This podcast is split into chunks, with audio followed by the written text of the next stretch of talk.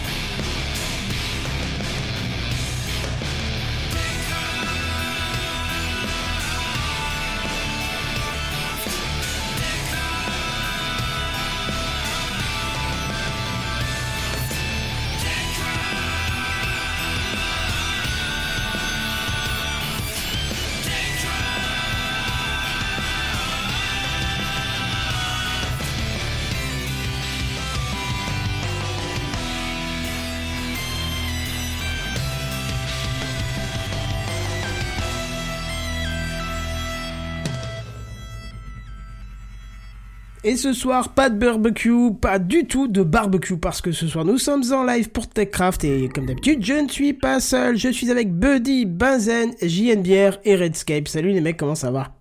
Salut, bonsoir. Eh, je l'avais dit ou pas que JNBR allait arriver? Bonsoir. Nickel. Ah. Mais, oignons. mais comme un, comme Eh, un tu- chef, tu- quoi. C'est la tu- diva. Attendez, clair, attendez, attendez, il n'y a pas ma marque de fabrique euh, favorite quand Oui, même. Vas-y, Voilà. voilà, ça tombe bien. En une plus, je t'ai fait une petite dédicace dans ma news aujourd'hui. Ah, Petite DDC, nickel. Ah ouais. bon, Alors là, je... avec plaisir. Et moi j'avais, moi j'avais besoin de mon suppôt de Satan dans mon générique. bien sûr. Ouais, exactement. Voilà. Bah tu l'auras puisque t'as des news en plus. Ouais. Euh, nous ne sommes pas que nous, il y a un invité Oh. et de marque et de valeur puisque cela fait des Est-ce années... qu'il s'appelle Marc? Non, pas du tout. Hmm. C'est dommage. Ça fait des années qu'il nous écoute, des années que je l'écoute aussi dans ses diverses interventions un peu partout, et j'ai. Et on est désolé content. pour ça. Ah non, non, c'est- c'est une joie, tu verras, tu vas être charmé. Euh, il va venir nous parler ce soir de son activité, euh, son travail, qui est super passionnant. Je vous présente Benji. Salut Benji. Oui bonjour. Bonsoir. Ah, Ben. bonsoir Benji Benji D'ailleurs, t'as pris comme pseudo. Benji Magie, donc je sais pas le- comment je dois t'appeler. Oh, alors c'était égal, hein, ça peut être Ben, Benji, Benjamin, Benji Magie, tout Frédéric. Ok, bah je vais t'appeler Euh. Roger, Frédéric, bons. je vais avoir Jean-Claude. mais après, euh, Michel Alors bonjour Tout Benji. à la fois. Qui es-tu Où vas-tu Et d'où viens-tu? Non, c'est pas, pas dans vas-tu? l'ordre, mais t'as compris. euh, bah écoute, euh, en présentation rapide, je suis Benji, euh, petit euh, pod, poditeur principalement, à savoir que j'écoute beaucoup de podcasts, dont euh, TechCraft depuis quelques années, et euh, dans la vie, attention, JNBR, t'as fait tomber quelque chose Oui, ma cigarette. Ah, quel dommage. Dans mon estime, oh là, je la cherche encore. Celle-ci, il l'a jamais relevé. Hein. Oh là. Continue en ta coupe. Enfin, je Mais il n'y a aucun problème. Et euh, je disais donc, dans la vie, euh, bah, je suis euh, ingénieur en diffusion de télévision. Donc, euh, voilà. Ouais. Et je me suis dit que, enfin, on s'était dit qu'on allait parler de télévision et de technique de la télévision aujourd'hui. Attends, attends, attends, on va parler de télévision dans TechCraft? Oui, mais tu Vraiment voir, parce que c'est justement mais- l'autre côté, le côté intéressant, tu vois. Bah oui. Ah oui, non, parce que j'allais dire, Kendon, est-ce que ça va quoi? Si, si, c'est- je- le côté, euh, j'ai envie de dire, euh, de, de gloire de la télévision, c'est-à-dire toute la partie technique et le challenge que ça représente à chaque seconde de diffusion. Ouais. Et tu vas voir que c'est hyper passionnant. Alors, il faut savoir que Benji nous en a déjà beaucoup parlé dans un 27 sur 24 il y a plusieurs années et que c'est euh, Ouais, il y a deux ans facilement, deux ou trois ans. Ouais, ouais, c'est ça. Et c'était un de mes meilleurs souvenirs, et du coup, souvent on en reparle. Je dis, ah, faut que tu viennes, faut que tu viennes. Et là, ça fait des semaines qu'on avait pris la décision de, de, de le faire venir. Et euh, bah, malheureusement, la semaine dernière, on n'a rien fait, hein, parce que je vous ai dit, hop, on fait des barbecues. Oh, malheureusement, malheureusement, on en a quand même Oh. bien profité. Oui. C'est clair. Ouais, c'est-à-dire qu'on n'était pas à plaindre pour le prix, quoi. non, c'est sûr. Et puis euh, voilà, et le moment est venu où il est là. Mais euh, ça sera tout à l'heure dans un dossier. Donc euh, Benji, tu fais comme, tu, comme chez toi. hein, tu, tu Mais fais merci, mais je tiens juste à dire que ce c'est un plaisir d'être dans TechCraft. Après des années d'écoute, je passais de l'autre côté du micro et je suis ravi. Ah bah nous, Ah, c'est très, très bon micro d'ailleurs parce qu'on t'entend très bien, je trouve. et Je suis ravi. Eh bien, merci. Ouais, moi aussi. Ouais. Ça fait vraiment plaisir. Ça, c'est bah, pas le genre, alors on reçoit notre invité, Jean-Michel. Oui, non, faut- faut- faut- Tout le monde est là, Non, ou alors comme euh, non, vous allez rigoler comme euh, je- le pauvre, je vais le je, je, je m'en excuse, hein, je le Ah. salue, c'est comme euh, comme Oasis qui euh, euh, ah, et pas le jeu Ah. Non non non non mais, oui. L'épisode 300, Oui. c'est ça? Non, mais je tiens à signaler que euh, Le donc pauvre. le, le podcast le 300, donc il, il- le, le pauvre, euh, il a un problème de clavier ou je sais pas quoi, donc on entend tout son clavier. Je vous assure qu'on a le même problème. On enregistre quelques semaines plus tard un, un épisode de de, de, de sport auto, de qui parlait de, du, du film Le Mans 66 euh, dans un Ah podcast oui. euh, que j'ai Ah, que très j'ai bon. que j'ai euh, que j'ai euh, créé avec un un ami du SAV euh, de la F1, mon autre podcast, et euh, on a eu le même problème où le pauvre Oasis s'est tapé des problèmes de connexion, Oh. du clavier. c'est c'est Mais voilà, c'est j'ai dit- nul parce qu'en plus il est adorable, il est pertinent, Ah oui, il bah est. J'avoue. Et, et là, là, il se retrouve avec tous les problèmes du monde en deux émissions. C'est ça, quoi. dans deux émissions. Oh. Mais après, c'est, après, franchement, c'est bien, c'est bien, c'est plutôt bien, bien allé. Et euh, bah, d'ailleurs, je vous, je vous invite à écouter. hein, en tant qu'à faire, euh, ça, ça- un peu de pub, ça mange pas de, ça mange pas de pain. Mais en tout cas, voilà, je te salue Oasis et vraiment désolé pour tes problèmes. Donc voilà, c'est pour dire que. Tu sais, Oasis, c'est bon, c'est bon.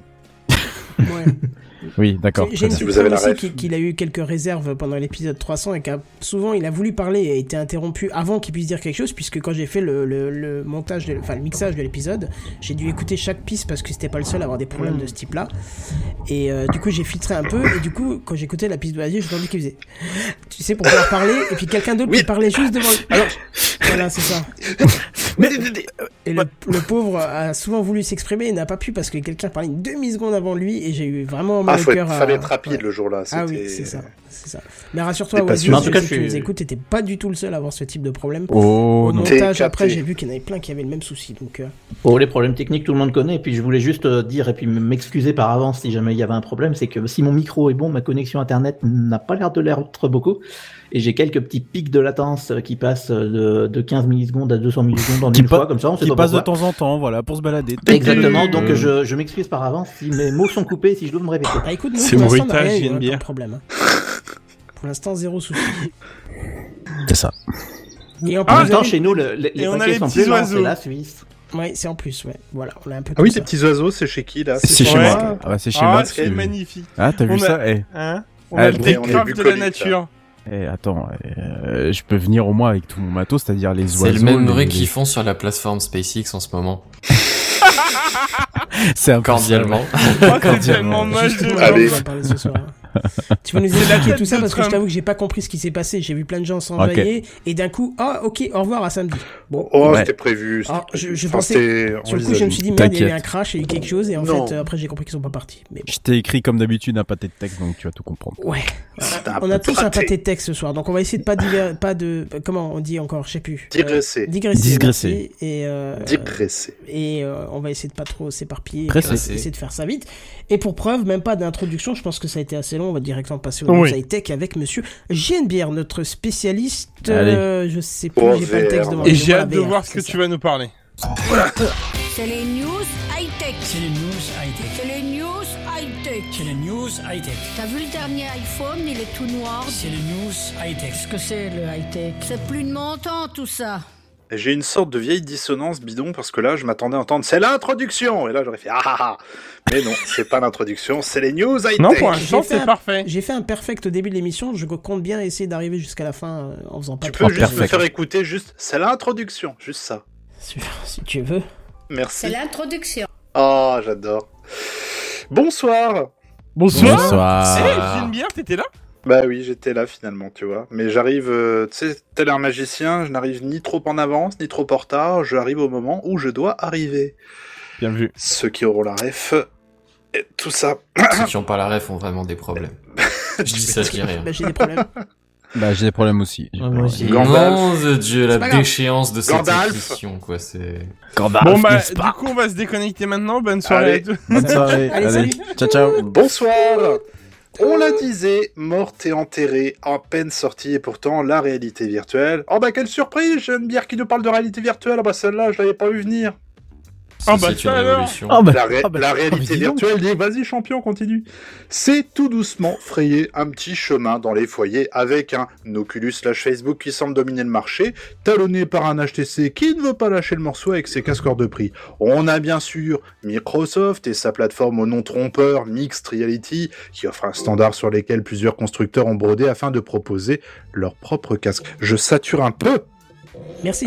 C'était un message de service, tu sais. On, a, on toujours dit que Oui. les messages de service restent des messages de service. Est-ce que, est-ce que je sature moins comme ça? Non, du tout. Oui, non, oui, ah, oh. Non, apparemment, t'as Il faut pas parler aussi soir. près du micro. Putain, attends, j'ai baissé le gain là, de ouf. Ah, je pense que t'as pas dû appuyer sur le bon bouton alors. Ouais, Et t'as oublié, attends, attends. t'as pas oublié de faire appliquer Bonjour. Non. Non, c'est pas grave, continue, essaie de je vais parler comme ça. Je vais me mettre pas trop loin. Ouais, non mais non. Euh, Mix Reality. Ouais, c'est vrai que ça a pas l'air de baisser en fait. Ça m'inquiète ça. Bon bref, allez.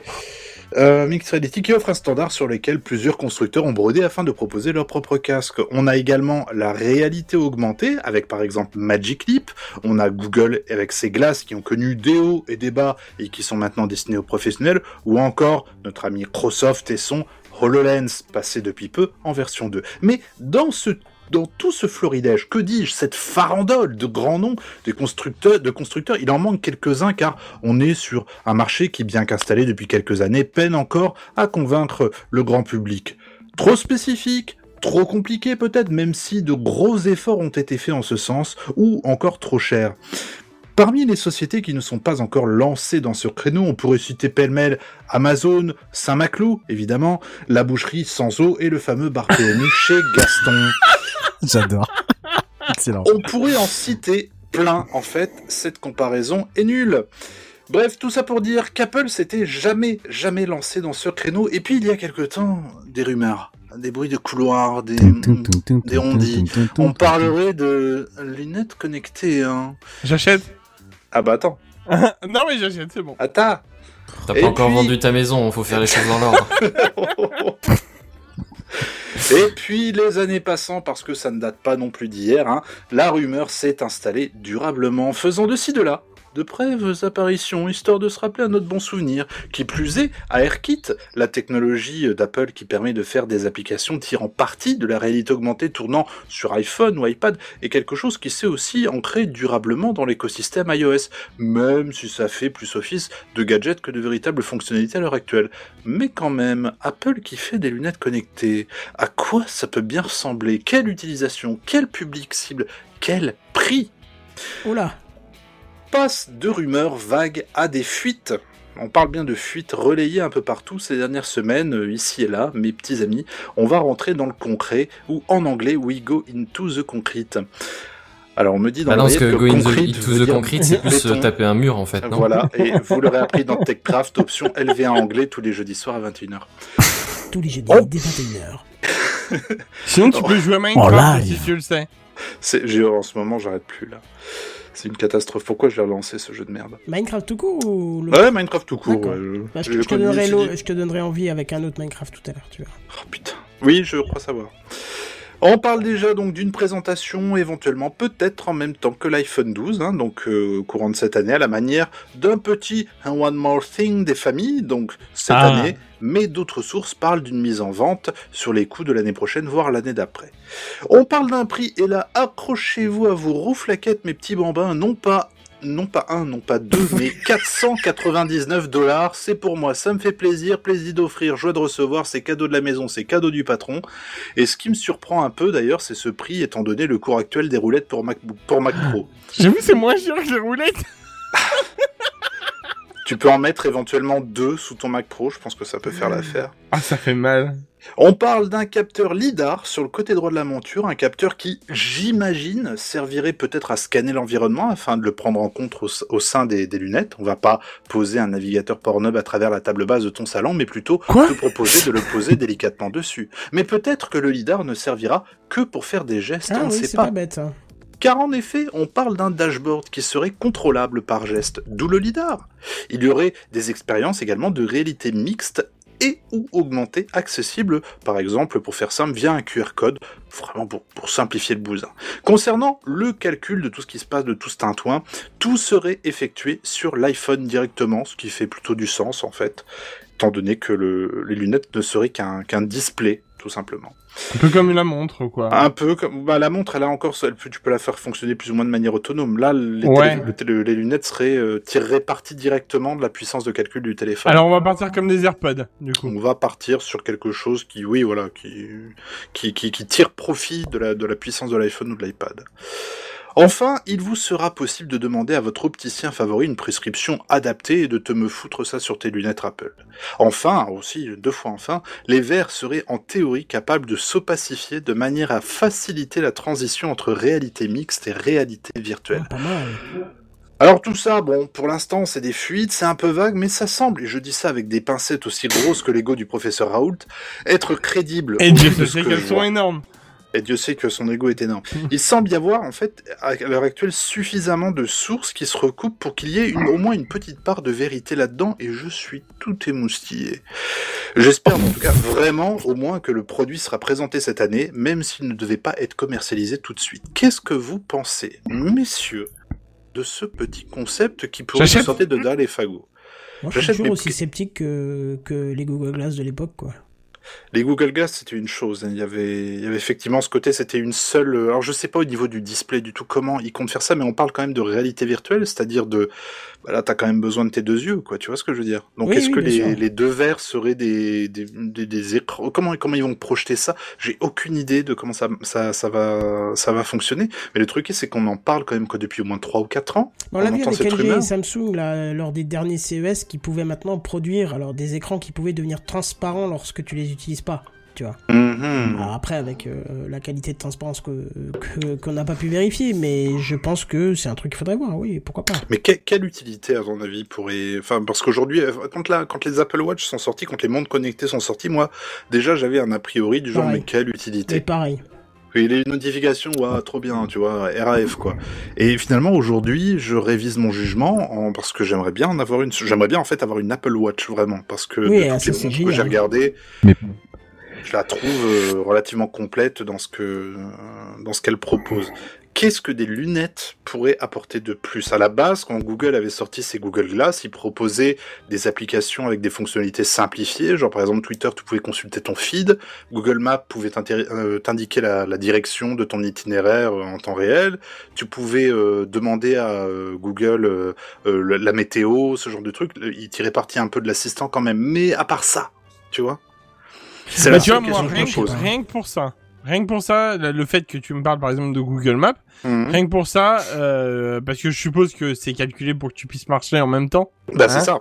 Clin d'œil, clin d'œil, parce que sinon t'es un peu dans la. Bah déjà Mais, que Google euh, en plus utilise une sorte de fonction de réalité augmentée qui, qui fonctionne pas mal, mais qui est très Oui. anecdotique, mais qui fonctionne en tout cas, qui a le mérite de, de fonctionner. Où Totalement. tu, euh, au lieu de suivre le chemin en 2D, il te met des flèches sur ton parcours. Il est, il est capable de reconnaître, et ça je trouve ça dingue, les immeubles qui est autour de toi. Et à partir Oui. de là, te dit, bah la flèche là-bas, là tu vois à gauche, tu tournes à gauche là, pas là, mais là, vraiment là. Pas comme un C'est GPS ça, j'avoue que, les c'est GPS, euh, même, même si t'as les indications audio ou quoi, il Ah, y a des fois, en ville, tu te dis, Ouais, ah, putain, merde, c'était là. Je Mm. suis planté de sortie, quoi. Mais c'est, Et c'est- donc je disais, euh, rien que pour Oui. ça, pour la moto, je le prendrais, tu vois. ah éventuellement, oui effectivement. Tu vois, rien que pour ça, il y a de fortes chances que. Parce que Parce- le fait, le fait d'après qu'Apple se lance un peu tardivement sur le le, le, le bousin, je suis pas étonné plus que ça parce qu'ils ont généralement pl- plutôt tendance à attendre, regarder ce qui se fait et prendre une décision à un moment donné pour. Et euh, balancer un produit euh, souvent terminé. C'est marrant. Oui, voilà, c'est ça, un produit qui Hein fonctionne, quoi. euh. Donc je, je sais pas, je suis vraiment très très très curieux de. Je pense que c'est pas de prêt de sortir, même s'il le présente effectivement, je pense que c'est pas prêt de sortir. Bah, je pense qu'il y aura une présentation. Ça serait bien Je pense qu'il y aura une présentation, ça je suis à peu près certain qu'il y aura une présentation euh, au moins cette année. Par contre, oui, une sortie. Je, bah, je, je, dou- cette année, ça semble prématuré. Ils sont pas du genre non plus à faire pour des produits vraiment tout nouveaux comme ça. Euh, L'Apple Watch, il l'avait sorti directement, je crois pas. hein. Si, si, oui. S'il Si, l'avait si. sorti directement. Le Si, seul produit en qu'ils pas sorti directement, hey. c'était le, le, le système de charge multiple, je sais pas quoi, là, tu sais. Hmm, Ouais. D'accord. Qui a disparu d'ailleurs depuis.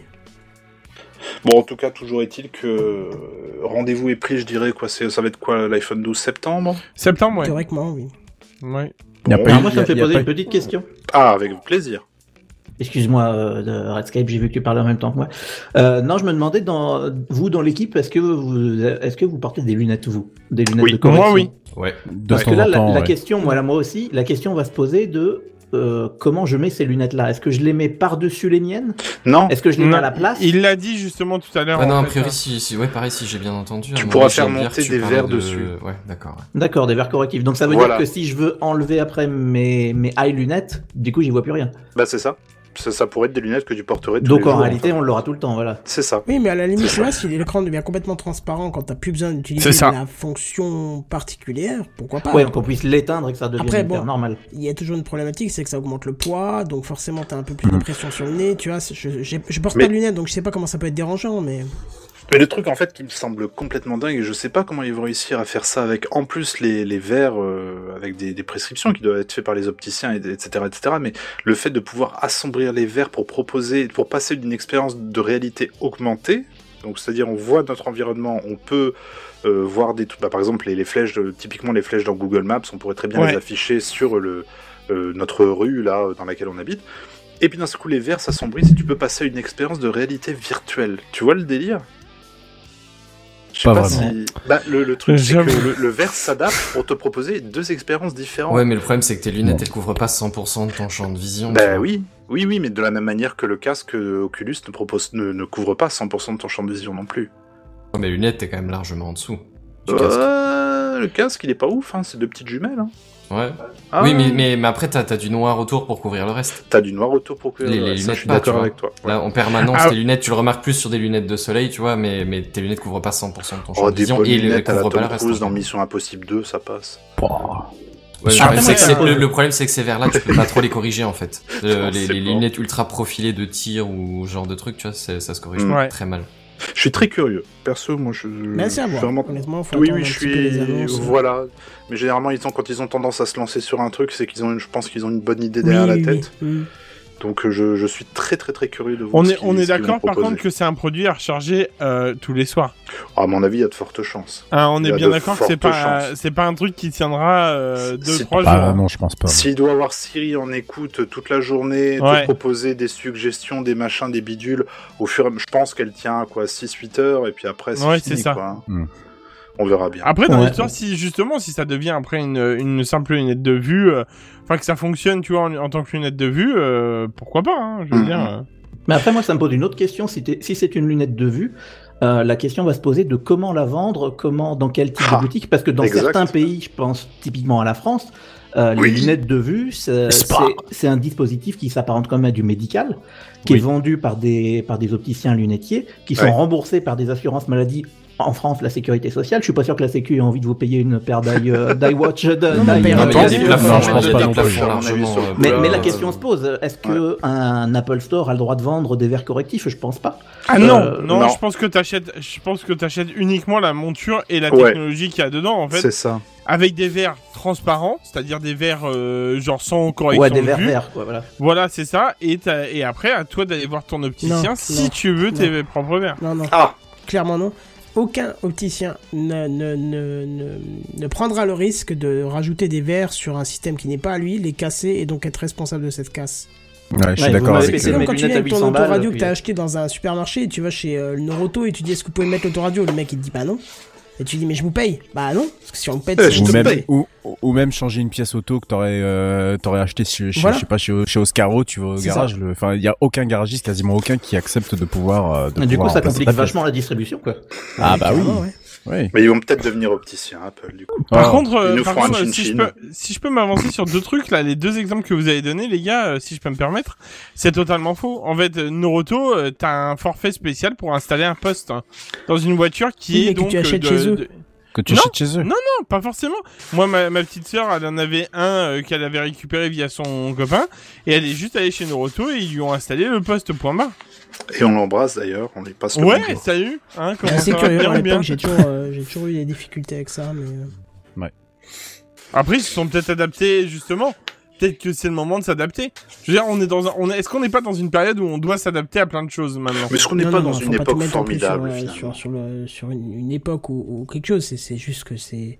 Oui, surtout que là, ça reviendrait à, à libéraliser un peu un truc médical, ce qui est pas vraiment dans l'air du temps. Ouais, mais alors attends, Non, pas parce que du coup, il y a quand même l'argument euh, qui peut se poser, c'est que quand même, euh, euh, Apple, pour sa montre et sa détection de malaise cardiaque, ou je sais plus exactement Ouais, le terme, a quand même réussi Mmh, à avoir complètement. des accréditations médicales. Enfin, en tout cas, je sais pas Ouais. quel est le bon terme euh, pour dire ça, mais a réussi à avoir des accords avec des organismes médicaux euh, nationaux, légaux, euh, tout ce que tu veux. Euh, Mondial, hein, au final, hein, parce que ça passe partout maintenant. Oui, oui. euh, Ça a été validé en dans France les, aussi dans beaucoup de. Oui, oui, en France, ça a été validé. Ah, ça y d'accord. est. Ok, mais en tout cas voilà, donc en tout cas ils ont réussi à avoir euh, l'autorisation euh, de, je sais pas, l'organisation mondiale de la santé. Je vais dire une connerie, je connais pas l'organisme qui est là-dedans, donc il n'est pas impossible qu'ils aient l'autorisation de produire des verres et que eux fassent fabriquer par, euh, bah, euh, Et effectivement. de toute euh, façon, les verres, c'est pas eux qui vont les produire. Hein, Voilà. c'est C'est des- ça. les- les- jamais les, les, les opticiens te, te fabriquent les verres chez eux. Ils les taillent juste euh, au format Oui, de lunettes, ça. mais ils les commandent dans, dans un laboratoire, qui, enfin une usine qui te les fabrique. Puis ça peut être très bien un partenariat. Hein. Tu peux très bien ça. dire quand tu achètes ces lunettes, tu passes par, euh, je sais pas, le lunetier de ton coin. C'est un partenariat entre les Ah là deux. Eux fournissent les verres, Apple euh, les met dedans. Optique. et- tu vois. Et pour la deuxième paire de lunettes, elle est 100% gratis. Ah ouais, ça serait Eh bien. ben, Et pour si la deuxième paire, ben- je vous offre la troisième, solaire. Et Eh une si quatrième une paire, parce que vous. euh, j'achète à moi. Ouais, j'ai bon. j'ai la référence euh, JNBR. je vois Voilà. de- Je vois laquelle de, de Une douzième paire. Ouais, une non, c'est génial. Même celle-là, elle me sert à rien, ça commence à faire un peu beaucoup, là. Une treizième paire, bon, d'accord. Bien, bah, je suis content que ça vous ait fait euh, des petits guillis dans le ventre. Euh, il est 21h25, je propose de passer tout de suite à la suite, parce que Ouais, on a un ouais. gros programme ce soir. Oui, c'est ça, c'est ça. Ouais. Je vous tiendrai bien entendu informé. Ouais, ça serait pas mal. ouais. Mais moi, ça m'a pas fait de guili guili dans le ventre. Par contre, ce que je vais vous raconter va vous faire des guili guili dans le ventre. Attention. Wow, comment il se la pète Oh l'autre Exactement. puisque, puisque du coup, vu que je suis obligé de ma propre transition, vu que Monsieur Billard veut pas me, Oh, me je suis transiter. feignasse, là. Ah, t'es grosse feignasse. Introduis-le, s'il te plaît, monsieur Ah Introduis-le. là là. Ah, Et maintenant, les amis, si nous passions à les news de là-haut avec Redscap. c'est pas mal ça, les news de là-haut. Euh, du coup, au sommaire des news de là-haut, bah tiens, Ah. c'est pas mal ça. Je, je, je vais garder les news de là-haut. c'est pas, c'est vraiment bien. Euh, le Il y a karma que de- JNB pour partir d'un troll et arriver à un truc euh, au top. Ouais, non, non, Un mais truc utilisé hein. quotidiennement. hein. Euh, C'est- non, moi, non, je mais les news de là-haut, moi je, eh, moi je garde, je vais carrément corriger le truc et puis voilà, les news de là-haut, voilà, tu vois. eh, Je le vois, oui. euh. Alors du coup, au sommaire des news de là-haut, le karma 2020 qui frappe encore puisque des astronautes sont restés à terre et des lancements ratés deviennent subitement réussis. C'est le Ah, ça, programme. c'est moi, ça. Eh, euh, ah, peut-être. bah écoute, tu verras si c'est vraiment Non, toi. mais c'est je troll et finalement ça marche. Donc, Voilà. Eh ben, eh ben, eh ben, en parlant de troll, hein, c'est le, c'est le programme Fédération internationale de la loose ce soir, Spacecraft. Ah. Et là, il va envoyer un générique. Spacecraft.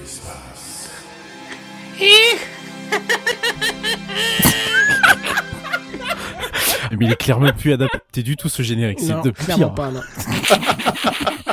Putain, le rire de Sergio est tellement parfait, quoi. Ah, Bonsoir. c'est- C'est terrible. Bons- bonsoir. Non mais c'est terrible. Hein. Non mais ce détournement. j'ai- Ah. quoi.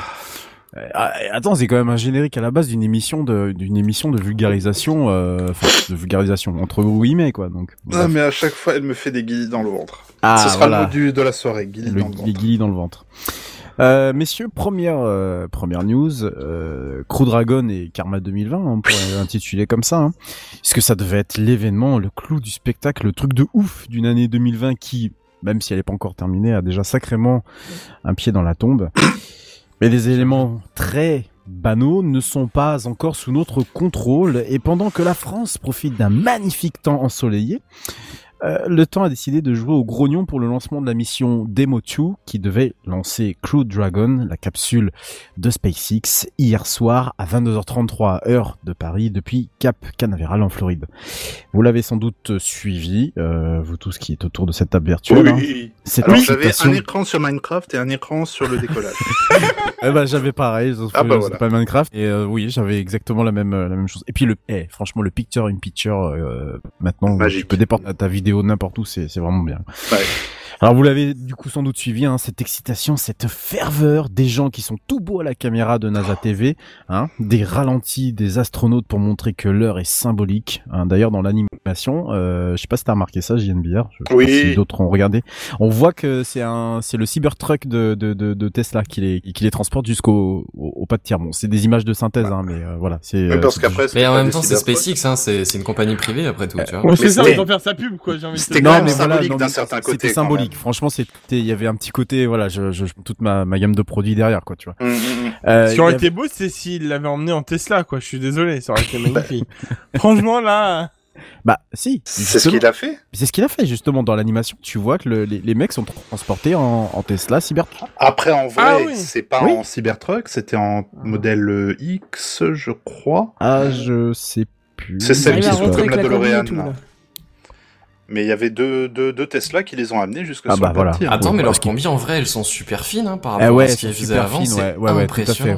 Ouais, on s'approche vraiment, euh, je sais plus qui avait fait de la truc, combinaison mais, de peau, là. hein. On, s'approche vraiment de, de choses qui se voyaient plus dans la science-fiction entre guillemets et euh, ouais on est vraiment sur des alors attention ça c'est des combinaisons qui sont uniquement euh, euh, faits pour, pour, euh, une, une vie à l'intérieur de, de- Oui, voilà c'est de c'est la pas, c'est capsule pas une sortie spatiale. c'est pas du tout une, euh, voilà en cas C'est de pour sortie protéger en cas de spatiale dépressurisation. c'est oui c'est ça c'est-à-dire qu'en cas de sortie spatiale euh, enfin même si en fait ils sont éjectés euh, je sais pas moi euh, on peut imaginer qu'il y a un, gra- un grave accident et qu'ils sont éje- éjectés dans l'espace ils sont capables de je crois de de de de, De de ne mourir pas tranquille, quoi. En gros, c'est ça, oui, avant que quelque chose puisse les récupérer. Donc, euh, autant dire que c'est pas non plus étudié pour que euh, tu fasses ta petite sortie euh, spatiale euh, dans le dans, dans le vide tranquille, quoi. Un petit aller-retour sur la- le soleil et c'est réglé, quoi. Ouais, Voilà. voilà. Donc, bah, pff, eh, trois fois rien. Ouais. Mais la nuit, quoi pas te faire brûler. Pendant la nuit, oui, Oui, oui, bien sûr, bien sûr, et- Kenton, merci de préciser. Et ne pas oublier son a- et ne pas oublier son attestation. On sait jamais. Des fois, qu'il y aurait un petit connard de Et un virus petit dans, dans indice le coin. solaire. C'est ça. Euh, alors également dans le dans le on va dire dans le package d'hier soir, il y avait un gros launch Oh là America. là. Hein, voilà. La Un propagande, énorme- elle était...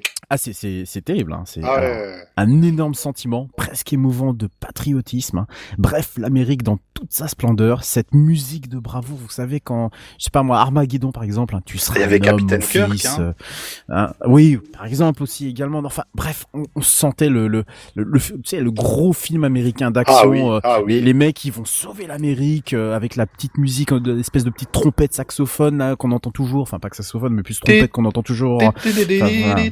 C'est- c'était magique, quoi. Eh bien, bah rien de tout ça. Retour à la base pour nos deux astronautes. Hein, la, queue en- la queue entre les jambes, dixit euh, le dicton populaire. Alors, les chances de pouvoir décoller euh, hier soir n'étaient que de 60% seulement. C'était Ah. descendu à 50 à un moment. C'était effectivement descendu à 50 euh, au plus près du, du au plus près, pas, pas au plus près, mais en tout cas une heure avant le décollage, on était Ouais, à 50%. La raison de cette annulation, c'est une tempête tropicale du nom de Bertha, la Ah, deuxième. Bertha Ah, Faut- faut La pas grosse. Bertha. Putain, c'est fou ça Eh, mais tu satures incroyable. déjà mon mon gars, Ouais, tu tu satures déjà. déjà quand tu incroyable. parles, alors quand tu cries, c'est... J'ai pas changé les réglages. Oui, mais dans pas l'autre changer l'assiette démarre. pour fromage, hein, mais... Du coup, je vais baisser le gain au minimum. mes- Non, mais non, mais si ça pas- se trouve, c'est Windows, hein, mon gars. Je pense que Redémarre. là, tu changes autre chose parce que tu changes rien du tout en gain. Mais vas-y, Redscape. C'est incroyable. Donc, comme je le disais avant euh, l'in- l'intervention inopinée de Monsieur Bière, c'est une, tempête tropicale du nom de Bertha, la deuxième à se former avant le début officiel de la saison des ouragans, qui est venue semer le trouble et qui a touché les côtes de Caroline du Sud mercredi matin. Il ne reste pas moins qu'elle présentait une réelle menace pour le trajet puisque la fusée aurait dû croiser une partie de sa trajectoire. Ah Et oui. les procédures de récupération en cas d'échec du vol, comme le repêchage des astronautes, auraient été rendues impossibles dans de telles conditions. Et euh, ce qu'il faut également préciser, c'est qu'il faisait pas super beau au niveau de la Floride à ce moment-là. Donc deux, deux, deux choses qui faisaient que c'était quand même mal barre. 17 minutes avant le début du lancement, la sentence tombe. Pas de décollage prévu ce jour, malgré de multiples ballons sondes envoyés par le service météorologique de la NASA, qui prévoyait une amélioration quelques minutes après l'heure de décollage officiel Ouais, c'est pas de chance.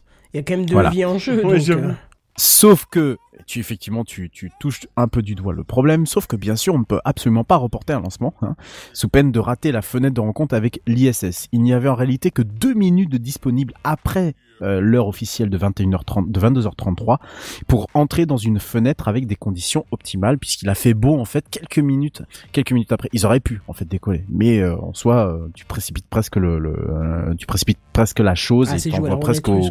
C'est c'est là où un peu ça, as ouais. le risque en fait. hein. Devant ces faits, plan B pour tout le monde et retour à la case départ pour deux nouvelles fenêtres de lancement prévues ce samedi, donc dans deux jours, cette fois-ci à 21h22 minutes heure de Paris, ou dimanche à 21h, toujours à l'heure de la Tour Eiffel, si les conditions ne sont pas réunies pour un décollage samedi. Alors, mission extrêmement importante, vous l'aurez compris, un moment historique pour les médias, pour d'autres. hein. Il s'agit aussi de première fois extrêmement symbolique, hein, puisque je le rappelle aux auditeurs, euh, puisque c'est vrai qu'on n'en avait pas vraiment beaucoup causé auparavant de cette cette mission-là. Donc je- j'en profite du coup pour euh, rappeler un peu euh, ce, ce que c'est. C'est déjà une première collaboration pour l'envoi d'hommes dans l'espace entre une entreprise publique, la NASA, et une entreprise privée, SpaceX. C'est également la première fois depuis 10 ans qu'un épi- équipage pardon, américain décollera dans un lanceur et une capsule américaine. Il faut bien le préciser. Voilà. Parce qu'ils étaient quand même dépendants des Russes depuis 10 ans. Enfin, je terminerai ce petit tour d'horizon pour vous dire deux choses. Risque, vol de qualification. Voilà, allez, la À suite. plus, bye euh, bye. news. Bonsoir, ça fait plaisir. Non, je déconne. Je dis ça parce que j'ai malheureusement pas vu grand chose passer à propos de ces deux éléments qui sont quand même assez euh, capitales. Je, je, pour ça que je vais un peu insister euh, là-dessus. Le risque, tout d'abord. Alors, le risque, c'est que bon, c'est quelque chose qu'on, on- dont on ne parle jamais et le grand public n'est jamais euh, spécialement au courant de ça. Euh, ils sont calculés et intégrés dans le cahier des charges de la NASA auquel SpaceX Je a corrige, dû ils sont se calculés. plier. Ils sont calculés. C'est ce que j'ai dit. Ils sont Ouais, calculés Il y a une et intégrés. il y a une micro coupure qui a donné Ah. un mot pas très sympathique. D'accord. Ah, Oh. ils sont. Oh non. Bah, c'est mal tombé, je suis désolé, j'y peux rien. Ah non, non, non, non, non, je t'assure, dans le conduit que tu regarderas, c'est bien marqué. oui, oui, c'est pour ça que j'ai corrigé, parce que à l'écoute, j'ai fait DU. Mais merci, monsieur Ton. Euh, ils, sont... donc calculés et intégrés dans le cahier des charges de la NASA auquel SpaceX a dû se plier.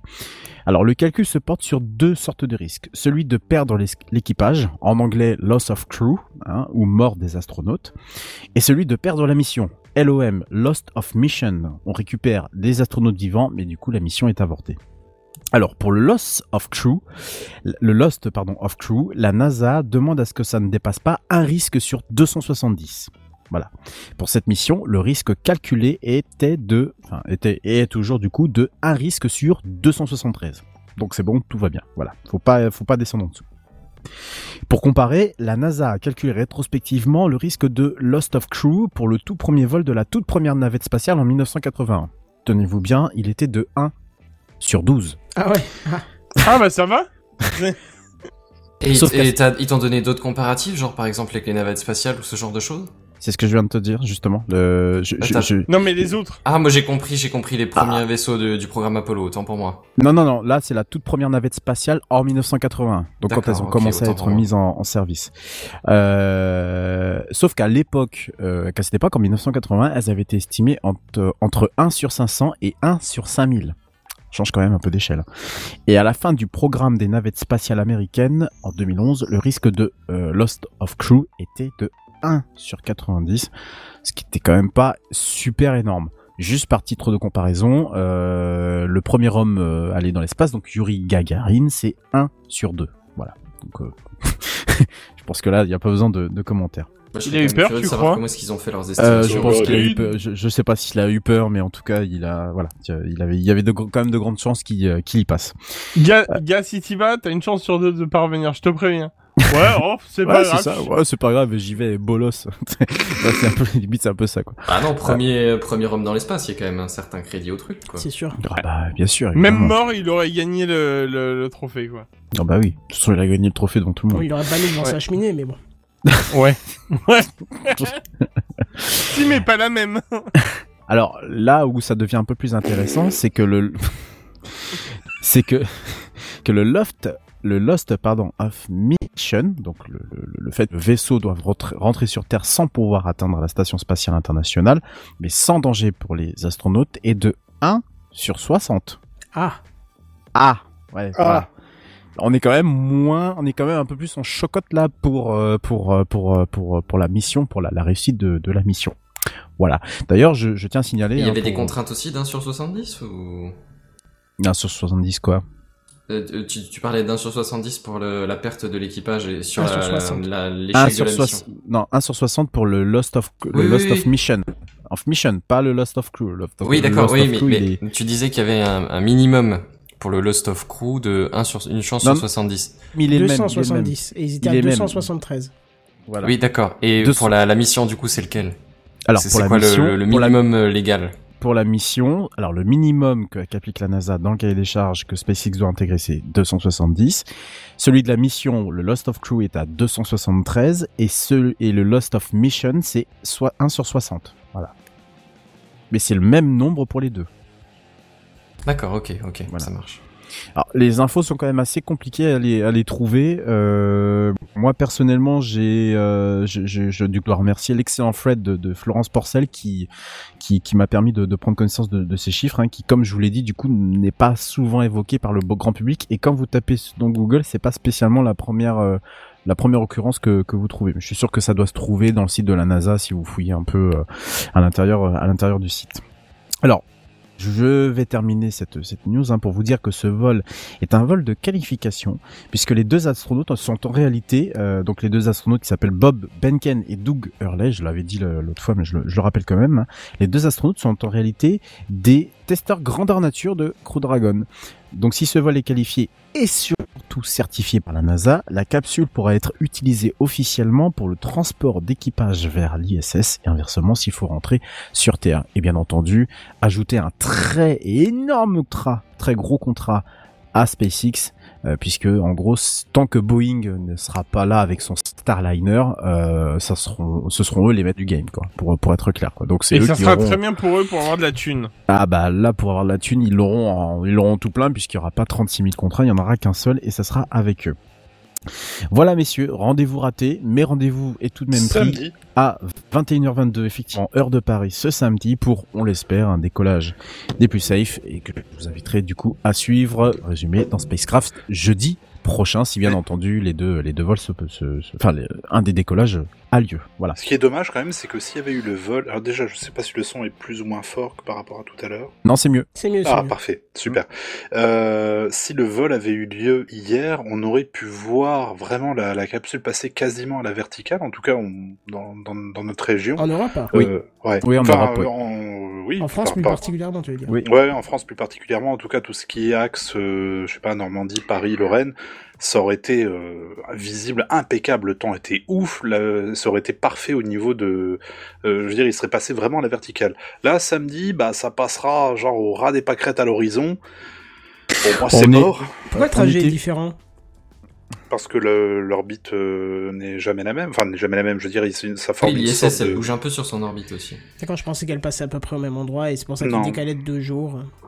Non, non, non, c'est... Je sais pas, En fait, suivant les- Ouais, vas-y. Alors en fait, suivant le, le, le- euh, ce qu'il faut savoir, c'est qu'ils ont que quelques jours de, de par mois de, de, de, de, de fenêtre de tir, parce que euh, c'est une histoire de, il me semble de pas d'inclinaison, mais de, de, de position de la Floride, euh, qui fait j'ai lu en plus un truc comme ça, j'ai failli, euh, j'ai failli me mettre ça de côté en me disant ça va peut-être servir si jamais on me pose la question, bah tu vois, euh, c'est le cas, euh, mais je sais que c'est une histoire de, alors soit d'inclinaison ou de, alors il y a de l'inclinaison, il y a bah, la météo forcément qui joue pas mal dans l'histoire, euh, il y a le fait que je pense qu'ils doivent viser l'ISS euh, à différents euh, à différents endroits entre guillemets. Mais il y a- aussi le fait que l'orbite de l'ISS est telle qu'elle permet, enfin, elle est, elle est pas genre, comment dire, constante, euh, dans le sens où elle est. euh, com- combien il y a de d'orbites par jour par jour? 16 Je sais plus Je sais exactement. plus. Je crois que c'est tous les sais 90 plus. minutes, donc... euh, Voilà, mais elle passera jamais Ouais, au même endroit euh, toutes les 90 minutes. Elle va se décaler Oui, un oui, petit oui. peu au Mm. fur et à mesure. Et quand tu vois son orbite sur une map monde, par exemple, ça, f- enfin, si tu mets le, la, la carte de la Terre à plat, ça forme une sorte de sinusoïde qui se déplace petit à petit, tu vois. Donc oui, forcément, euh, les chances qu'elle repasse au-dessus de pile poil. Là, là hier, c'était impeccable. C'était franchement nickel chrome. Bah là, l'orbite se déplace, se déplace, se déplace, et samedi, bah ce sera moins bien, quoi. Ce sera, si jamais t'as un terrain bien dégagé avec euh, l'horizon qui est vraiment bien visible, à mon avis, tu la verras passer sans problème. Ouais. Euh, sachant que la, la trajectoire qui avait été calculée pour la première mission, enfin pour la pro- pour le, le lancement reporté d'hier devait passer en Haute-Normandie, Euh, enfin l'ancienne Haute-Normandie devenue devenue Normandie tout court d'ailleurs, et elle devait passer là puisqu'il y a, alors elle devait passer euh, tout près des côtes euh, irlandaises. Et il y avait un, il y avait un, alors il y a, il y a j'ai une carte devant moi qui indique deux endroits. Une à côté des terres Adélie euh, qui s'appelle Saint Saint John Abort Landing, Landing pardon, Area. Et l'autre au sud de, de, de l'Irlande qui s'appelle Shannon Abort Landing Area. Donc je sais pas si je sais pas si c'est les les, euh, les les les comment dire les, les le moment où ils peuvent récupérer entre guillemets euh, euh, parce qu'ils ont des barges hein, récupérer les euh, enfin, Oui. des barges des bateaux pour récupérer les astronautes en cas de problème. Je sais pas si c'était là où étaient postés éventuellement les euh, les euh, les bateaux pour pouvoir récupérer la mission si jamais ça ne T'imagines la solitude quand même, tu retombes avec ta capsule en plein océan, il y a rien, ouais Et tu dois et dans ta capsule, qui est quand Ouais. même, enfin, faut avouer, quand tu vois l'intérieur, déjà, je crois que le Soyuz, c'est quoi, trois personnes maxi? Mm. Là, ils peuvent en transporter quoi, quatre? Ouais je- Euh, bah si oui me trompe pas. quatre du coup oui oui c'est quatre oui Et t'as vu comme ils sont à l'aise? Parce que dans Oui. le Soyuz, ils ont les genoux au niveau Ah du oui, menton. oui, oui, oui, oui, oui. Ils, Là, ont, ils ils ont pensé. l'aise. ouais, ils sont. ils- Bah, euh, attends, je, je me rappelle quand même de la news que j'avais faite sur les 4 Gus qui doivent être lancés dans quelques années là euh, à 8, entre 800 et 1200 km d'altitude. Euh, va vivre toi pendant euh, trois jours et je ne sais pas combien de, de révolutions euh, autour de la Terre euh, à, à un 4 Soyuz. dans un dans un enfin pas dans un Soyuz mais même dans le Crew Dragon hein, 9 mètres. Oui, même dans le coup Dragon, c'est compliqué, mais je veux enfin, dire, c'est c'était- compliqué quand quoi. tu, quand tu regardes le Soyuz, quand tu vois le, le nombre de tirs qu'il y a avec le Soyuz, je veux dire, on repense à, par exemple, à Pesquet, que beaucoup de gens ont suivi, tu sais, ils Oui, l'ont vu dans oui, sa capsule, ils se sont dit, Oui. Pff, pas ouf, quoi. Ouais, pas ouf et puis euh, bien flip quoi, bien flippant parce Oh que tu- oui. tu te retrouves finalement tu te dis je me retrouve dans protégé par une espèce de cage de je je, je évidemment je, je grossis un peu le trait mais une cage de métal quoi. Oui, Limite, oui, oui, tout à ça, fait. quoi. Mais Et- là, tu te sens un peu plus, enfin, un peu moins claustro, quoi. Et surtout, ce que j'ai beaucoup aimé, c'est le coup de, de leurs écrans de comptoir. Alors, de ce que j'ai bien compris, tout se passe de manière autonome. Eux, leurs écrans qu'ils ont, ils peuvent prendre le contrôle en manuel s'ils ont besoin. Mm. Euh, ils ont effectivement un aperçu de toutes les étapes euh, que, que, que la capsule va pouvoir faire, un peu à la manière d'un d'un Kerbal euh, Space Program d'une certaine façon. Mais Oui. surtout, enfin, ils n'ont rien à faire. Je crois qu'on se trompe un peu, nous, dans les commentaires du live. On est en train de débattre s'ils ont un, un Lemmings, un démineur ou un Freesil sur l'écran, tu vois, pour passer le temps. Je me demande s'ils n'ont pas planqué un truc. Mais le truc étant, c'est que dans le Soyuz, par Kerbal exemple, je Space sais Program. Bah voilà. Sur- dans, dans le Soyuz, quand tu les vois pendant le décollage, les types ils sont obligés d'appuyer sur des boutons avec un bâton. Ah ouais Ils ont une poignée avec un bâton pour appuyer sur des boutons, tellement c'est c'est particulier. Là, ils sont là, l'écran il est pas très loin de leur visage, ils ont des poignées pour s'accrocher un petit peu si jamais ça va pas trop, et ils peuvent appuyer, faire des zooms, faire des machins. Ils sont à l'aise. on avait on avait vraiment l'impression je, je, je, je regardais euh, cette caméra en permanence, on avait Mhm. vraiment l'impression que les les étaient à l'aise, ils étaient Ah oui. tranquilles, ils étaient Ils étaient calmes, ils avaient oui, ils étaient pépères. Quoi. On avait vraiment pas l'impression qu'ils allaient décoller euh, une une une vingtaine de, de minutes enfin même même avant une, une- c'était euh, j'ai suivi à partir de quand? À partir de trois heures avant le décollage un Ouais, truc comme ça et on avait vraiment pas l'impression qu'ils étaient enfin voilà étaient Et quand, quand tu voyais tout le personnel de, de, de, de SpaceX qui Ouais. était là pour euh, les, les accrocher, pour vérifier, Mm. mais ils pouvaient rentrer à trois là-dedans, quatre, je veux dire, c'était, oui. euh, il y avait de la place, c'était, ça m'a fait je- plaisir pour eux, tu vois, j'étais Je- en mode, enfin, vous allez connaître un petit peu d'espace, enfin, pas me parler, mais vous allez être un Oh, petit peu mal. plus à l'aise pendant le voyage, et ça m'a fait plaisir pour eux, quoi, d'une certaine Et pour te répondre, Kenton, j'ai retrouvé le, j'ai retrouvé le morceau de, le morceau de texte que je voulais me garder tout à l'heure. C'est euh, la orbitale de l'ISS, celle du centre Kennedy Ah. et les perfs du lanceur Falcon 9. C'est trois facteurs qui font que les opportunités de lancement vers l'ISS sont juste limitées en fait à quelques jours mois et que euh, en gros euh, la trajectoire peut changer. En, en gros, ils ont quelques, ils ont quelques, comment dire, ils ont quelques trajectoires, mais ils en ont pas non plus énormément. Oui, si oui, tu. Ils peuvent pas, ils Donc peuvent ça pas. fait trois facteurs, oui, c'est la totalité du personnel de la Poste, quoi, grosso modo. Oui, C'était.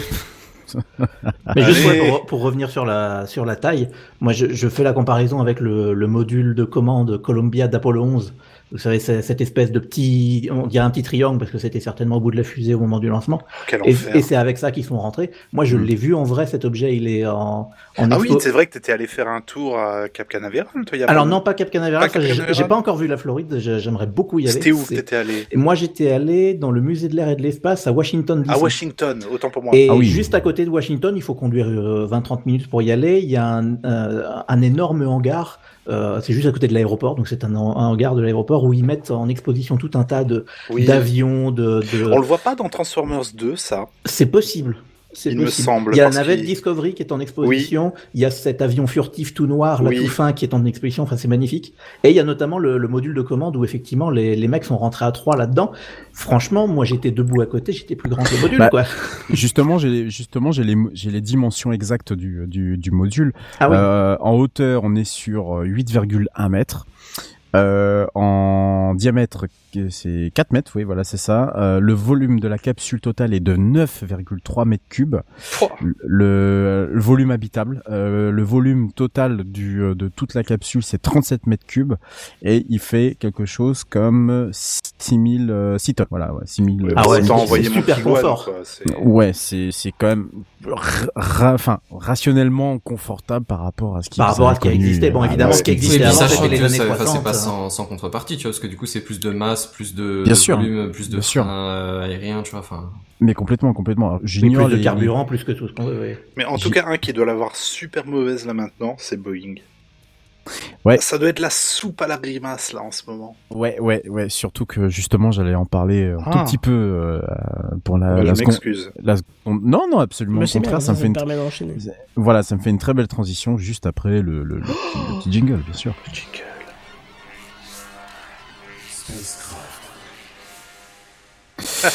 Je suis obligé manuellement d'appuyer sur le bouton parce que celui-là est tout calme, tu vois, et vous l'entendez pas dans le, il déclenche pas Mumble, t'imagines C'est pour ça que je l'entendais pas au départ. Oui, oui, je me suis dit pourquoi il dit Euh, ça alors que le, le truc il passe, mais bon. ouais. Désolé, désolé. Je vas-y. Alors news 2 du coup de, de, de ces news euh, de là-haut bien sûr. Euh, une jeu que j'ai moi-même intitulé Ivre. Ils réussissent à démontrer qu'ils ont réussi le- leur échec et vous allez voir que c'est c'est assez c'est assez drôle. Et pour terminer du coup ce spacecraft un, un poil loser hein, euh, puisqu'il s'agit d'une véritable épidémie dans le monde de la conquête spatiale ce qui est clairement un échec est en fait un succès hein, et ça devient euh, limite franchement n'importe quoi je vous en ai déjà parlé ici, il s'agit cette fois-ci de Launcher One, de Oui. la société Virgin Orbit, qui a fait un test grandeur nature de son système aéroporté, c'est-à-dire largué depuis un avion, en l'occurrence ici un Boeing 747, à environ 10 km d'altitude le 25 mai dernier à 20h56 heure de Paris. 9 secondes, c'est exactement le temps qu'a fonctionné cette, euh, ce, ce- ce lanceur. D'accord. Ouais, mais Selon le billet de blog publié par la société, quelque chose a mal fonctionné. Voilà. Bon, Sans déconner. ça Provo- arrive mais quand tu regardes la vidéo, J'ai pas c'est vu quand la même vidéo. pas mal. Ah ouais? Parce que tu te rends compte que les algorithmes qui sont derrière tout ça, la fusée part dans un angle où tu te dis ah putain c'est mort, et elle arrive quand même à compenser, à dire non mais là je vais pas du tout dans la bonne direction, c'est pas comme ça que je dois faire, je vais compenser comme je peux pour euh, atteindre l'objectif optimal que je m'étais donné. Bon finalement ça foire, mais tu vois pas tout en direct, mais tu te dis quand même qu'il y, a un- il y a un travail d'ingénierie derrière qui est pas mal. C'est un premier essai, et pour un premier essai, eh ben, je suis curieux de voir la suite. Moi, je... C'est gentil de m'avoir lou- la, la news. Hein, sinon. Oh, je suis désolé. Hop. Je suis désolé. Oh, putain. Bon, ben voilà, c'est la fin. C'est d'être rattrapé. Non, voilà. Donc, je, je- simplement pour euh, ce que ce que disait la société par rapport à ce à ce lancement raté. Hein, euh, donc, le fameux quelque chose n'a pas a mal fonctionné, hein, provoquant l'extinction du moteur. Et qu'il ne pouvait pas, j'ouvre de nouveau les guillemets, dire avec certitude quel était le dysfonctionnement ou celui qui l'a causé. Après l'extinction inattendue du moteur, la société précise que sa fusée n'a pas explosé. Youhou! I'm happy to know this. ouais. Alors, soyons tout de même sympas avec les gens de chez Virgin Orbit. C'était, comme tu l'as dit, Geneviève, le premier vol inaugural. Bah oui. Elon Musk précisant même dans un tweet euh, euh, où il, euh, il- il leur dit en gros désolé d'entendre ça, voilà que, que Ouais, il a ont été perdu cool, lycée. Ouais, voilà, il a été assez cool. Qu'il a fallu tout de même quatre tentatives pour Falcon 1 avant sa réussite.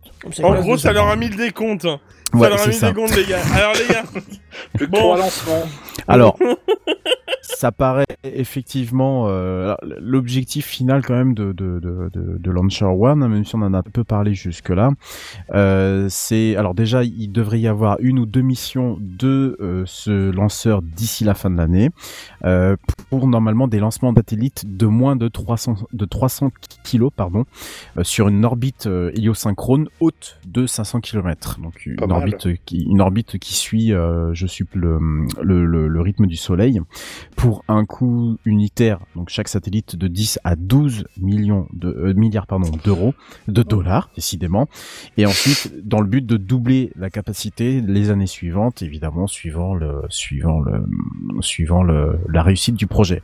Moi ce qui me fait assez halluciner c'est euh, tu prends un avion tu lui mets tu lui colles euh, un lanceur sous le sous le coude et hop tu le lances comme ça moi je Le trouve ça missile. je trouve ça absolument, enfin, c'est ahurissant ce qu'on peut faire aujourd'hui. Et quand je vois, ça. quand je vois toutes les sociétés qui essaient de rivaliser, je me dis, mais les prochaines années, elles vont juste être extraordinaires. On va On avoir plein de choses, plein atomique et puis on va faire une fusée. C'est Bah, ça. Vas-y, gros, vas-y. Vas-y, vas-y. tu peux y. Alors, ne pas tomber dans le pathos d'un échec, c'est bien, hein, mais éviter de tomber dans l'excès inverse, c'est mieux. Rappel- Rappelez-vous de Starliner chez Boeing, décembre dernier, qui n'avait pas pu s'arrimer à l'ISS et n'avait tenu en l'air que deux jours. Les divers partis NASA et Boeing se refusant de penser à l'échec et se félicitant sans doute que si des astronautes étaient à bord, ils auraient pu identifier la cause des problèmes. Allez dire ça aux familles qui ont perdu des membres de Challenger ou de Columbia, ça leur fera très très plaisir, je pense. Voilà, mais alors on n'en avait pas parlé non plus de Starliner, pas beaucoup beaucoup. Pas beaucoup, Je- non. Je m'aperçois qu'il va falloir que je vous parle plus de, de toute cette petite compétition, parce que déjà, un, ça raccroche quand même pas mal à TechCraft. Et puis deux, il y a, il y a, y a depuis SpaceX qui euh, ré- quasiment réussir. J'espère pour eux en tout cas, les, je vais pas leur faire euh, leur, leur, leur, leur porter mal, malchance, mais qui va normalement quasiment réussir, qui va réussir sa mission. Euh, euh, Il y a, je pense, une grosse compétition qui va qui, qui va arriver, sans compter que Boeing avec son Starliner, euh, bon, encore une fois, ce n'est que ce ne sont que des répétitions générales. Pour l'instant, il y a personne dedans, il n'y a pas d'humain. Mais on s'aperçoit tout de même, ne serait-ce que par exemple pour le Starliner, là, ce qu'il avait fait derrière en décembre dernier, c'était à cause d'un d'un d'un problème d'horloge. Ouais. C'est bon, c'est un peu con. L'horloge, c'est un peu le un peu le premier truc qui doit être euh, réglé au poil, hein, parce que c'est un peu le truc qui synchronise un tas d'autres trucs. Hein, voilà, pas, pas, pas grand chose. Hein, est pas le chose. Suisse qui a géré ça, nom de Dieu? Je pense que c'est un Suisse. Ça parle mal. Euh, Bah, moi, je non, suis mais les- je m'en fous. ça les, dénonce. les, les, horlo- les horloges suisses, c'est les plus précises. euh, donc, Ouais, euh, ouais. Tu vas te sauter à la gueule, tu vas rien comprendre. Non mais là on parle pas de Alors, moi, je coucou, on pas parle d'horloge hein, atomique. Hein. Alors, on, on- je, je dis horloge sans vouloir attaquer qui que ce soit, mais, mais, mais juste pour, pour, pour rendre compte du- d'une chose, hein, c'est que bien, c'est que C'était le coco suisse. Parce que c'était. c'était un coucou, c'était comme le, Le ah coucou ouais, de suisse. tout à l'heure, ouais, le coucou suisse. Euh, c'est que euh, l'horloge, si elle est désynchronisée, c'est tout de suite une mauvaise trajectoire et euh, c'est tout de suite une mauvaise orbite. C'est ce qui, c'est un peu ce qui est arrivé à quelques satellites de Galiléo. Je sais pas si vous en souvenez, il y a Oh deux, oui. trois Ouais, ou quatre ans de ça. Ils en ont lancé une petite série et puis ils se sont rendus compte qu'ils en avaient perdu deux ou trois parce qu'il y avait quelques petits problèmes de Ça desynchro restait qu'il leur avait divers, ces connards. Eh, GG Kenton. Elle est excellente celle-là. Elle reste à l'ordinaire. Enfin bref, voilà, tout ça pour dire que hum, ça va être très très très bien dans les prochaines dans les prochaines euh, dans, dans les prochaines semaines. Évidemment, on en parlera dans Techcraft et je rends l'antenne du coup à Binsen. Pourquoi je dis Binsen Binsen J'en ai marre. Allez, Un ça alors Il a encore du bon côté de la frontière, t'inquiète pas. Allez Binsen, c'est Pour l'instant.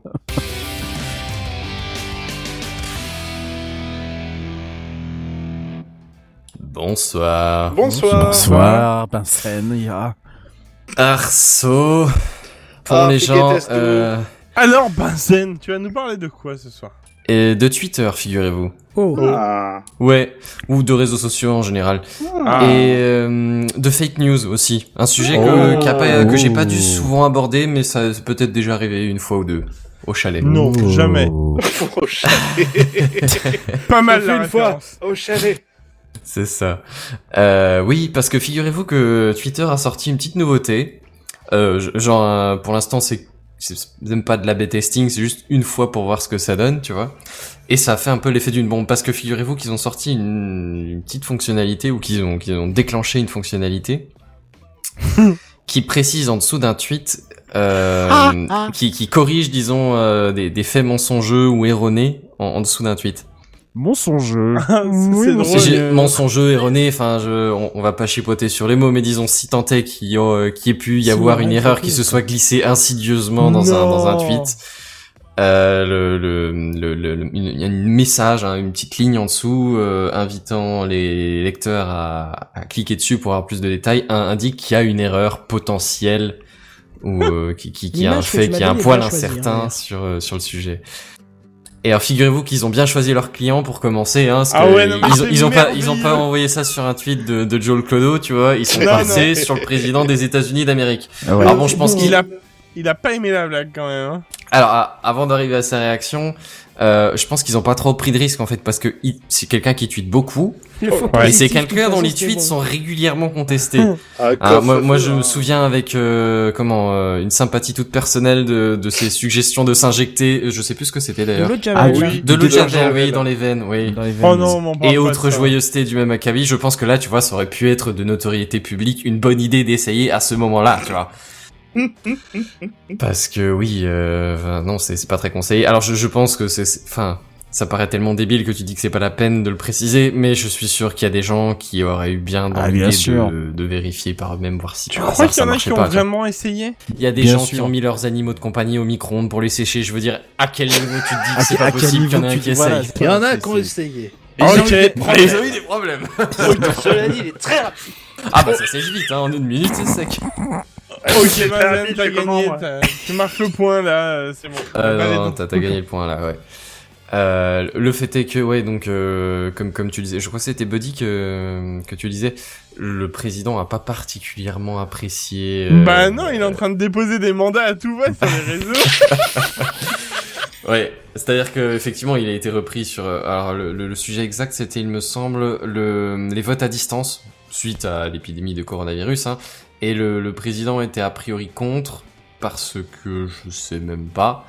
Le, fait est que qui, pensait que ça avait incité plus de, de votes frauduleux ou ce genre de choses.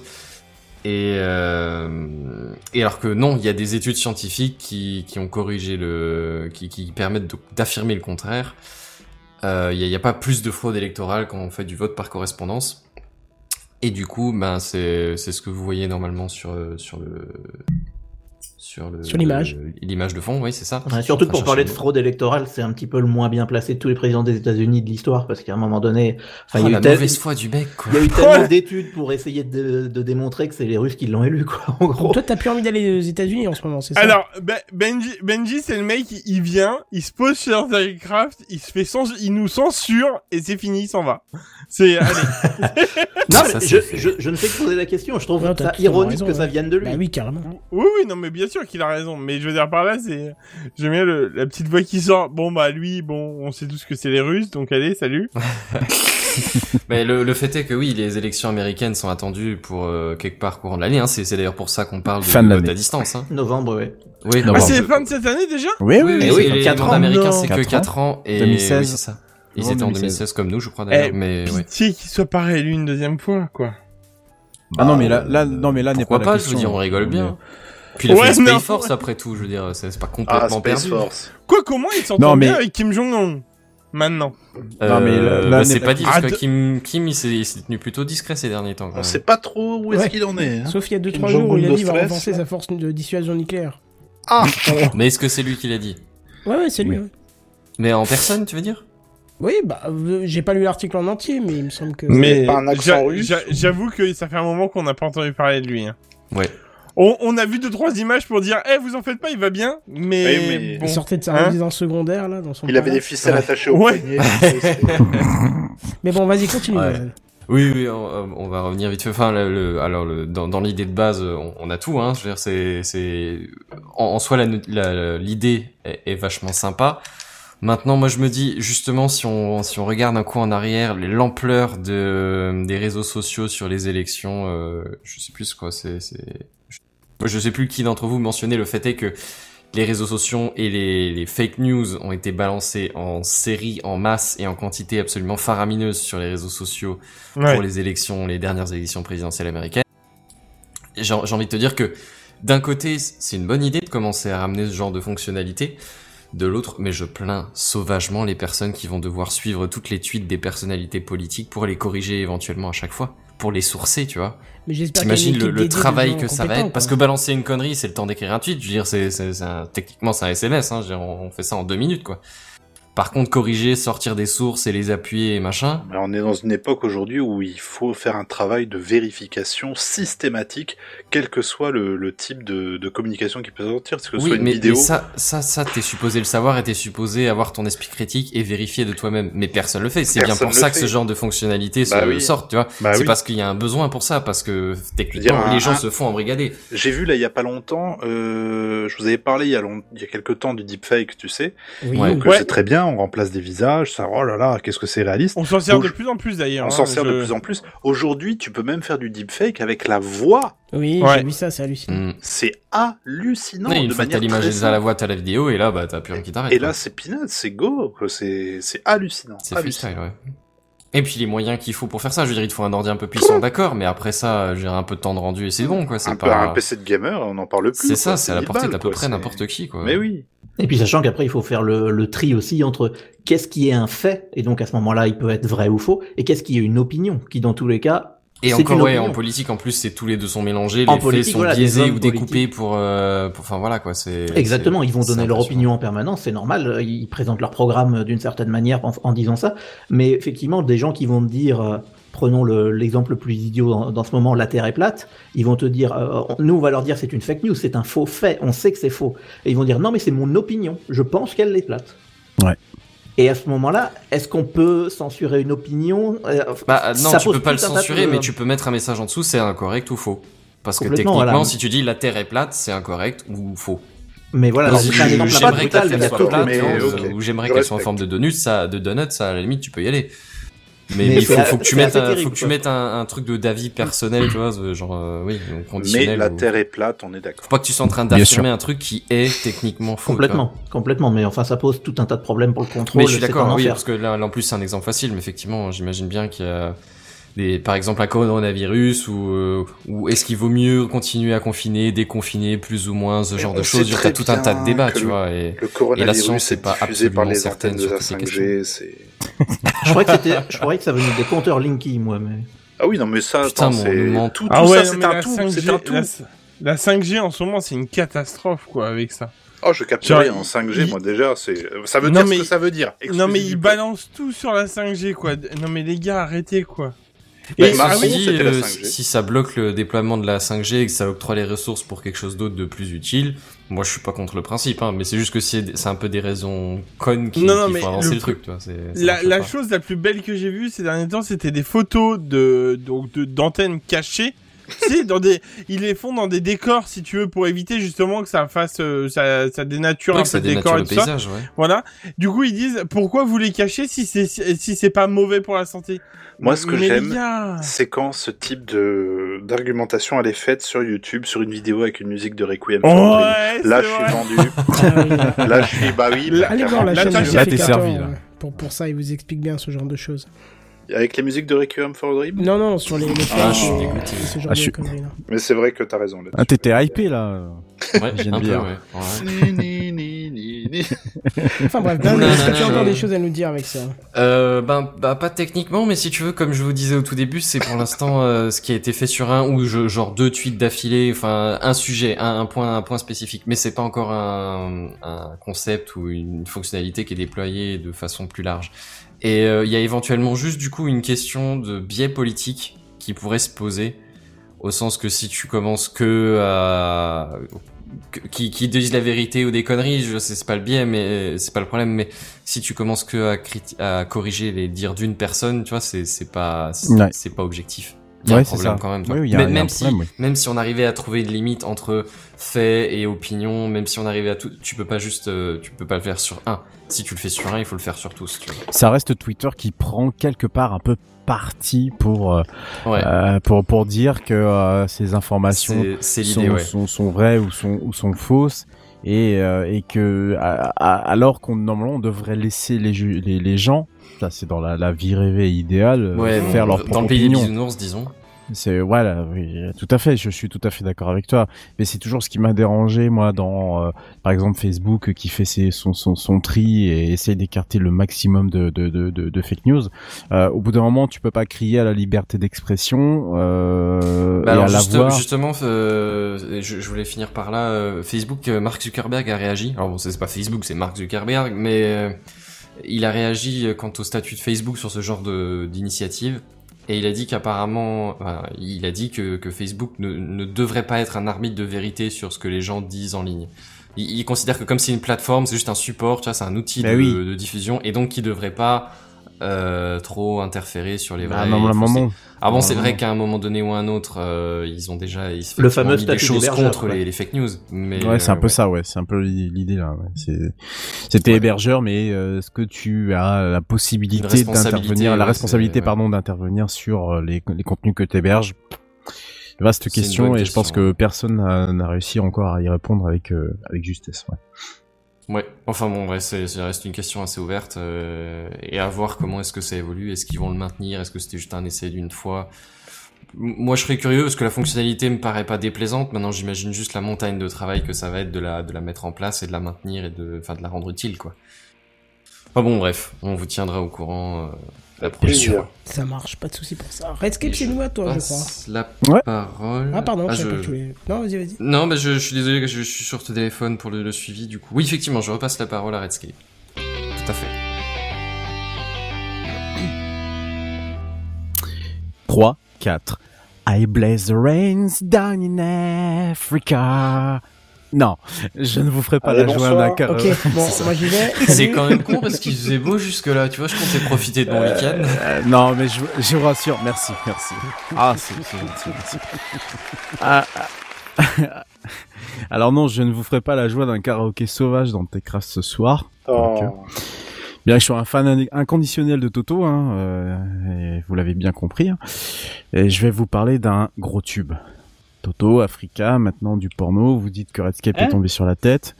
Les Du astronautes porno qui décollent pas, tout ça. euh, Tu vas nous Eh raconter bien- une histoire de Toto? Oui, et non, et bien du tout. J'ai toute ma santé mentale et pour vous le prouver, je vais vous parler de ce qui fera le futur de l'internet. Rien que ça, en Afrique, j'ai nommé To Africa. What? To Africa, c'est tout simplement le câble le plus long du monde. 37 000 kilomètres de long, pour être exact. En gros, presque la circonférence de, de, la planète. Hein. Dans le seul but de doter l'Afrique d'une connexion Internet avec un, avec un, flux de données. euh, T'as jamais vu ça dans ta vie, quoi. Voilà. Alors, d'où est-ce qu'est partie euh, cette idée? Je reprends ma voix un peu normale. Bah, c'est parti de Facebook. Alors ça, c'est un peu le côté dommageable de la chose. C'est un projet de Bah, Facebook. Ça se vaut, ça se Ils vaut ont quand abandonné même. leur, euh, leur, leur euh, ballon sonde relais de. Ouais, bah je pense qu'ils ont pas totalement abandonné, mais ils se disent que plus ils ont de, de, de, d'un- plus, plus ils ont de, de, de relais entre guillemets de leur leur foutu site, plus ils peuvent plus ils peuvent euh, éventuellement euh, arroser le plus de monde possible. Euh, en gros, il part de, alors je vous ai mis du coup le la, la, la petite le petit schéma sur le live YouTube. Il part donc du coup de la Grande-Bretagne et il ceinture du coup littéralement euh, l'Afrique. Hein. Il, il fait tout, il en fait tout le tour. Il va, hum, il va distribuer directement 16 pays pour être exact, dont j'ai la liste quelque part euh, par là. Bah, de toute façon, vous avez la liste sur le sur le live, mais en particulier, euh, pourquoi je n'arrive plus à retrouver cette foutue liste euh, que je vous donne une idée Le pour les auditeurs Sénégal, la pas- Somalie, la Tanzanie, le Nigeria, le. Mozambique, Madagascar, Kenya. euh, C'est ça. voilà. C'est ça. Il remonte euh, donc au niveau ensuite euh, de l'Égypte et il va distribuer. Alors il y a même Djibouti dans l'histoire. Il remonte euh, l'Arabie Sa- l'Arabie Saoudite et il repasse par le, le canal de Suez pour repartir en Méditerranée. Et euh, je crois que même l'interco doit se faire euh, quelque part en France, si je si ma vue est bonne. Décidément, j'avais tous les liens ouverts et en fait tout s'est tout s'est dégagé en même temps. Donc c'est ça c'est génial. Il est super ton navigateur, c'est lequel? Firefox Ah non, non, non, non, ne le lancez pas. Oh, ne le lancez pas, restez en digresse pas ce soir. Putain, mais c'est pas vrai ça. J'ai rien dit en plus, c'est même pas drôle. Non, ouais, il, en fait, il, euh, il, euh, il interco en France et il finit sa course en Espagne. Voilà, pour être exact. Mais en fait, j'avais pas l'image. J'ai mon écran qui est splitté en deux, euh, Monsieur Buddy. Donc euh, un peu de respect, s'il vous plaît. Ah, mais moi, je respecte, hein. Alors, euh, donc c'est 21 atterrissements exacts dans 16 pays d'Afrique, mise en service prévue entre 2023 et 2024 pour une capacité nominale allant jusqu'à 180 terabits par seconde. Sympa. A priori, a priori, ça doit être, euh, d'après ce que j'ai lu, le plus, euh, enfin le câble le plus rapide entre guillemets du monde. Non, non, non, Euh, non, dis pas ça. non, c'est pas. Non, cette semaine, ils ont fait des tests à plusieurs pétabits à la seconde.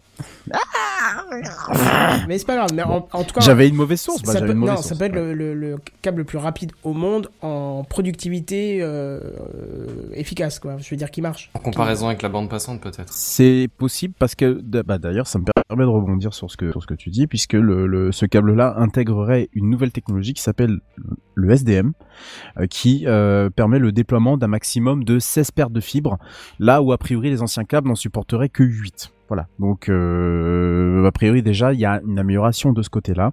Euh, ensuite, qu'est-ce qu'on peut dire par rapport à ce câble-là? C'est un consortium de 8 fabricants euh, de par le monde. Euh, vous avez dans l'histoire China Mobile International, Facebook bien sûr, hein, MTM Global Connect, Orange euh, de chez nous, Télécom Egypte, Vodafone et Alcatel Submarine Networks qui est du coup celui qui est en charge de la construction du câble. Voilà. Donc alors tout ça est bien beau, mais c'est c'est un câble qui va être fait pour le déploiement de la 4G, le déploiement de la 5G, voire même pour accéder au très haut débit euh, fixe euh, dans certains pays. Moi, je pense à des pays comme, par exemple, forcément Madagascar. J'allais vous en parler euh, plus précisément puisque je, une partie de mes origines sont de là-bas, donc forcément, c'est vous dire qu'un câble, un câble permettant l'accès au haut débit, euh, ils vont pouvoir accéder à Internet beaucoup plus rapidement. euh, ça serait quand même pas, c'est quand même pas du, euh, c'est quand même la moindre des choses entre guillemets. Et ce qu'il faut savoir, c'est qu'a priori, le câble serait enfoui, enfoui pardon, 50% plus profondément que tous ceux qui sont installés actuellement euh, aujourd'hui euh, sous euh, sous euh, sous les océans euh, pour euh, pour euh, bah, pour éviter en fait que vous ayez des ruptures de des ruptures de réseau. On est quand même autour de l'Afrique, on n'est jamais trop prudent comme dire l'autre. Euh, donc voilà. Donc c'est un projet qui euh, a priori est démarré aujourd'hui. Euh, on n'en sait pas vraiment beaucoup plus à part les détails techniques euh, euh, dont je vous ai euh, la dont je vous ai dit aujourd'hui. De quoi? La fin la semaine prochaine? Oui, la fin de la semaine prochaine, bien sûr. Tout à fait. Euh, a priori, ça serait pour, euh, si je ne m'abuse, je suis en train de regarder, ça serait pour, euh, ça serait pour euh, 435 millions d'internautes au total en Afrique, c'est quand hein, sur, une, ouais. sur- voilà, sur une population quand même africaine estimée à 1 milliard euh, 270. C'est vrai qu'ils sont très nombreux, mais bon, voilà, ils sont, sont, sont pas, ils sont pas non plus, ils sont, sont pas tous interconnectés entre eux. hein. on est, en- on est un tout petit peu en Afrique, hein, sans vouloir faire de, de, de, de, de, de biais. Le euh, raccourci communi- dégueulasse. de raccourci dégueulasse. Non, abs- absolument pas. C'est juste que évi- évidemment, Internet euh, au fin fond de la brousse, je sais de quoi je parle, donc je peux, je peux vous en parler. Non, c'est clair que ça va pas arriver tout de Bah, il suite. faut que Par tu tailles contre, ton jardin dans ce cas-là. Écoute. Ouais, mais tout à fait, exactement. Par contre, par contre, attention, on a un, un développement surtout autour des grandes villes, euh, des principales euh, capitales et grandes villes africaines, un développement de la 4G et la 5G. Là-bas, vous achetez un téléphone, vous avez du réseau. hein. Enfin, oui, bah parce qu'ils clairement. pas de, de, ils ont pas de connexion cuivrée ou fibrée. C'est plus par l'aérien que tout le reste. Oui, voilà, c'est ça. Euh, juste pour euh, quelques chiffres, histoire d'égayer un peu, enfin d'étayer un peu mon propos. Hein, euh, pour le taux de pénétration de l'internet dans différents pays, dans différentes zones de l'Afrique, on était à 51% sur l'Afrique euh, australe, 49% pour l'Afrique du Nord, euh, 39% pour l'Afrique de l'Ouest et 27% pour l'Afrique de l'Est, ce qui est un peu logique parce que c'est un peu la partie la plus entre guillemets la plus pauvre mais c'est encore moins pour l'Afrique centrale qui est à seulement 12%. Donc autant vous dire que euh, l'Afrique centrale qui, sera desservie a priori par un interco qui devrait arriver depuis le Gabon si je, si je ne m'abuse, si je retrouve ma carte, mais à chaque fois je la perds cette foutue carte qui est très utile. Elle est juste là, voilà. Donc oui c'est le Gabon, c'est ça. Le Gabon est par la République démocratique du, Congo. Donc autant vous dire que ça devrait améliorer considérablement leur taux de le taux de pénétration d'internet. Donc euh, voilà, moi ce qui me fait un peu chier c'est que c'est Facebook qui construisent le qui construisent la, la, la chose. Tant mieux hein, quelque part, hein, ça permettra à l'Afrique d'être un tout petit peu moins déconnectée du, euh, du, du, du reste du monde. Euh, mais bon, tout ça c'est aussi fait pour que une certaine pénétration du, de, de Facebook dans, dans, dans ces nouveaux marchés. Surtout que et ça je l'ai appris effectivement, euh, je l'ai appris effectivement, il y a des centres de données qui ont été implantés un peu un peu partout en Afrique par Facebook. Donc ça voilà, faut le savoir. Euh, et je pense que le fait d'avoir un China Telecom aussi participé au projet n'est pas non plus euh, désintéressé non, carrément pas. hein, puisque la Chine investit massivement en Afrique depuis euh, plusieurs années, notamment à Madagascar. Du coup, j'en sais quelque chose. Et voilà, c'est, ce sont des choses à prendre en considération. C'est bien, mais c'est quand même un peu financé par, par, j'allais pas dire des trous du cul, mais je veux dire, C'est bien, mais c'est pas top. Merci, voilà, c'est une belle conclusion. Ah là hein. là, les Bon. vilains. C'est vrai que ça fait toujours un peu peur quand on dit euh, on est les, les bons occidentaux, on dit regardez les, les Chinois, ils sont- ils s'occupent de l'Afrique, ça va être certainement pour leur voler leurs données. ou gna gna gna gna gna. N'empêche que si les Chinois s'occupent de l'Afrique, euh, typiquement en leur donnant des câbles et des machins, c'est parce que les occidentaux s'en sont pas trop occupés de Oh, ils sont occupés avant. d'autres choses là-bas. Hein. Clairement, Ouais, enfin il y a, ouais, y a je ouais, sais oui. pas combien de, de centaines de milliers de câbles entre le- l'Europe et les- et l'Amérique du Nord, Oui. et à côté de ça, autour de l'Afrique, il y a, il y a Il y a- trois, bah, y a trois là. bouts de cuivre qui se battent en, en duel quoi. Quand des pipelines, il doit y en avoir. hein. Oui, Pardon. Ah oui, ça, y a pas de problème. Effectivement, c'est malgré le fait que ça soit des opérateurs euh, à surveiller euh, d'une façon générale, mais je pense que les nations africaines euh, savent quand même dans quoi elles s'engagent et vont surveiller. Ça reste quand même une excellente nouvelle pour les utilisateurs. Ah mais mais tout à fait. Alors attention Benji, je, je, je, je précise mon propos. Là n'est pas l'idée n'est pas de critiquer Facebook Ah non, non, de manière sûr. facile. Là où moi ce qui me ce qui me ce qui me fait qui me chiffonne un peu, c'est que c'est pas même pas l'histoire des- d'espionnage de données ou autre ou autre chose parce que normalement ce genre de câble est censé être totalement indépendant. Donc ils n'ont pas le droit d'aller piocher des données euh, directement dans ce dans dans dans dans, ce type de de, câble pas. et ne le feront pas. Moi, ce qui m'emmerde un peu dans cette histoire, c'est que ça soit un opérateur privé qui ait les pieds un peu partout et qui, euh, entre guillemets, euh, est au, cœur d'un d'un tas de, de scandales euh, liés notamment à, à la vie privée. Euh, qui m'embête. Si tu veux. En tant qu'entreprise, tu vois, voir Orange ou le non, Submarine non, Network, non, ce genre de choses-là. Ton, ton raisonnement est un peu biaisé parce que pendant des années, tu as eu des téléphones euh, performants pas chers grâce à Orange, euh, Alcatel, machin, qui finançaient au rabais ou qui faisaient sur abonnement euh, avec subvention et ainsi de suite. Tu as plein de domaines comme ça où tu as plein d'entreprises qui vont euh, pousser la pénétration d'un produit euh, sous conditions, sous ci, sous ça, et au final, ça bénéficie à tout le monde, tu vois. Tu comprends Oui, ce que je veux oui, dire oui, C'est- oui, faut- oui, je- comprends pas tout à fait, partout. non. Enfin, Non. ça- Ah, c'est ils, pas- ils ont le budget pour mal. aider, donc euh, à la limite, laisse-les laisse aider, quoi, tu vois. Sans, ceci dit, euh, une ONG comme ah, c'est un tout petit peu insurgé, hein, euh, l'ONG s'appelle Internet sans frontières, et elle se montre légèrement euh, sceptique hein, par la voix de son, son porte-parole qui estime que ce projet de câble pourrait être exploité à des fins d'intelligence économique ou même politique. Vous voyez, j'ai strictement rien inventé, je pense qu'il y a d'autres gens qui l'ont qui en ont qui ont certainement pensé à ça ah oui, déjà, ça dépend euh, quel pays hein. connectent et quel pays ils vont Voilà. laisser, pour, euh, laisser pour compte. Hein, Et, bien sûr, et surtout, ce, ce porte-parole suggère euh, d'imposer un contrôle social des données qui transitent. Il faudrait réguler ce bien commun que constituent les câbles sous-marins à fibre optique. Donc euh, voilà, je, je veux dire, si comment vous dire ça? Si j'ai des doutes aujourd'hui, c'est que je me dis que c'est l'Afrique avec un avec une, une histoire très compliquée, une, une re- une relation avec la, la démocratie euh, dans- au sens démocratie, euh, au, mais euh, côté côté côté données, si vous voulez, euh, qui peut être assez compliqué. Voilà, c'est tout ça dire, moi que je- ne tergiversons pas, on verra. Exactement, voilà. Et je passe du coup la parole à Buddy pour la suite. Bonsoir. Bonsoir. Bonsoir. Merci pour cette info. Non, non, ça va aller, ça va aller. y a pas de mal. T'inquiète, je vais vous réveiller. Ok, vas-y. Allez. Et si ce soir on parlait un peu de notre enfance, hein. ce soir, je vais vous parler de sucette. C'est pas Ah, la, tra- la transition de Ça, c'était mon oncle, ça. Ouais, ça. Euh, J'étais en train d'essayer de trouver une vanne avec un curé. Moi, ou c'était prêtre, mais- ouais, c'est ça. Ouais, c'était le prêtre, ouais, c'est ce que j'allais dire. C'était le but avec l'enfance. Bon, allez, bref, c'est pas. Bon, bah, pas n'importe quelle sucette, hein, vous vous en doutez un petit peu quand même. Une sucette électronique. Ah, J'adore sucer les batteries. C'était mon oncle robot. ça, c'est une nouvelle version. Alors, on doit cette révolution à euh, un chercheur euh, qui s'appelle donc Omei Miyashi, euh, Mi- Miyashita. Pardon. Et on le salue. Et on le salue. On le salue très clairement parce que je pense qu'on atteint une petite révolution sympathique et on va pouvoir en parler. Alors pour faire simple, cette sucette euh, peut reproduire n'importe quel goût.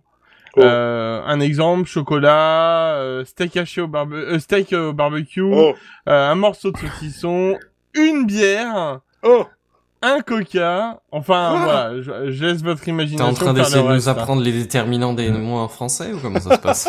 Attends, De quoi? un steak haché au barbecue. T'es sérieux ou steak- quoi? Ouais. Tu crois que j'ai envie ouais, de, tu tu crois que j'ai envie de sucer un steak haché au barbecue? Bah, Non, tu ça ce peut que- se discuter. tu veux. J'ai envie de bouffer moi surtout. Oui, mais d'abord, avant de le bouffer. T'es en train de sucer, ça me fait trop rêver.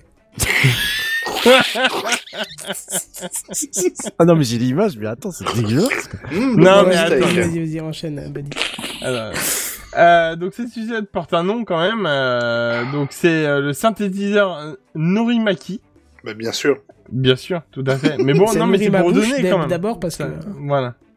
Alors, Après, pour, pour vous expliquer un peu son fonctionnement, euh, vous voyez un petit stylo quatre couleurs, hein, Oui. les billes qu'il y a là. Ouais. Eh ben là, c'est à peu près pareil. Euh, bon, euh, bien sûr, à la place euh, de l'encre, vous mettez du gel, un petit gel particulier.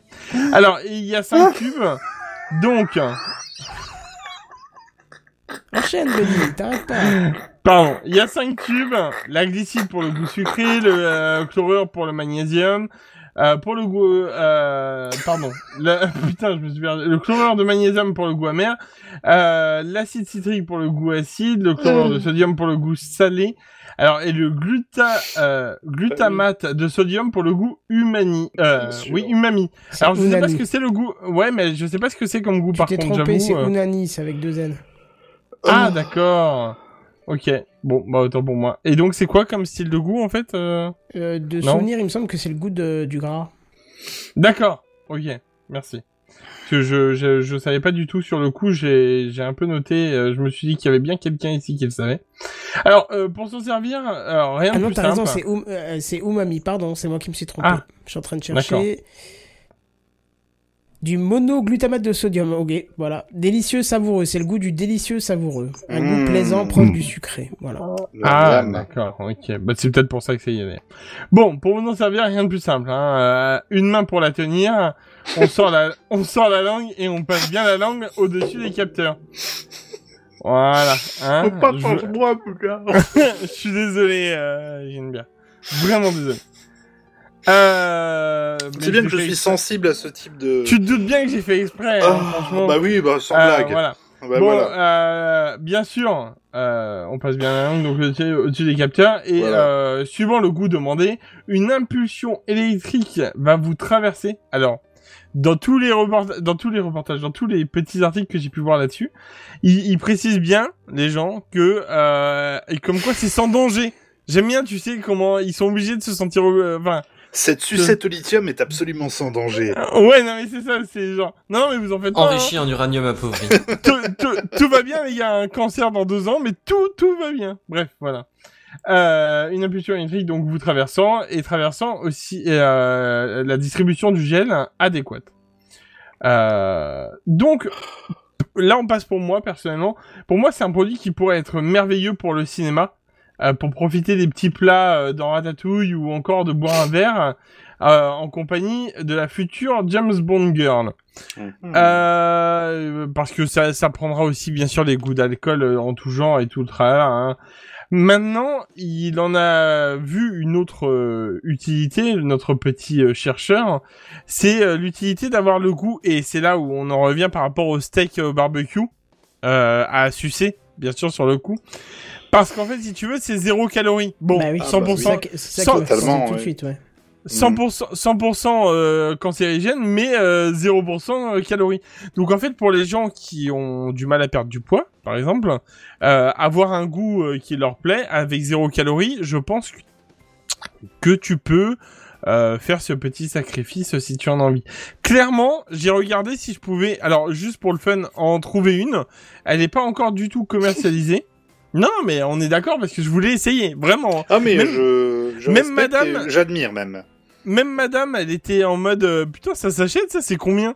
Et euh, et clairement euh, si un moment je trouve euh, cette sucette électronique, euh, elle va peut-être sortir euh, euh, ultra commerciale à un moment où, on s'attendra le moins d'ailleurs.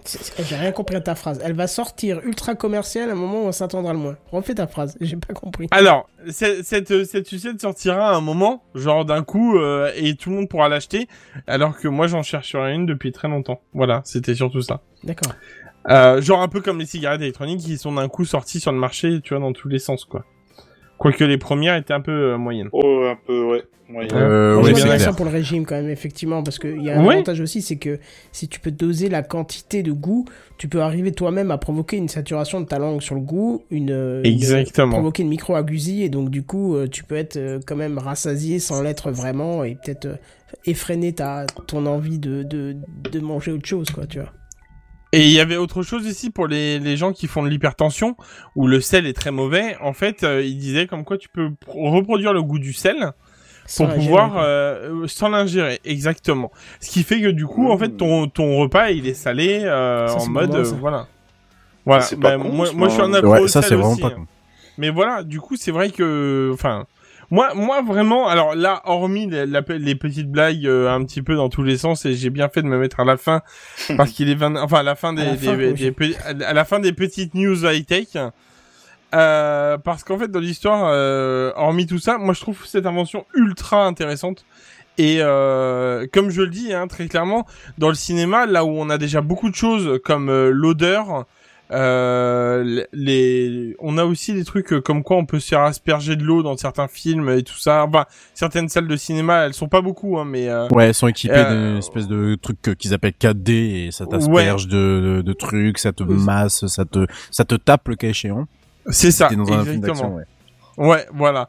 Et euh, t'as, t'as pareil, t'as aussi, alors ça encore moins, j'en ai pas vu du tout en France, enfin en tout cas pas entendu parler, mais t'as aussi des gilets euh, à mettre euh, pour avoir des sensations dessus, froid, chaud, euh, des vibrations à certains endroits, genre si tu reçois une flèche, tu sens un impact et tout ça. Bref, voilà. Tout ça pour dire que ça c'est un très bon complément et je me dis que ça peut être vraiment sympa le petit Mais le petit truc ça, moi, tech. euh, Je veux bien que tu nous le testes. hein. Eh ben, si à un moment, je vais regarder, hein, je vais, je vais regarder de temps en temps, et si à un moment j'en trouve Ouais, t'as pas une, d'infos euh, sur sa commercialisation. Non, pour l'instant, pour l'instant rien du tout. Alors après, euh, je peux essayer de jeter encore un œil là, euh, parce que la, la news, pour être tout à fait franc, la news est sortie il y a deux jours. Elle a fait un peu le tour d'internet il y a deux jours, en fait. D'accord, bah tu nous Donc, euh. Ouais. Donc voilà, donc euh, très clairement là, je pense que ça va, ça va comme, enfin, ça va se commercialiser dans la, dans l'année, euh, à mon avis, dans l'année qui suit. Hein, euh, si vraiment ça peut être intéressant. Voilà. Donc ça, c'était ma toute petite news en bref euh, pour euh, pour raccourcir par rapport à mes collègues qui en ont fait plein. Euh, et du coup, hein, et c'est moi qui t'introduis et là j'en suis fier. Ouais. Ouais, ouais, vas-y, vas-y, vas-y, vas-y, vas-y, vas-y, vas-y. Euh, Doucement, doucement, doucement, doucement. ça fait longtemps qu'il a pas été introduit, donc euh, il va pas à sec, quoi. Ça, Je vais ça. laisser. Je vais laisser. Oh, alors, cela ne me Je vais pas balancer, pas. mais Bazen était à la maison ce week-end. hein.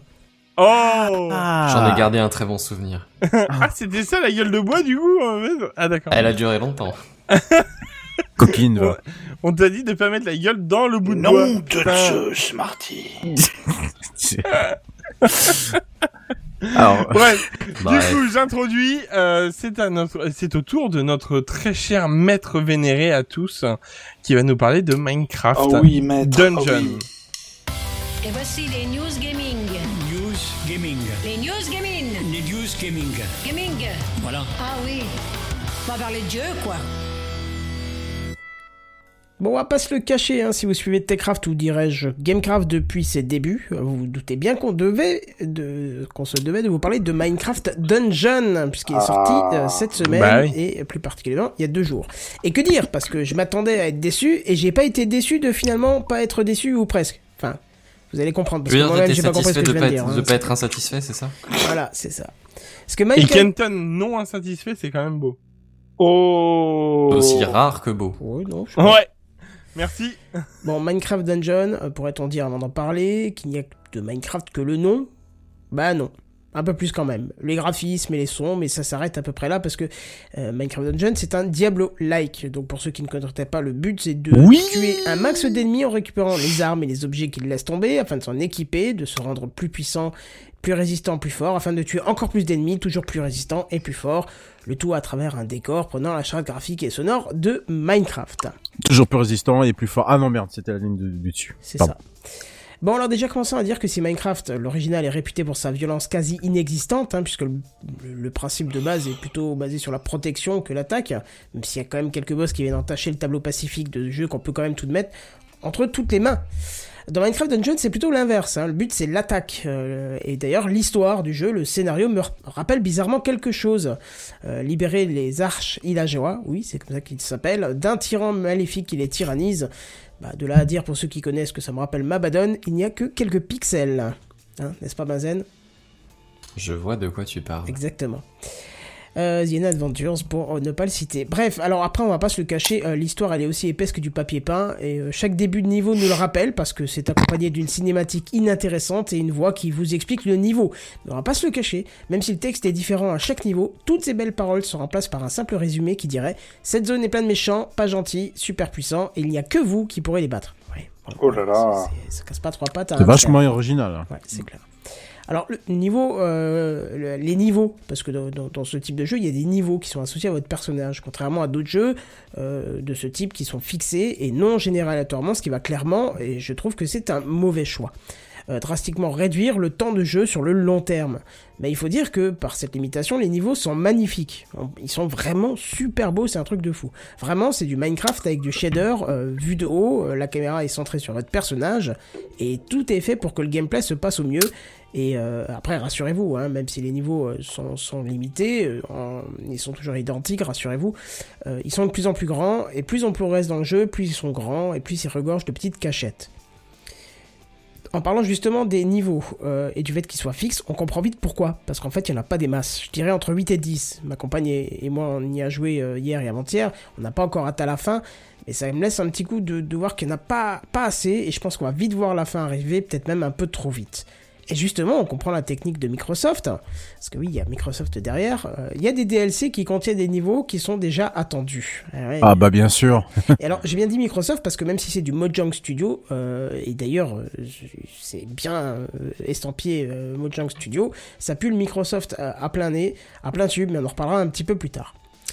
Donc, euh, dans un Diablo-like traditionnel, il vous faut choisir une classe pour votre personnage. hein. En gros, une spécification comme mage, berserker, euh, archer, soigneur, tank, que sais-je. Je suis pas spécialiste de- dans tout ça. Mais dans Minecraft Dungeon, c'est pas le cas.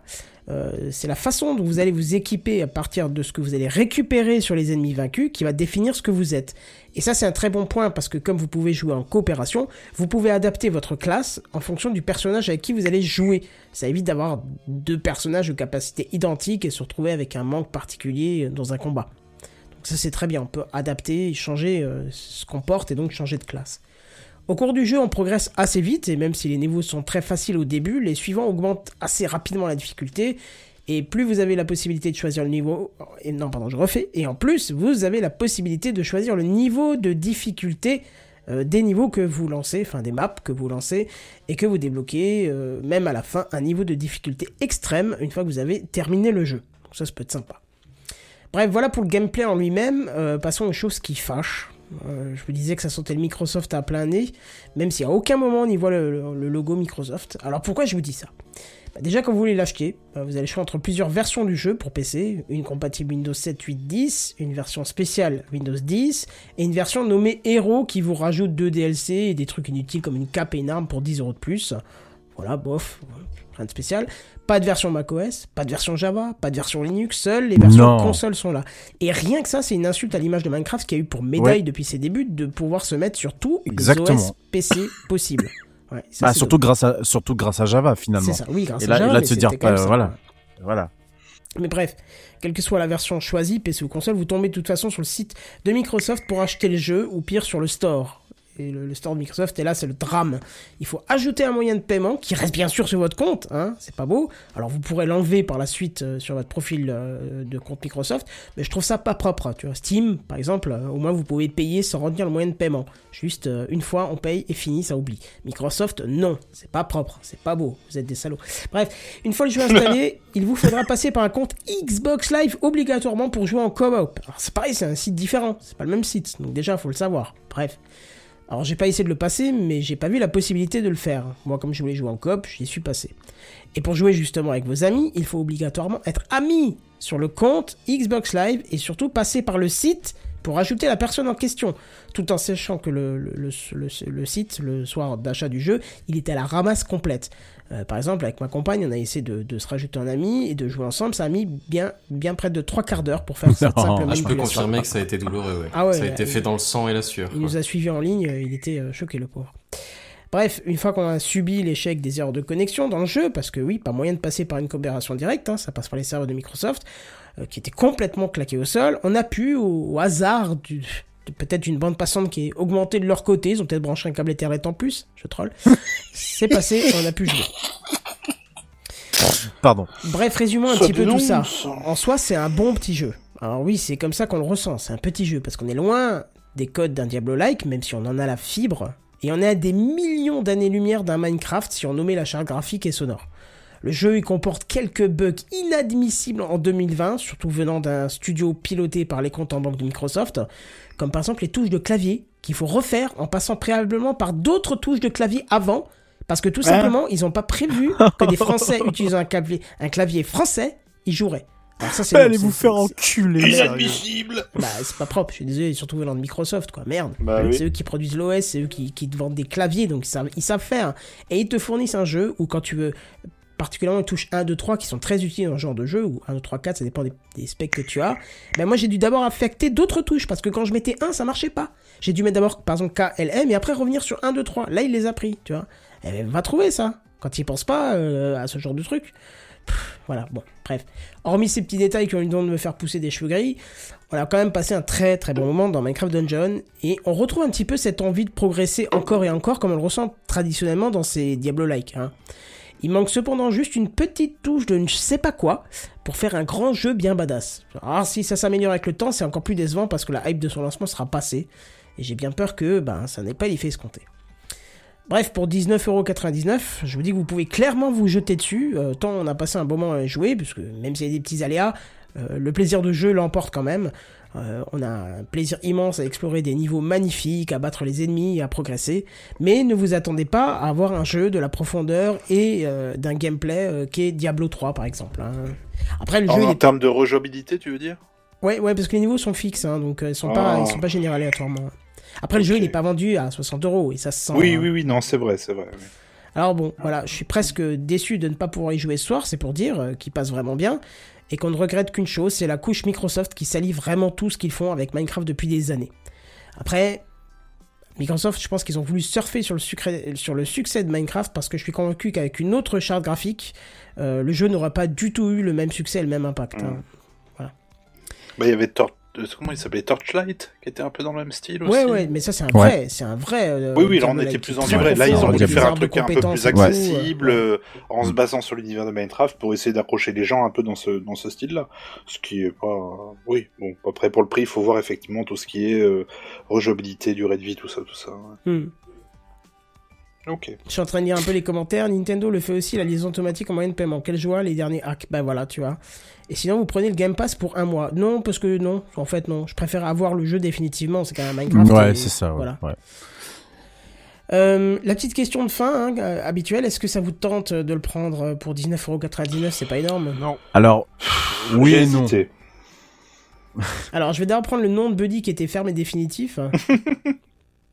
Bah non, parce que euh, parce que c'est pas du tout. euh, même s'il y a Minecraft.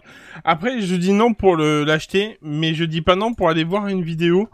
Euh, je me demande s'il y aurait pas un Twitch de quelqu'un qui pourrait en si, faire un il y en a plein, il y en a plein. Voilà. oui, donc, euh, 57, je crois. sur non, pas du tout. Je n'ai Ah, pas fait dessus. Non. Ah bon non, mais du coup, je vais trouver en fait et je vais jeter un œil à quoi il ressemble. Mais par contre, c'est pas du tout. euh, J'ai beaucoup joué à Diablo 3 en fait, euh, mais euh, c'est plus du tout les jeux auxquels je joue maintenant, en fait. Donc euh, Bah, voilà. regarde une vidéo, tu seras peut-être surpris parce que justement, euh, comme il n'est pas totalement dans la profondeur d'un d'un Diablo-like qui demande quand même de l'investissement dans le jeu, de bien comprendre les mécanismes, de bien étudier ce que tu récupères, ce que tu mets sur toi. Là, tu, tu vois que c'est pour les enfants. Ça a été vraiment très simplifié, donc ça peut peut-être te faire passer un bon moment. Oui, peut-être. Je, je vais de toute façon, comme je te dis, je vais regarder une vidéo parce que je suis intrigué de comment il est parce que tu m'as dit qu'il, enfin, tu as dit qu'il était euh, magnifique, enfin Regarde. Aurélien Sama, c'est un, Bah oui. C'est un développeur de cartes à l'époque sur Minecraft qui a continué à faire du Minecraft et qui le fait très bien et qui euh, Ouais, torche ouais. le jeu en ce moment et qui, qui, vaut, qui te montre bien ce que vaut le jeu. Ça fait longtemps que j'ai pas regardé une vidéo de lui d'ailleurs. Ben voilà. Qui d'autre euh, est catégorique? Non, les Pas autres tous en même tâtés, temps, hein, s'il vous plaît, les mecs. Bazen, toi Oui, tu t'es tâté. Euh, ouais, mais comme dit, euh, Diablo, ça n'a pas été une expérience transcendante de ma part. Alors, Moi je pense euh, qu'il faut pas le voir dans, le même, dans la même boutique. Là, faut le voir pour le divertissement plus que pour. euh, tu vois Ouais. Tu- ben, et tu te rappelles la position de ma sœur là, ces deux soirs? Bah, ce soir, elle m'a Mhm. demandé comment on fait pour l'acheter. Donc, euh, D'accord. donc je pense qu'elle a dû être quand même euh, un peu, euh, suite à ce qu'on en disait euh, entre nous, euh, peut-être intéressée pour participer au truc. Je pense que c'est un jeu Mhm. que tu dois pas faire tout seul, mais vraiment en coop, quoi. D'accord, ouais. Bon, bah, pour l'instant, pas, pas ultra hypé, mais, euh, mais pas opposé à l'idée, quoi. D'accord. Et les autres non plus? Euh, Bah. Why not? Mais pour l'instant, ouais, non. Enfin, effectivement, moi, ce que j'aimais bien dans... Je suis pas un fan de, de ce genre de jeu, mais Diablo 3, je l'avais... euh, J'avais bien avancé, j'aimais bien ce côté long, ce côté qu'on puisse, effectivement, peut-être refaire quelques niveaux, ça pouvait être sympa.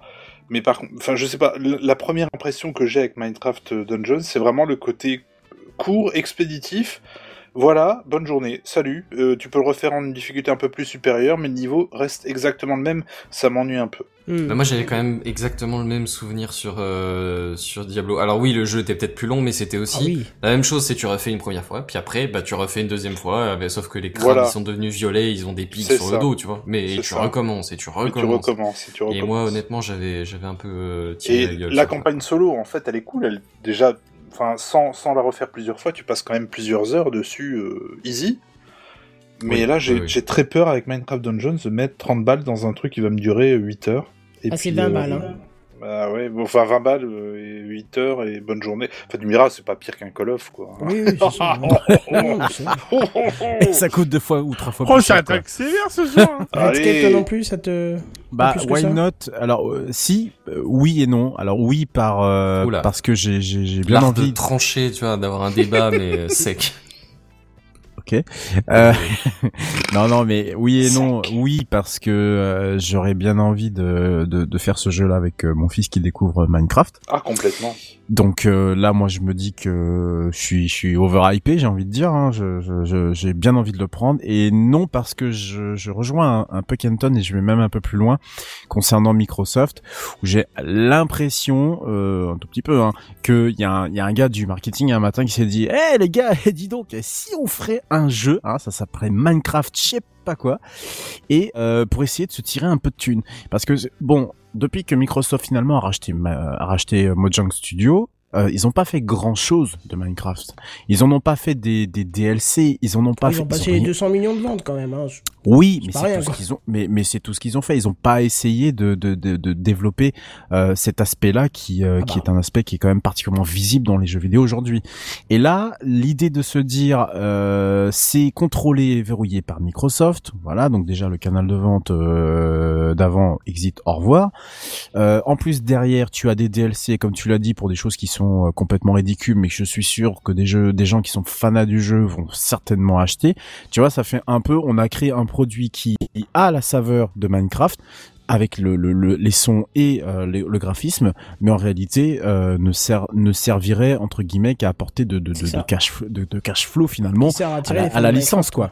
Voilà. Parce que jamais j'aurais et acheté ça avec une autre interface graphique. hein. on est d'accord et, et ça franchement ça me ça me dérange j'ai rien de rien de spécial contre Microsoft hein, c'est même pas contre eux c'est c'est c'est le fait de faire de, de ce produit quelque chose qui soit euh, un peu à des à des années lumière de ce que de ce qu'est euh, Minecraft Euh, et puis en rejoignant d'ailleurs ce que disait JNBR tout à l'heure, euh, te dire que la rejouabilité, euh, on pourrait très bien imaginer avoir des mondes aléatoires, hein, parce Ouais. que c'est, enfin, c'est quelque chose, C'est même, slash, euh, mais voilà, et puis même c'est le, c'est même dans l'ADN de, de, de Minecraft d'avoir des, des, des, des, des décors et des paysages qui sont complètement aléatoires, qui sont construits au bon gré, au bon gré du jeu, quoi, selon, selon ce que, comment le, comment le jeu a été, a été codé.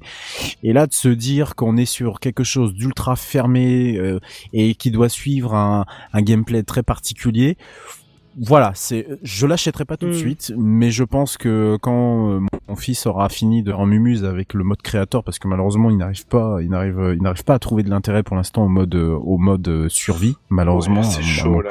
Bon, c'est chaud, je lui ai expliqué le concept, les bases, mais il a toujours pas l'air de, de vouloir trop jouer dessus. Lui, il veut s'amuser en créateur et finalement j'ai laissé tomber Oui, et bah, je, pourquoi pas, je hein. m'aperçois Bah, en prend... soi, il y a pas de mal, hein. Je veux dire, s'il Je veut, laisser s'il veut jouer au Lego, tu vois. non, mais je suis, pas- non, pas mal, mais hein. ben, Benzen, je suis très psychorigide et malheureusement, moi, tu sais, j'ai envie de dire que dès qu'on commence, euh, donc, moi, j'ai commencé à l'apprendre à jouer en mode survie et, et ce Le que je faisais et tout pour les ça. deux utilisations, tu peux pas cracher Oh, tout à fait. hein. Et- Dans trois ans, c'est le meilleur créateur de cartes au monde. tu Et sais. du coup, et du coup, je me suis aperçu qu'il s'amusait carrément en faisant n'importe quoi en mode créateur. Et, euh, et, et au final, il, bah, il s'amuse déjà. Et il m'a montré un truc là l'autre l'autre jour. Je crois que c'est la semaine dernière qu'il a joué. Il m'a montré un truc. J'ai dit oh putain. Ah oui d'accord donc j'ai bien fait en fait de le laisser en mode créateur parce que euh, ouais je suis en train de m'apercevoir qu'il bah il fait son petit son petit monde sa petite imagination euh, voilà donc au départ je l'engueulais un peu parce qu'il se faisait tuer en te- il se faisait tuer tout le temps par par, par les par les. Espèce Voilà. de faible. alors que je lui dis alors que je lui dis qu'il fallait pas sortir la nuit tu vois le cas typique et Ah. puis au final, je le maintenant je le laisse jouer tout seul euh, en mode créateur et je me- bah, je trouve qu'il s'amuse euh, trois Ouais, fois plus et il est pas derrière, et puis je suis pas derrière son dos donc il fait vraiment ce qu'il veut et c'est son imagination qui tourne et euh, finalement j'ai eu un peu tort de de, de, le- de, le conduire comme ça. Donc j'ai quand même bien envie de découvrir cette aventure là avec euh, avec avec lui parce que euh, c'est devenu un très gros fan de, de, de, de Minecraft. Mais voilà pas tout de suite parce que il, il me manque le côté euh, j'allais dire sauvage de Minecraft. Ouais c'est presque ça quoi. C'est le côté euh, le, le côté à l'aventure de Minecraft le côté euh, je sais pas quel biome je vais aller découvrir je sais pas quel paysage je vais euh, je, sur lequel je vais je vais marcher.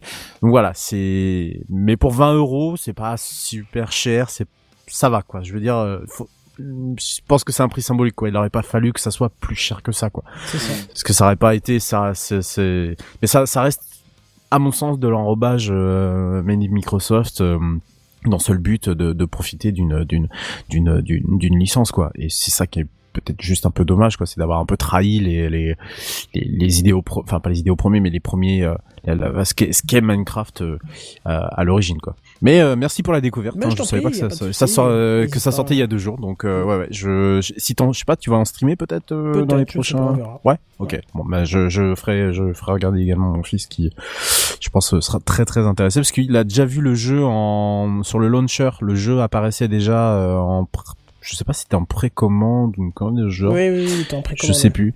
Et il m'en a parlé plus très souvent. T'as vu, papa, euh, il y, a- il y a un truc, ça a l'air d'être bien, machin, c'est marrant. J'ai dit ouais, je sais pas, je verrai bien. Et puis j'ai jamais prêté attention, donc euh, voilà. C'est Bah, parfait. très bonne chose, donc euh, merci. Il est l'heure, messieurs, dames, pas de se quitter, mais que vous déployez vos oreilles parce que euh, c'est notre invité qui va parler. Benji, je t'ai pas posé la Yes. question pour Minecraft parce que je sais que tu ne joues pas du tout aux jeux vidéo. Jamais. Je n'en ai rien à foutre. Voilà. Donc, euh, Mais ça me fait plaisir que ça Bonne plaisir.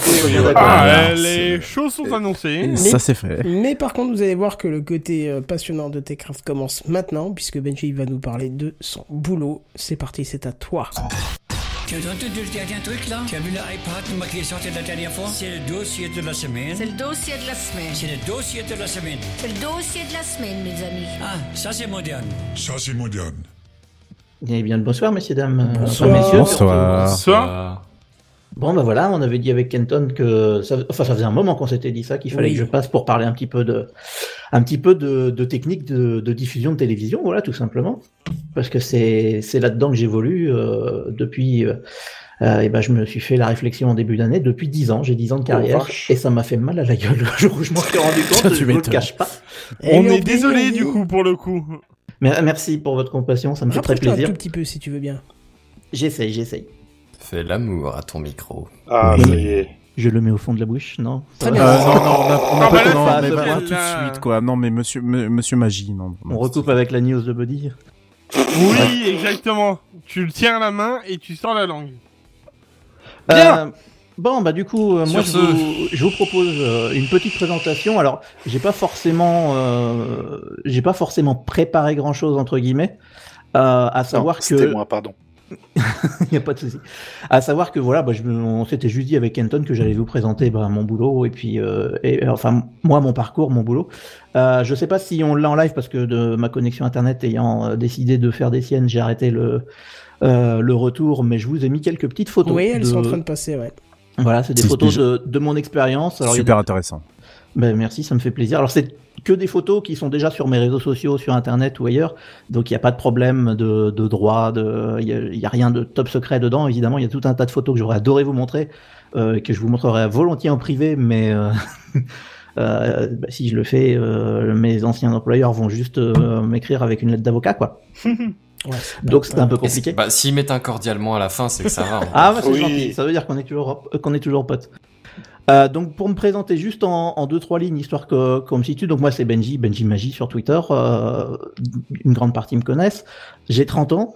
Euh, ça fait 10 ans que je bosse dans le broadcast donc dans la diffusion de télévision euh, depuis mon apprentissage où j'étais à Paris parce que je suis français de Normandie j'ai fait un apprentissage à Paris dans une boîte qui s'appelle Globecast qui est une boîte qui appartient à, à France Télécom à l'époque Orange maintenant euh, qui est une boîte qui fait de la télé, pour, euh, tout simplement de, de- du broadcast pour tout un tas de clients, pas que Orange, euh, tout un tas de clients. Et euh, ces sept dernières années, j'étais euh, ingénieur dans le broadcast euh, à l'Union européenne de radio-télévision, euh, donc Ah, l'UER. D'accord. Ok. Voilà, de- ça, recoupe ouais. Redscape. Je pense qu'on on, recoupe une discussion qu'on a eue sur Twitter fait, à un oui. moment donné, euh, puisque la, La fameuse UER. Exactement, l'UER qui organise le concours Eurovision qui aurait dû avoir lieu il y a deux semaines maintenant, euh, à peu près. Euh, et j'étais triste parce que j'aurais dû être à Rotterdam pour euh, pour diffuser le, le concours Eurovision et malheureusement je ben voilà et le concours a été annulé à cause de la crise donc euh, il n'y a pas eu. Euh, et juste pour dire euh, donc l'UER euh, donc moi j'ai travaillé pour l'UER pendant sept ans. La dernière année je faisais partie d'une autre boîte qui s'appelait Eurovision Service qui a- en gros ils ont divisé c'est un- c'est une espèce de filiale. juridique voilà c'est devenu une filiale. Euh, en gros, mon boulot à moi a pas changé plus que ça. C'est juste une, une, une appréciation juridique, donc ça n'a pas grande importance. Euh, juste pour dire, euh, l'UER, on pense tout de suite Eurovision, le concours une fois par année, et à chaque fois on me pose la question, mais le reste de l'année, tu fais quoi? Et Ah. euh, le reste de l'année, en fait, je diffuse tout un tas de choses, euh, à savoir que quotidiennement, on diffuse de l'actualité.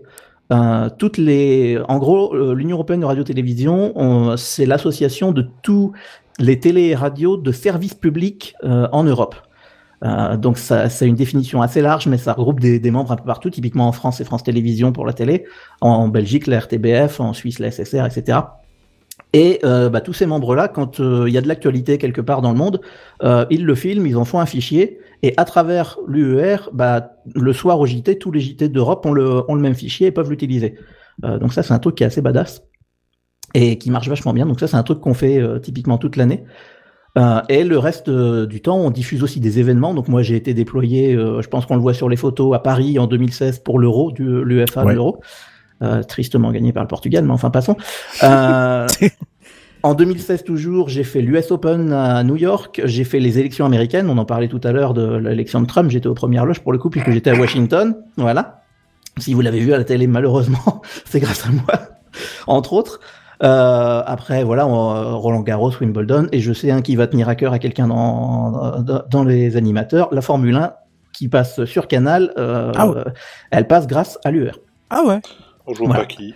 C'est Euh, pas la, c'est, c'est la, ah oui, donc du coup en fait le signal qui est, euh, qui est, qui est, qui est transmis par la FOM, donc la Formula One Management, elle est repris par vous et ensuite Exactement, elle et est c'est distribuée. nous qui l'envoyons à Canal. Et à d'autres clients Ah, à je pensais que travers c'était le. Canal. Je- Ouais, ouais, ouais, oui, Canal, euh, la RTBF en Belgique. euh, Exactement.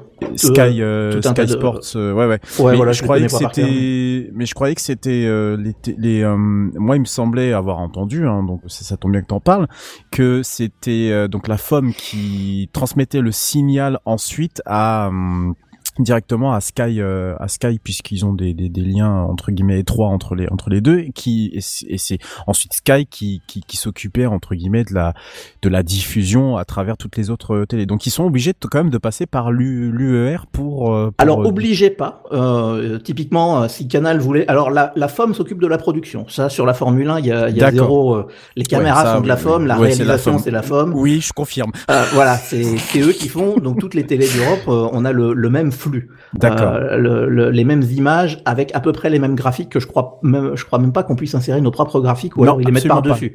tu n'as que- absolument pas le droit d'insérer quoi que ce soit. Ouais, la forme, ils sont assez voilà. chauds sur ça. Ah oui, Typiquement, sont- euh, euh, quand on fait un match de l'UFA, j'ai fait quelques matchs de Ligue des Champions. J'étais au, au Old, euh, comment il s'appelle, le Old Trafford à Manchester. Oui, à euh, Manchester, oui. de Manchester United. Je suis Mm. jamais rentré dans le stade, je suis resté sur le parking derrière avec les camions tout du long. Mais c'était une expérience géniale. Et typiquement, l'UEFA, eux, ils donnent un signal clean, c'est-à-dire qu'il n'y a pas du tout de graphique et c'est chaque pays qui rajoute vierge. les graphiques. Euh, Non, voilà, c'est vierge. Et typiquement, Ouais. on rajoute le nom des pays en français quand c'est en France, en anglais Ouais. quand c'est en Angleterre, etc. Ah d'accord, c'est comme ça que vous faites. Non non, la FOM, la FOM. La femme, c'est tout euh, produit, ouais. C'est c'est même tous les sports mécaniques en règle générale qui euh, Oui, la le pro- tout ça, c'est pareil, Voilà, ouais. c'est le promoteur qui donne les- de- de tout le flux, y compris les graphiques. Toi, tu insères strictement, t'as rien le droit d'insérer du tout. hein, rien Alors la seule chose qu'on insère, euh, Canal, ils envoient quand même du monde sur le sur les Oui, courses. Ils fait. envoient les commentateurs. Ils envoient Et, les commentateurs. euh, oui. La chose qu'on rajoute, on peut pas rajouter de graphique, mais on peut rajouter de l'audio et on peut rajouter les commentaires euh, Oui. parce que sinon on a juste les voitures qui font vroom et c'est tout. Il y a pas Oui, de, il y a ça. pas de commentaires FOM à, mo- à ma connaissance ou en tout cas ils sont pas diffusés. Non non, si si, il y en a, il y en a, mais c'est le le flux de Sky Sports qui est repris. C'est Sky, ouais voilà. C'est Sky qui est repris. C'est de l'anglais, c'est de l'anglais. Alors là c'est de l'anglais, ouais. Et bon, bah, Canal évidemment le, font leurs Le- le propres commentaires en français. Ouais, le français, ouais. Mm. En Du coup, gros, vous envoyez donc- sur un canal séparé alors. Tout à fait, tout à fait. Ouais. Donc, euh, ce que va faire l'UER, donc la prod est faite par FOM. Ils vont récupérer le signal euh, de sortie de, de l'Obivan. Donc, euh, de l'Obivan, euh, faut voir que c'est la régie mobile, hein, c'est le gros camion. euh, je crois, photo je crois à que j'en ai mis un en photo, Ouais. Oui, oui, oui, exact. C'est un Obivan 4K, euh, enfin UHD de, de la télévision suisse. C'était leur premier, je crois que c'est UHD 1, il s'appelle. Qui est un très très bel Obivan euh, qu'ils ont reçu tout neuf il y a un an ou deux et qu'on a eu la chance de visiter, qui était très très beau. Euh, il y avait tout un tas de potards audio, ça, euh, ça ferait rêver un, un petit sondier. Mais euh, donc voilà. donc voilà, le, le- le signal qui sort de cette régie, donc il est produit par la FOM. Le- L'UER ou l'Eurovision, parce que maintenant c'est Eurovision, il faut plus dire UER maintenant que ça a changé, Oui. récupère ce signal. Ils vont récupérer à côté les commentaires euh, de Canal, les mettre ensemble et les envoyer euh, jusqu'à euh, bah, Boulogne-Billancourt à Canal+. Et c'est après Canal+, qui s'occupe eux de la diffusion euh, en interne de, de leur chaîne télé jusqu'aux clients euh, qui sont les gens chez eux. Ah, c'est beaucoup de relais, quoi. C'est beaucoup de relais. Et c'est même, de toute façon, c'est même pire que euh, t'as, comment on appelle ça, t'as un, t'as un, un espèce de, de, alors on appelle ça en radio un top horaire, mais euh, en télévision, je sais pas exactement le, le bon terme. On a un, début de signal international qui est signalé par une sorte de, de, de générique, et à partir de ce moment-là, jusqu'à la fin du, du, du, du, du, euh, de la course. Euh, parce que le podium, euh, ils peuvent réinsérer leur propre image. Il n'y a aucun droit à ce que les caméras d'aucune télévision ne filment euh, quoi que ce soit le Tout visage des commentateurs, le, le, enfin, il y, a pas le droit. C'est vraiment que le signal et que, enfin, uniquement ce signal qui doit être diffusé. Euh, sinon, je crois qu'il s'expose à des, à des amendes et voire même le, le non diffusion du signal international, euh, parce que Canal s'est fait épingler en, en diffusion entre 2013 et 2017 quand ils ne diffusaient pas ce signal international, euh, leur fait, leur fait payer quelques, quelques, quelques euros d'amende. C'est ultra réglementé, mais je crois que c'est la même chose sur euh, pas mal de sports qui justement. Ah oui, oui, tout à fait. En ne fait, livrent les- flux, quoi. La FOM, c'est l'ayant droit du signal. Donc, c'est le, le signal leur appartient. Ils sont propriétaires de, de la vidéo. Et tu, tu en euh, fais rien, quoi. ils déconnent pas avec. On va- pas non, se non, mais mentir, ils déconnent non, pas avec. ouais. Moi, j'ai bossé avec euh, euh, avec la Fédération française de tennis pour Roland Garros. J'ai bossé avec l'UEFA pour du football. Euh, la FOM, c'est les plus carrés. Hein. On va pas, même le l'UEFA ou la FIFA à côté, ça va. hein. Euh, et pourtant, ils rigolent pas beaucoup non plus. Ça m'étonne pas, ça m'étonne pas. Et euh, pour revenir sur le sur le l'insert de début de transmission, euh, vous connaissez tous l'insert de début d'une transmission Eurovision. Vous l'avez tous en tête. C'est le fameux Tédéum de Charpentier euh, qui Ah fait oui. tan tan tan tan tan tan. Et à une époque, tout, euh, à chaque fois qu'il y avait au, au journal de l'ORTF, de, de je ne sais quoi, à Oui. l'époque, chaque euh, sujet en Eurovision, on disait, le- ça se disait à l'époque, en Eurovision, euh, commençait par ça, c'était obligatoire. Et ça voulait dire qu'à partir de là, c'est un, un, un, un truc Eurovision qui passe. Aujourd'hui, évidemment, ils font passer ça. Ils, le, ils peuvent même faire des montages avec euh, pour les actualités, hein, j'entends. Euh, c'est beaucoup plus simple. Euh, donc, pour revenir, si on veut, sur le sur un peu la chaîne de transmission, euh, moi je l'ai divisé en trois parce que c'est les, les trois grosses mor- les trois gros morceaux. Je crois qu'on l'a pas mal identifié avec FOM, mais c'est valable à peu près partout. Euh, c'est que d'abord, admettons qu'on ait un événement, je prends un match de foot, je prends une, euh, le Tour de France, je prends n'importe quoi. On va commencer par faire de la production. C'est-à-dire qu'on va le filmer, on va s'occuper de la réalisation, etc. C'est pas mon métier, j'ai jamais fait ça, moi très honnêtement. En, en 10 ans de carrière dans la télé, j'ai jamais touché une caméra. À part pour rigoler et pour la dérégler. Et le caméraman m'en voulait. Mais parce que c'est rigolo quand même quand on a une grosse caméra avec un objectif qui fait 1m50 de long, on a envie de jouer, non? Forcément. Euh, donc ça c'est la première partie, la prod. Après on a la transmission. Donc là la transmission c'est on récupère cette vidéo qui vient d'être produite et on va l'envoyer jusqu'à une chaîne télé, jusqu'à euh, ce que donc moi c'est ma partie, donc moi j'appelle ça mon client. Mes clients en fait c'est des chaînes télé. Et après il y a la dernière étape, c'est la diffusion. Donc c'est les chaînes télé qui récupèrent ce signal et qui eux vont l'envoyer à leurs clients, qui sont les gens chez eux tout bêtement. Donc voilà, c'est les, trois morceaux qu'on retrouve absolument partout. Donc juste pour parler de la production très rapidement, admettons qu'on ait un match de foot euh, de la Ligue des Champions. euh, bah tiens, euh, l'équipe du coin vient de rentrer en Ligue des Champions. Il y a un match dans deux jours. Il faut qu'on déploie des caméras. Ça, c'est un truc que, j'ai appris à pas mal de gens. Les stades de foot, il n'y a pas une caméra dedans, il n'y a rien. Tout, tout débarque deux jours avant le match pour qu'on les mette en place. Donc il y a des plans cam, euh, c'est-à-dire des, des, des, des schémas du, du stade où on définit où est-ce qu'on met quelle caméra, on met des, une spider cam, on met des n'importe quoi. Tout Ils ça c'est pas mis en place. des, caméras standards, enfin des emplacements standardisés, des trucs de base. Généralement, euh, les plans cam sont assez standards, ouais, complètement. Euh, et sur les gros stades, euh, typiquement le Parc des Princes, on- quand on y va, on sait où on va, on sait, où- on sait déjà où sont les câbles, parce qu'il y a hmm. les, les gros stades, les, les câbles sont souvent euh, à demeure entre guillemets, c'est-à-dire qu'ils sont posés, ils bougent pas. Donc D'accord, là, il y a y pas les beaucoup caméras qui sont en location euh, pour- Exactement. Il y a déjà des emplacements définis pour les stades les plus récents, en fait. Exactement, les, les et et surtout les stades qui tournent le plus parce que le club est en Ligue des Champions depuis longtemps, donc on a l'habitude, on sait comment ça marche. Moi, par contre, une fois, j'ai fait un, comment ça s'appelle, les sélections de la Ligue des Champions la fin août. Euh, les, et- les matchs barrages. les matchs barrage, merci. Ouais. Et euh, je m'étais retrouvé, euh, donc j'avais fait le Old Trafford qui est Manchester United, aucun problème, les mecs connaissent le stade par cœur, c'est un stade qui est, qui est financé par Manchester United, ils ont du pognon, il n'y a pas de souci. Et deux semaines après, j'étais euh, à Belgrade en Serbie, dans le stade des partisans. Et les partisans de Belgrade, voilà. Oh là là. Euh, le, le stade, faut voir qu'il a été construit sous Tito, hein, dans la Yougoslavie de Tito. Euh, donc on n'est pas exactement dans le même genre Pardon, de standard.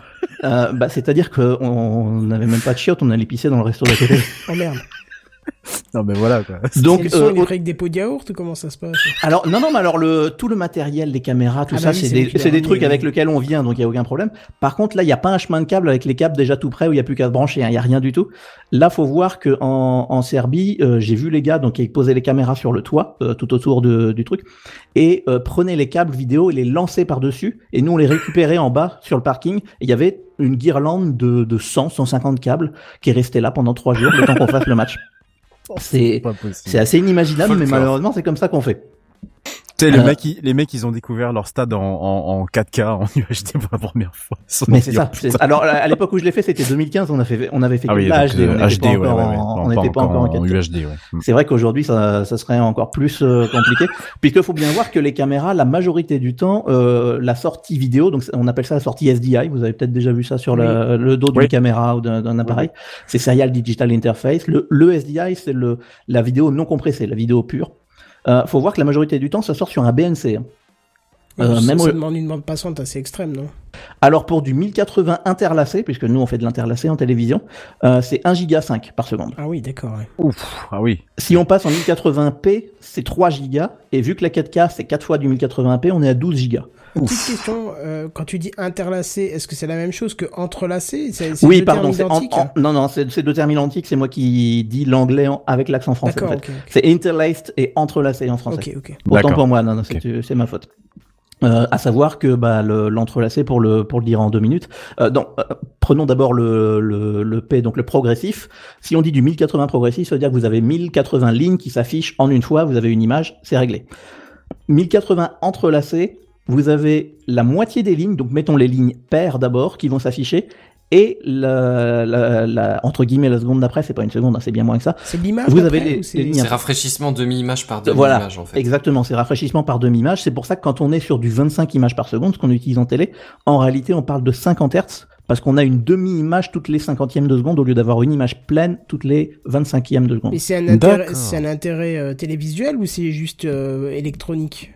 Alors l'intérêt, en fait, ça vient de la, de la SD et de l'analogique à l'époque, euh, à savoir que de, le balayage télé, je vais pas rentrer dans l'historique Oui, parce que même je le connais pas assez bien pour être Le parfaitement fameux honnête. 625 lignes. Exactement, ou 525 pour les Américains. Oui. Big up pour eux, Oui. puisque euh, d'ailleurs aujourd'hui on est toujours en 50 en Europe et en 60 chez eux. Mm. Euh, Hertz, j'entends. Euh, ou, ou 25 images et 30 images selon. Euh, donc l'intérêt, bah, c'est ce que on vient de dire, c'est que au lieu d'avoir 3 gigas euh, bits par seconde sur le câble, on a 1 giga 5.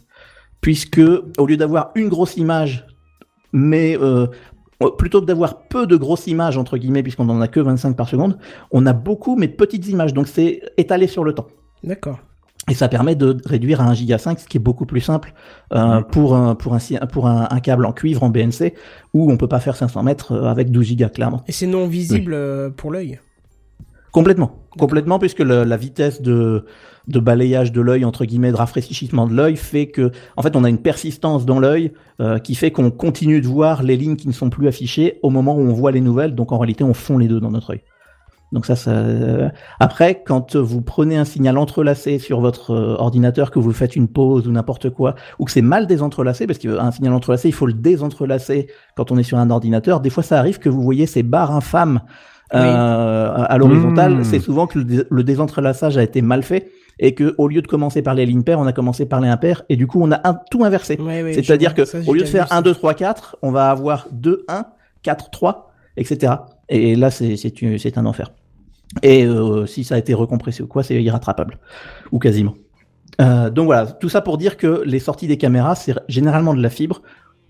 Pas mal de RF pour les gens qui vont aller euh, aller faire euh, la petite interview euh, du, du joueur ou je sais pas quoi. Donc là, il a il a pas le câble qui, qui, qui suit derrière, c'est de la RF.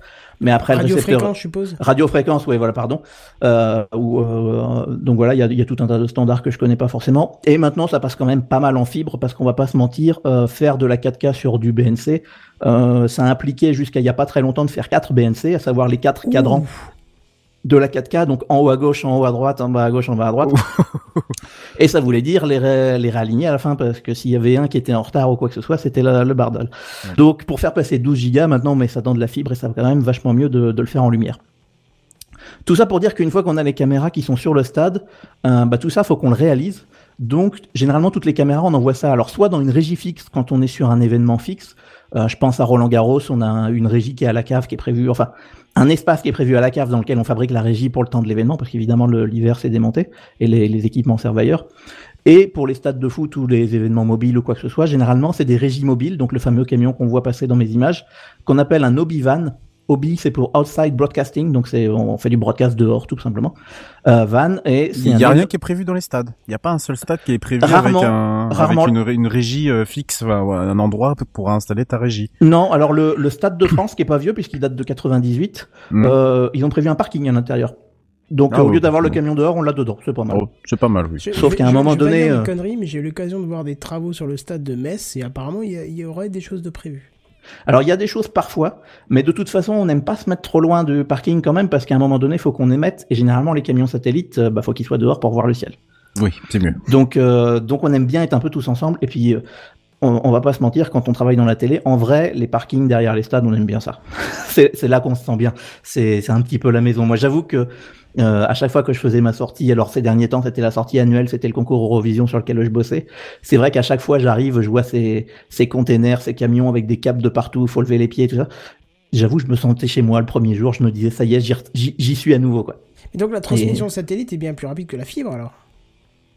Alors ça dépend pourquoi. Euh, ça dépend pourquoi et pour combien. Euh, si on veut faire d'Europe à Europe, oui, la transmission par fibre ça va être plus court.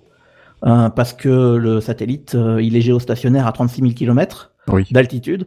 Euh, aller-retour so- so- 72, pardon, je parle en Suisse, 72, 72 km d'altitude. Euh, donc euh, voilà, il faut l'aller-retour plus la modulation, plus la démodulation, plus le codage, plus le décodage de l'autre côté. Euh, le satellite lui-même doit faire un petit travail pour euh, renvoyer le. En gros, les satellites, faut voir que c'est un miroir, mais Oui. qui change quand même la fréquence. Euh. Mais euh, attends, pour envoyer un tel flux de données vers un, un satellite géostationnaire, faut, faut avoir un, faut avoir un putain de satellite déjà à la base pour euh, pouvoir. euh, Enfin, vous- j'imagine que vous embarquez pas un radiotélescope avec vous.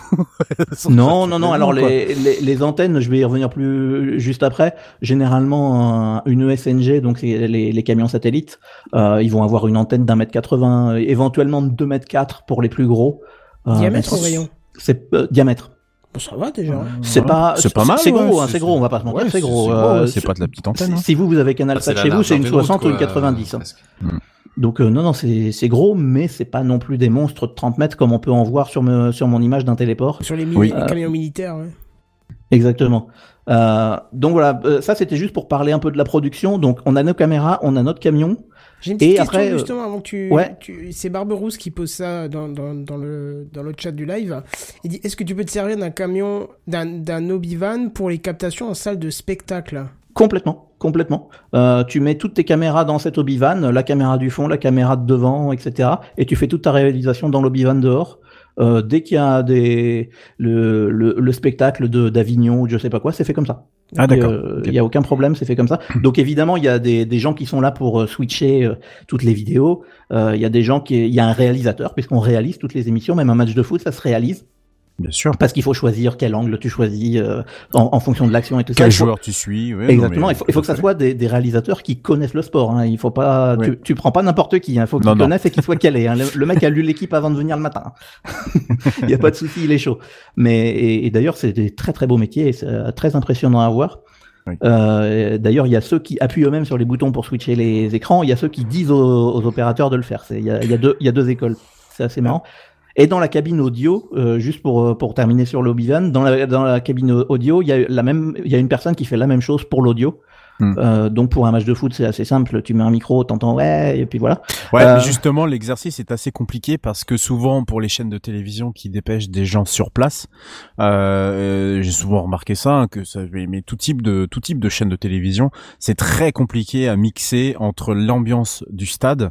Euh, parfois, on entend les joueurs de foot, donc ils ont tendance peut-être à accentuer un peu plus selon le niveau des, selon où est située la caméra, et celui qui va intervenir à côté euh, pour donner des stats inutiles, mais euh, qu'on a tous besoin forcément, et qu'on n'a même pas besoin, pardon. Et, euh, et c'est très compliqué parce que souvent en début de le mec commence à parler et souvent on l'entend pas quoi. Donc je sais pas comment ils sont prévenus. Euh, tiens un tel mec qui va intervenir, il veut intervenir. Tiens tu nous tu nous switches et tu t'entends jamais le début parce que bah ils ont soit loupé le début, soit ils ont pas bien réglé le niveau sonore, soit ils pensaient que le niveau sonore était assez adapté puis finalement ils se rendent compte que non c'est pas adapté du tout. Moi j'ai souvent remarqué qu'il y avait des comment dire des, des, des ratés à des ratés à ce niveau-là. Ah, c'est- une vraie galère. C'est une vraie galère parce Voilà. qu'il y a des intervenants dans tous les sens sur un match de de Ligue des Champions euh, entre euh, Paris et Dortmund. Tu vas avoir un mec de un mec français, tu vas avoir un mec allemand, tu vas avoir euh, le mec anglais parce que ça l'intéresse quand même. Tu vas ouais, il y a tout un tas de gens. Toutes les chaînes télé appellent en même temps pour euh, parce qu'ils veulent faire la même interview au même moment parce que c'est la pause et que c'est le, le le temps mort quoi. Euh, enfin c'est c'est un enfer. Clairement Ouais. c'est un très très beau métier mais c'est un enfer. Alors, euh, juste, euh, je, je vous interromps, je t'interromps ça, 5 petites secondes, Benji Magie, simplement pour dire que je suis en train de voir l'ISS qui traverse mon ciel. Voilà. C'est Magnifique. un petit fun fact. Voilà, voilà. Et c'est le chouette. SN4 qui vient de faire un tir statique il y a pas très longtemps là. Ah. Le Starship SN4. Ah ouais? Mais moi j'ai une question pour en revenir à toi Benji. Euh, Comment est-ce que tu es rentré dans ce métier-là? Qu'est-ce que t'as Quel est ton background en termes d'éducation, en termes de diplôme, en termes de peut-être de, on- Je pense qu'on peut rentrer un peu là-dedans, un peu par euh, que ce soit par chance ou par euh, tout simplement par cursus. Qu'est-ce que que- ça a été quoi ton parcours pour arriver dans ce dans ce métier-là? Alors c'est super intéressant moi euh, de, de poser cette question-là. En plus on est en pleine période de euh, d'orientation et tout, donc les jeunes qui m'écoutent, euh, venez travailler dans la télé, c'est cool. Euh, J'essaye de recruter. Euh, non moi en fait mon parcours, Si tu veux On n'a plus grand monde, dépêche-toi. moi mon parcours, l'avantage c'est que je, suis- je suis français, j'ai fait tout mon cu- cursus euh, éducation en France, donc ça va parler à beaucoup. Euh, moi j'ai passé un bac STI dans l'électronique. Euh, donc Oh là euh, le- là, oui. Oh, je sais ce que j'ai fait aussi. Ah génial, je savais pas Kenton. Je sais que Oasis a fait le même aussi. Que qui? Oasis. Ah, Oasis, d'accord. Co- Ah, comme quoi on se, on Ah, se recoupe bon, hein. En- entre STI et LEC on se retrouve. Génial. Euh, bah, j'étais pas au courant. Euh, donc j'ai fait ça ça s'est pas mal passé. Euh, à la fin du bac je savais pas trop quoi faire euh, et j'avais pas envie de m'engager dans un truc de 5 ans de je sais pas quoi. Donc je me suis dit tiens je vais faire un BTS un BTS c'est que deux ans. C'est assez facile et si ça me plaît pas j'ai le temps de, de changer. J'ai fait un BTS euh, système électronique ça s'appelait tout simplement euh, donc j'ai fait ça en Normandie. J'étais toujours en Normandie à l'époque. Euh, après le BTS, euh, je savais pas non plus si j'avais envie de me réengager pour longtemps, donc j'ai fait un truc d'une année qui est un comment ça s'appelle? Une licence. Qui est une Oui, licence euh, d'électronique embarquée et euh, radiofréquence. Donc c'est une licence dans laquelle j'ai appris à construire des antennes. Euh, comment C'était génial. Euh, et puis on, on faisait vraiment des émissions avec des antennes, à savoir qu'on se mettait, on avait un long couloir. Ça, ça, c'était en à Ville d'Avray, qui est à côté de Saint-Cloud en région parisienne. On se mettait à chacun à un bout du couloir et on arrivait à s'envoyer des trucs avec nos antennes qu'on a fait fabriquer juste avant. C'était assez assez dingue. Et j'ai fini par un master euh, qui était système électronique et système embarqué. Donc tout ce qui est l'électronique dans les voitures, tout ce qui est l'électronique dans les satellites, aujourd'hui c'est ce qui me parle un peu le plus, euh, on touchait un petit peu à tout. Et euh, donc j'ai terminé avec ça, j'ai un bac plus 5, hein, j'ai un master, c'est mon dernier diplôme, après j'ai arrêté, ce qui est déjà pas mal. Après on m'a proposé de faire un doctorat, mais j'ai dit à part euh, me faire appeler docteur euh, et me branlouiller sur ça, euh, j'ai pas beaucoup d'intérêt plus que ça. Euh, mais mon, je voulais juste dire que mon, euh, comment, la licence et le master, donc les trois années, euh, je les ai fait en apprentissage et c'est là que je suis rentré dans le broadcast en allant chez Globcast. Donc c'est là que j'ai découvert la télé par l'apprentissage, euh, parce que l'apprentissage c'est quelque chose que je est-ce que recommande ça a fond. été hein. plutôt un coup de bol ou est-ce que ça a été vraiment une volonté d'aller particulièrement vers euh, cette boîte-là ou euh, Alors non, ça a plutôt été un hasard. Euh, honnêtement, on m'a dit euh, tiens, il y a de l'Opcast, on sait pas trop ce que c'est, ils font de la télé, ça a l'air marrant. Et euh, je suis rentré dedans sans trop comprendre, je suis allé à l'entretien et tout, mais ça m'a ça m'a attiré tout de suite. Et le boulot que j'ai fait pendant les trois ans d'apprentissage, c'est que j'étais une espèce de mini chef de projet, c'est-à-dire que moi je touchais pas vraiment à la technique, je demandais aux autres de le faire pour moi. À savoir que, euh, mais ça m'a permis de voir tout, toutes les branches du coup, ouais. et ça c'était génial. Donc en gros, je recevais un, des dossiers euh, commerciaux qui disaient euh, il faut mettre euh, TF1 sur la télé d'Orange. Ok, bon, faut, et bon évidemment c'était probablement une des premières chaînes qu'ils ont mises, mais enfin c'est un exemple comme ça qui vient en tête. Euh, donc euh, je dessinais mon schéma. Alors ok, faut réceptionner TF1. Alors c'est sur tel satellite ou alors on va le récupérer à Boulogne directement sur une fibre. Après on va se l'amener dans un décodeur, on va le décoder. Après on va le réencoder pour euh, pour le bon débit. Et puis après on va l'envoyer sur ça. Et du coup je faisais travailler tout le monde, euh, le, mec qui mettait en place l'équipement, le mec qui le câblait, le mec qui le configurait. Et comme ça, j'ai appris tous les corps de métier en trois ans euh, du broadcast et ça et ça enfin ça m'a vraiment beaucoup plu. Et ça, c'était dans quelle boîte? Et ça, c'était Globecast, donc euh, Ah, Globe comme un ouais. comme un globe et, et cast Ouais, comme broadcast, qui, était, qui, est- qui appartient aujourd'hui à Orange. Enfin, Ouais, euh, à, à ma connaissance, ils appartenaient, en tout cas, ils appartenaient à Français comme quand j'y étais. Je pense pas que ça ait changé depuis. Et, euh, et malheureusement, ils n'ont pas pu me prendre à la fin de mes études, et c'est là que je suis parti en Suisse et que j'ai fini à l'UR. Euh, enfin que j'ai fini. On dirait que je dis, je dis ça comme si c'était une horreur, mais pas du tout. c'était le- Oui, parce Pas que du tout. Tu es toujours à le, tu es toujours à l'Eurovision là. Alors c'est un peu compliqué. En fait, euh, en fin d'année dernière, j'ai donné ma démission à l'Eurovision. Euh, à savoir que donc j'ai donné ma démission en septembre pour fin décembre en disant euh, j'ai envie d'essayer autre chose. Ça fait sept ans que je suis là. Je suis parti en très bon terme avec eux et euh, j'ai eu la bonne idée euh, parce que vous à l'époque on le savait pas, maintenant on le sait. J'ai eu la bonne hein, idée de dire hein. voilà, c'est un peu voilà. Euh, j'ai eu la bonne idée de me dire j'arrête mon boulot bien payé, euh, stable et tout ça pour partir voyager à l'étranger. Yes Ah, la Nouvelle-Zélande C'est bon ça. Allons-y Eh, le karma, le karma, le karma. Exactement. Et donc entre deux, on s'était mis d'accord pour que je fasse quand même le concours Eurovision 2020 euh, en tant qu'externe. Donc ça, c'était même prévu que je le fasse. Mais finalement, voilà, le, méchant coronavirus a fait que maintenant, on n'a plus le droit de, de voyager, euh, que ma mission a été annulée. Et euh, du coup, bah, je me retrouve comme un con dans le pays que je devais quitter entre guillemets, à demander le chômage parce que bah là aujourd'hui, on est le 28 mai, j'ai pas touché un sou depuis décembre quoi. Donc euh, c'est compliqué. Oh putain, oui. Tu vas peut-être, euh, tu vas peut-être revenir en France là. euh, Alors non, j'en suis quand non même pas là parce que j'avais prévu des économies pour voyager et tout ça, mais là je suis en train de les bouffer en étant connement chez moi, ce qui commence à m'agacer passablement. Donc voilà, Mais malheureusement c'est un petit coup du sort, mais Mais avec ton, ton background justement euh, d'ingénieur et tout ce que tu as fait jus- jusque-là, donc j'imagine que t'as quand même un CV qui est assez long comme le bras, surtout quand on, va dans des événements comme euh, euh, le, le- la, la Coupe d'Europe euh, de, de foot, l'UEFA euh, Europa ouais. League. Euh, il y a, enfin, j'imagine qu'il y a quand même, euh, enfin, de, de mémoire, je crois qu'en Suisse il y a la RTS, la radio-télévision oui, suisse. oui, complètement. T'as, t'as quand même moyen d'aller te faire embaucher dans un, dans, Oui, dans non, un- mais alors je, je me fais pas trop de, je me fais pas trop de, de galères, je suis pas trop de soucis entre guillemets. Je sais que je vais rebondir. Euh, Voilà, il y a effectivement la télé suisse est là, la RTS est là, l'UEFA est à Nyon, euh, à Oui, quelques exact. kilomètres de Genève. Ouais, Euh. L'Eurovision potentiellement peut être, puisque je suis parti en bon terme euh, Oui. de, de la boîte. Pourquoi pas revenir du coup oui. Le truc, c'est que bah, déjà un, c'était pas ce que j'avais prévu de faire à ce moment-là, donc euh, on est un peu tous en train de revoir nos plans, hein, le- clairement. Euh, Euh, et puis, bah, en ce moment, ils ont pas de boulot parce qu'il n'y a pas d'événements à diffuser. Donc, euh, pour l'instant, c'est un petit peu C'est un peu la crise dans les médias là. ouais. Voilà, donc euh, va falloir attendre quelques mois, mais euh, espérons quand même qu'à la rentrée, je trouve quelque chose. quoi. C'est un peu ça l'idée.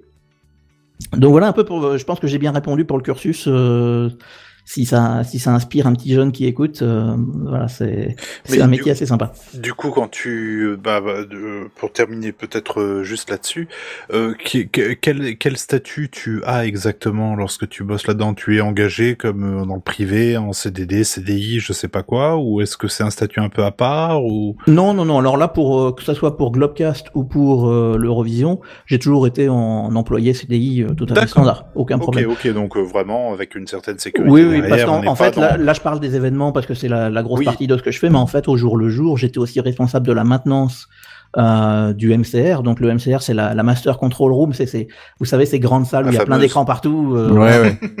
Donc ça, c'est assez génial à, à faire. Euh, donc euh, voilà, c'est- j'avais un boulot tous les jours de l'année. Il n'y avait pas de problème qu'il y ait un événement ou pas. Donc, Oui, il n'y avait pas d'incertitude à la fin d'un contrat ou ce genre de choses. C'était ce que, Exactement, ce que je voulais ouais. savoir. Ok, ok, ok. D'accord, oui, donc. Donc ouais, c'est, un métier qui est assez complet. Euh, bah, si Ça, vous- ça veut dire aussi que euh, si, excuse-moi de te couper, mais tout événement qui soit, euh, bon, on a le SPIF parce qu'on a causé quand même pas mal de sportifs, mais tout événement finalement euh, finit par transiter par Eurovision avant de, avant d'arriver sur les, euh, sur le, sur les chaînes de télé. En gros, c'est, en gros, c'est ça. C'est presque l'UER qui est le point d'entrée de, d'un tas de, d'un tas de choses pour les, pour les télés. C'est, on on n'est pas les seuls. hein. Euh, enfin, je dis on, maintenant j'y suis plus, mais euh, l'Eurovision n'est pas les seuls. Mhm. Euh, clairement, Globecast est un concurrent de l'Eurovision. Euh, Il y, a, il y a tout un tas de choses qui se font par Globecast. Euh, là, moi, typiquement, j'ai fait l'US Open en 2016 pour tout un tas de clients euh, qui, euh, depuis, sont partis chez un concurrent. euh, qui demain reviendront peut-être. Euh, la Formule 1 aujourd'hui, euh, Eurovision s'en occupe. Ça n'a pas été le cas de toutes les années dans le passé. Ah ouais. Donc euh, non, non, il y a, il y a pas mal de boîtes. Euh, ça peut être des boîtes qui sont aussi des, ce qu'on appelle des telcos, des opérateurs télécoms, euh, qui vont s'occuper de réseaux de fibres à travers le monde, euh, Mm. de choses comme ça. Là, typiquement, on parlait du câble Africa 2, il y a des, des câbles comme ça, il y en a des, des, des quantités. Hein. oui, bien Euh, sûr. donc des opérateurs qui s'occupent de ces choses-là euh, se mettent de plus en plus à, en plus de fournir le câble, s'occuper aussi de ce qu'on met dessus. Et donc c'est un, c'est un métier qui, qui grossit un peu. Et euh, Un peu partout. Si euh, tu pouvais, par exemple, nous donner une euh, une journée typique, par exemple, je sais pas, il y a un match à, il y a un match. Alors, Que- que- comment question. comment ça se passe? À quelle heure tu te lèves? Euh, Qu'est-ce que tu vas faire? À quel moment? Quand? Alors euh, un match de Est-ce foot. que tu te brosses les dents? Oh, J'ai eu Alors- peur quand t'as dit breu. Je me suis dit, oh là là, où est-ce qu'il va? Euh, alors euh, oui, Monsieur Bière. mais je ne dirais, je dirais pas à quelle question je réponds oui, mais oui. Voilà. Euh, si vous voulez, bon, match de foot, je pense qu'on a pas mal fait le tour. Si vous voulez, je peux vous parler de l'Eurovision, le concours Eurovision. C'est assez, intéressant comme exemple. lanceras un créneau, j'ai des questions qui viennent du chat. Je, je les, je les vois, ouais. Ah Je- bah je- super, si tu les vois, je te laisserai y répondre euh, quand t'as envie. Ah bah si tu veux, ouais. Euh, je peux vous faire l'Eurovision. Donc le concours Yes. Eurovision, Ah. euh, faut voir que c'est des gens sur scène qui chantent. Ils viennent de tout un tas de pays. Ouais. Euh, c'est diffusé à la télé. À la fin, on donne les points. Voilà. C'est résumé assez bête, euh, mais c'est comme ça que ça se passe. Danemark, oh, we are so pleased to see you. Three points for Russia. Alors ouais, alors ça c'était à l'époque. Maintenant c'est Danemark. Donnez-vous, donnez-nous vos points. Oui, mais on est content. Ta gueule, donne-nous tes points. Donne-nous les points. Parce que maintenant, je sais pas si vous avez remarqué, mais il faut que ça aille plus vite. Ah oui, oui. faut Oui. que Il y a eu tellement de plaintes dans les années d'avant que c'était trop long que maintenant on les, on les pousse, on les pousse. D'ailleurs, je suis étonné, le français est une langue officielle. Et donc, Oui, il s'exprime oui, oui, oui. aussi en français. Il- Ouais. En, en fait, l'UER et donc l'Eurovision a été créé à Paris par, un- par des Français. Bien Euh, sûr. et évidemment. c'était d'abord le franco-allemand suisse. C'était un peu le, le gros noyau, donc ça a tourné beaucoup autour de la francophonie, Luxembourg aussi. Euh, donc ça, ça a été très francophone et notamment si vous regardez des vieilles éditions du concours Eurovision, ça chantait énormément en français à l'époque. Mm, mm, mm, Ouais, ouais, ouais. Euh, donc bref, Euh, pour la préparation du concours, euh, elle commence quasiment un un an avant, au moment où on sait qui va organiser. Que vous D'accord. savez peut-être c'est le, le gagnant euh, d'une année qui organise l'année d'après. Donc là, on était aux Pays-Bas parce que les Pays-Bas ont gagné l'année en 2019 euh, en Israël, Mhm. euh, qui eux-mêmes avaient gagné en 2018 au Portugal. Euh, donc ça, on commence gentiment, on va regarder le le- l'arena, la salle dans laquelle on va faire ça, etc. On commence à se Vous mettre en avez des place. moments dans l'année où vous vous dites, bah là, le jour-là, on va aller voir, on va peut-être un peu Exactement, on se met d'accord avec la chaîne télé locale qui D'accord. généralement nous aide à organiser parce qu'ils connaissent le, le pays, ils connaissent la langue. hein. Quand tu te retrouves en Biélorussie à devoir expliquer des trucs, euh, t'es bien content d'avoir quelqu'un qui parle la langue. Ouais, ouais, je crois que ça avait été organisé pas mal dans les pays de l'Est. euh, Oui, alors certaine- les, Nordiques époque, et les Balkans ont beaucoup gagné ces dernières Ouais, années, ouais, donc ouais, effectivement, ouais. quand tu te retrouves au Monténégro, je ne sais où, c'est bon, bref. hein. Ouais, ouais, ouais. Pays. Euh, pour moi, mon boulot, euh, il va commencer, allez, six mois avant, on va commencer à se mettre d'accord. On a la liste des membres qui vont participer. Mhm. Généralement, on tourne autour d'une quarantaine. Euh, moi, le plus gros que moi j'ai fait, c'était 41 membres. Mhm. Ça, le fait que le membre participe, ça veut dire qu'il vote à la fin. Euh, le concours Eurovision, maintenant, il est divisé. Il y a deux demi-finales et une finale. Généralement, on regarde que la finale du samedi. Ouais. Euh, mais les demi-finales, c'est le mardi et le jeudi qui précèdent. Parfois diffusé sur euh, sur la télé. euh, Ouais, à je- la ces télé. dernières années, ils le mettent sur France 4, je crois, en France. Euh, si je- France 2, me voir Même France 2 Ouais, Ah bah, ouais, c'est bien, ils le mettent en avant. bifurqué sur euh, sur France 2, mais je crois qu'ils ont. Non non non, c'est toujours diffusé sur. Oh, France ma 2. femme, elle trouve hein. des streams de toute façon, elle trouve toujours un Alors oui, de... le, le concours Eurovision est streamé sur la chaîne YouTube de Ah. l'UER gratuitement pour n'importe qui en, en. Europe. Je pense que c'est là qu'elle doit le regarder parce que ça fait 10 ans qu'on est mariés, ça fait 10 ans que je dois me taper ce putain de concours. Donc, Alors, euh, je, ne parle pas de la qualité de ce qu'on diffuse, puisque euh, mon, mon ancien chef chez Globcast m'a toujours de- m'a donné la, la réplique ultime on Ah. ne juge pas le contenu. Ah non, jamais. C'est-à-dire qu'il m'a dit ça, je devais en être à ma quatrième chaîne télé d'imam qui lisait le Coran en direct devant la Mecque. Et, euh, et ça, m'est arrivé de jouer avec des chaînes Eh, porno aussi. C'est une autre Et bah, culture. bref. On ne juge pas. C'est une autre Complètement. Non, non. On Et quand tu passes de ça à Dorsel TV, euh, à je ne sais quoi, parce que j'ai fait aussi. pas. hein. à Dorsel TV. Lequel Oh, est le plus marrant? C'est ça qu'il faut savoir aussi. Tu vois. On profite du spectacle. Ah, le, là, on est là le- le plus marrant, c'est le porno. C'est hilarant, le porno. Quand tu te pointes dans le centre de contrôle. Quand tu te pointes dans le centre de contrôle en disant, euh, dans ce coin-là de la mosaïque, on va mettre ma chaîne porno pour la monitorer, ça Là. fait rire tout le monde, évidemment, que c'est drôle. Enfin bref. Euh, du coup, pour moi, le concours Eurovision, ça commence, on va dire, six mois avant, quand on sait Mhm. euh, qui participe. Je contacte tous les membres, parce que moi, ma grosse partie dans le concours Eurovision, c'est les votes. C'est-à-dire qu'à la fin euh, du concours, tous les euh, tous les membres passent les uns après les autres euh, en direct de Madrid, en direct de de, de Barcelone, de merde, Lisbonne, pardon, de, na- enfin toutes les capitales, pour donner leurs points. Et moi, c'est cette partie-là dont, le- dont je m'occupe énormément. Et tu vas, tu vas avoir des réponses immédiates ou tu es obligé de les relancer parce que. Ah non, non, non, faut les relancer, faut les appeler. Ah, euh. My English very poor, very poor, very poor. Le, le, le, la, la deadline la plus short que t'aies eue avec quelqu'un qui, qui n'a pas répondu, c'était quoi Genre euh, 30 minutes, une heure Non, parce qu'au bout d'un moment, ça escalade tellement que quand le Ah. mec a le PDG de sa chaîne télé qui lui, qui lui, Qui lui dit, bon, dessus, oh, normalement, oui, ça avance. hein? Mais euh, après, des, des incidents avant direct, euh, je peux pas parler de tout, mais euh, Oui. il y a des choses à la télé, c'est un miracle qu'on les ait vues. Hein. Euh, soyons très... Mais enfin bref, donc tous ces membres-là, je les, con- je les contacte, on se met Ouais. d'accord sur comment ils vont envoyer leur vote. Euh, alors, le- les votes, c'est-à-dire les points, ça, ça passe par une société euh, avec des huissiers de justice et tout le merdier. C'est pas Mhm. du tout moi qui m'occupe de ça, c'est c'est hyper contrôlé. Moi, je m'occupe que de la diffusion de l'image de la personne qui dit je donne 12 points à l'Italie. Oui. Euh, donc là, on va se mettre d'accord. Est-ce qu'ils vont passer par satellite? Euh, S'ils ont une antenne, c'est très bien, ils vont l'utiliser. S'ils en ont pas, je leur Oh envoie le un camion. bordel. Euh, éventuellement, on peut passer par Internet. Il y a des, il y a des systèmes qui passent par Internet. Bien On sûr. peut passer par de la fibre. On peut passer par tout un tas de choses. Donc on se met d'accord, etc. Donc toi, tu dois coordonner, coordonner un petit peu tout ça pour chaque. Exactement. euh, Oh putain. Donc je coordonne tout ça. Pardon. Euh, je fais des tests à Genève, euh, à savoir que je, je fais comme si j'étais le concours et je vérifie que tout le monde arrive à se connecter. Quand ça passe par Internet, euh, j'ai mon copain du Firewall qui vient et puis on se met d'accord pour les règles de Firewall. réserver les routes, Mhm. je suppose. On réserve des routes, on n'autorise pas toutes les adresses IP à rentrer parce qu'évidemment on a la trouille de se faire pirater et que Ah bah Vraiment. bien sûr.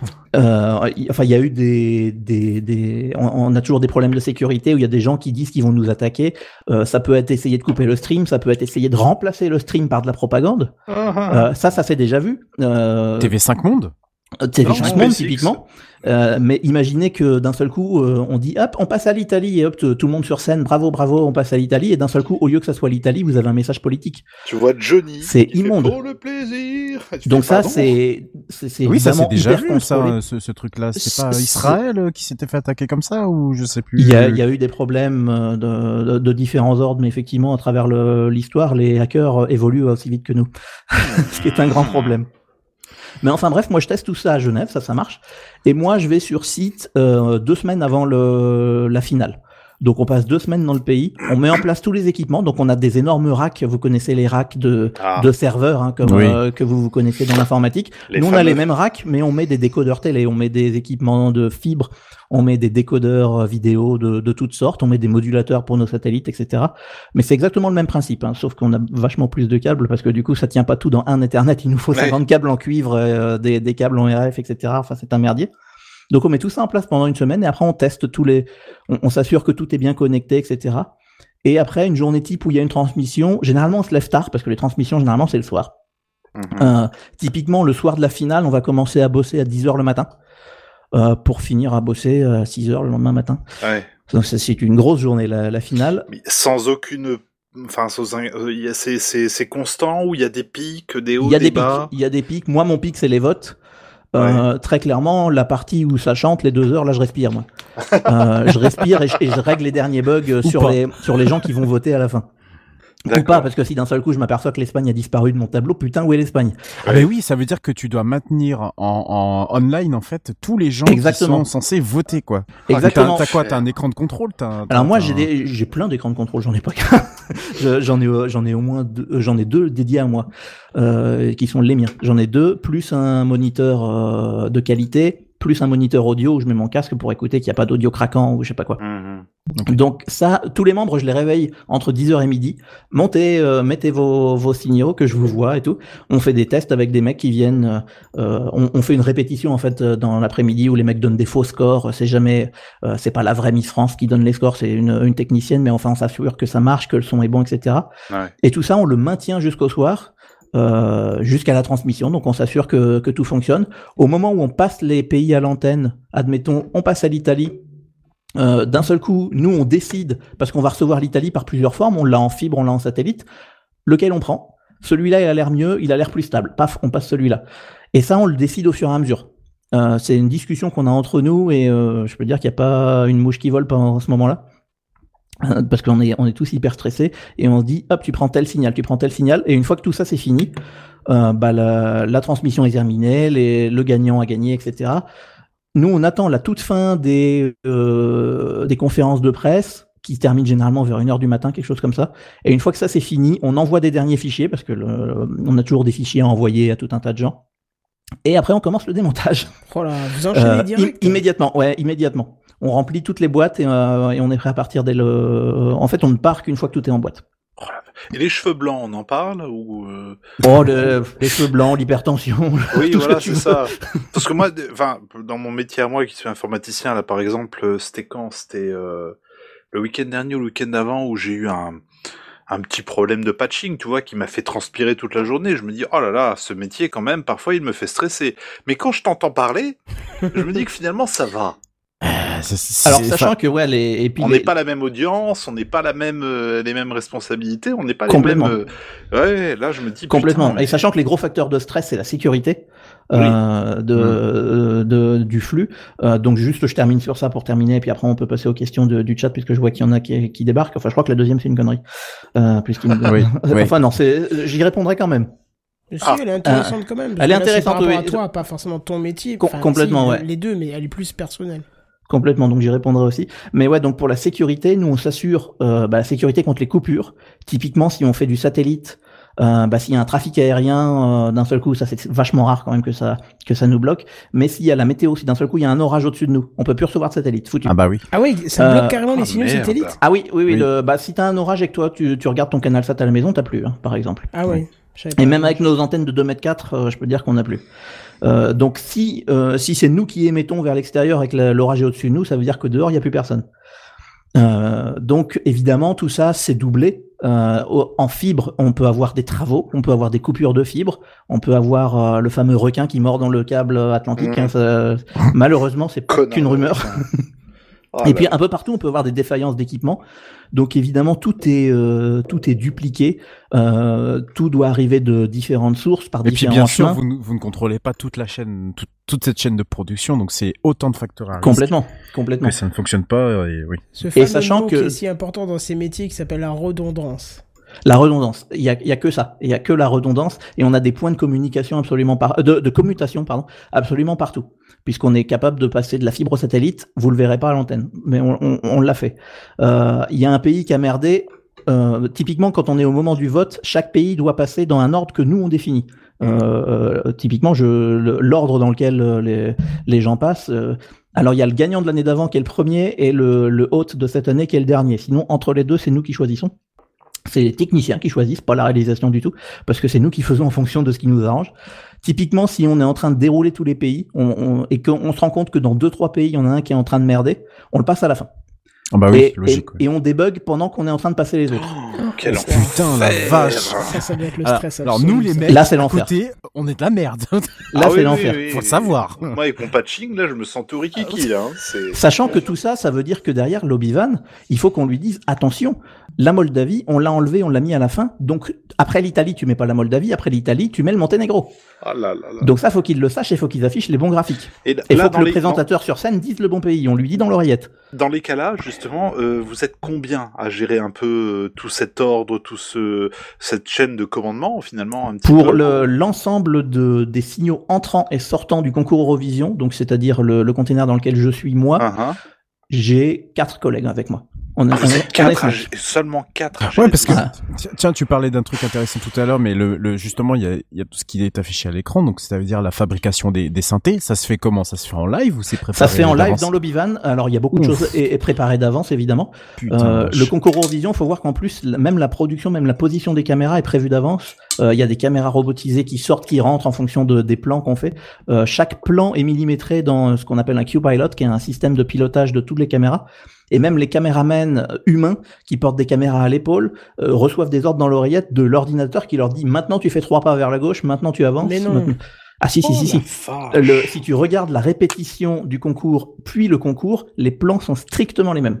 D'accord. Pour une raison simple, c'est que s'il y a un activiste qui monte sur scène, que nous on a un Ah. orage qu'on peut pas diffuser, on passe la cassette. Ah oui, Immédiatement. d'accord. Ah, ok. Et vous avez un Et- signal de, de secours. Exactement. La, la, la, comment elle s'appelle? La, la répétition, elle est enregistrée partout. Elle est enregistrée chez nous, elle est enregistrée à Genève, elle est enregistrée chez tous les membres, les 40. Et si un membre arrive pas à recevoir parce qu'il y a de l'orage chez lui, il met la cassette. Si euh, nous on n'arrive plus à émettre, on met la cassette. Si la cassette, nous on n'arrive même pas à l'envoyer, oh, je dis la cassette, évidemment c'est un fichier. Oui. Oui, Euh, oui. si, si on n'arrive pas nous à la passer, c'est Genève qui la met à notre place. Euh, et, et Oui, voilà, je- donc il y a des euh, points de communication partout. À un moment, t'as bien, t'as bien une info qui n'était pas lors de la répétition, genre les vrais Exactement, votes et là, de le vote. Et le vote, faut qu'on soit en direct. Donc euh, le vote, donc comme je disais, s'il y a un pays qui passe pas, on le met à la fin, on essaye de le débugger.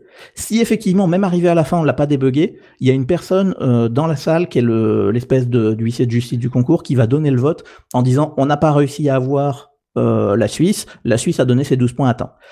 Donc ça, ça peut arriver, c'est arrivé malheureusement dans le passé qu'on n'arrive pas Oui, à avoir la c'est la chaîne. question que j'avais posée. Est-ce que ça t'est arrivé vraiment à un moment où tu, où c'était genre, enfin, ça prenait trop de temps de débugger ou je sais pas quoi? Alors, on, on le simule toujours. En, répétition, on Bien simule sûr. toujours une panne. Et on, on prévient personne. Il y a une personne qui choisit les pannes.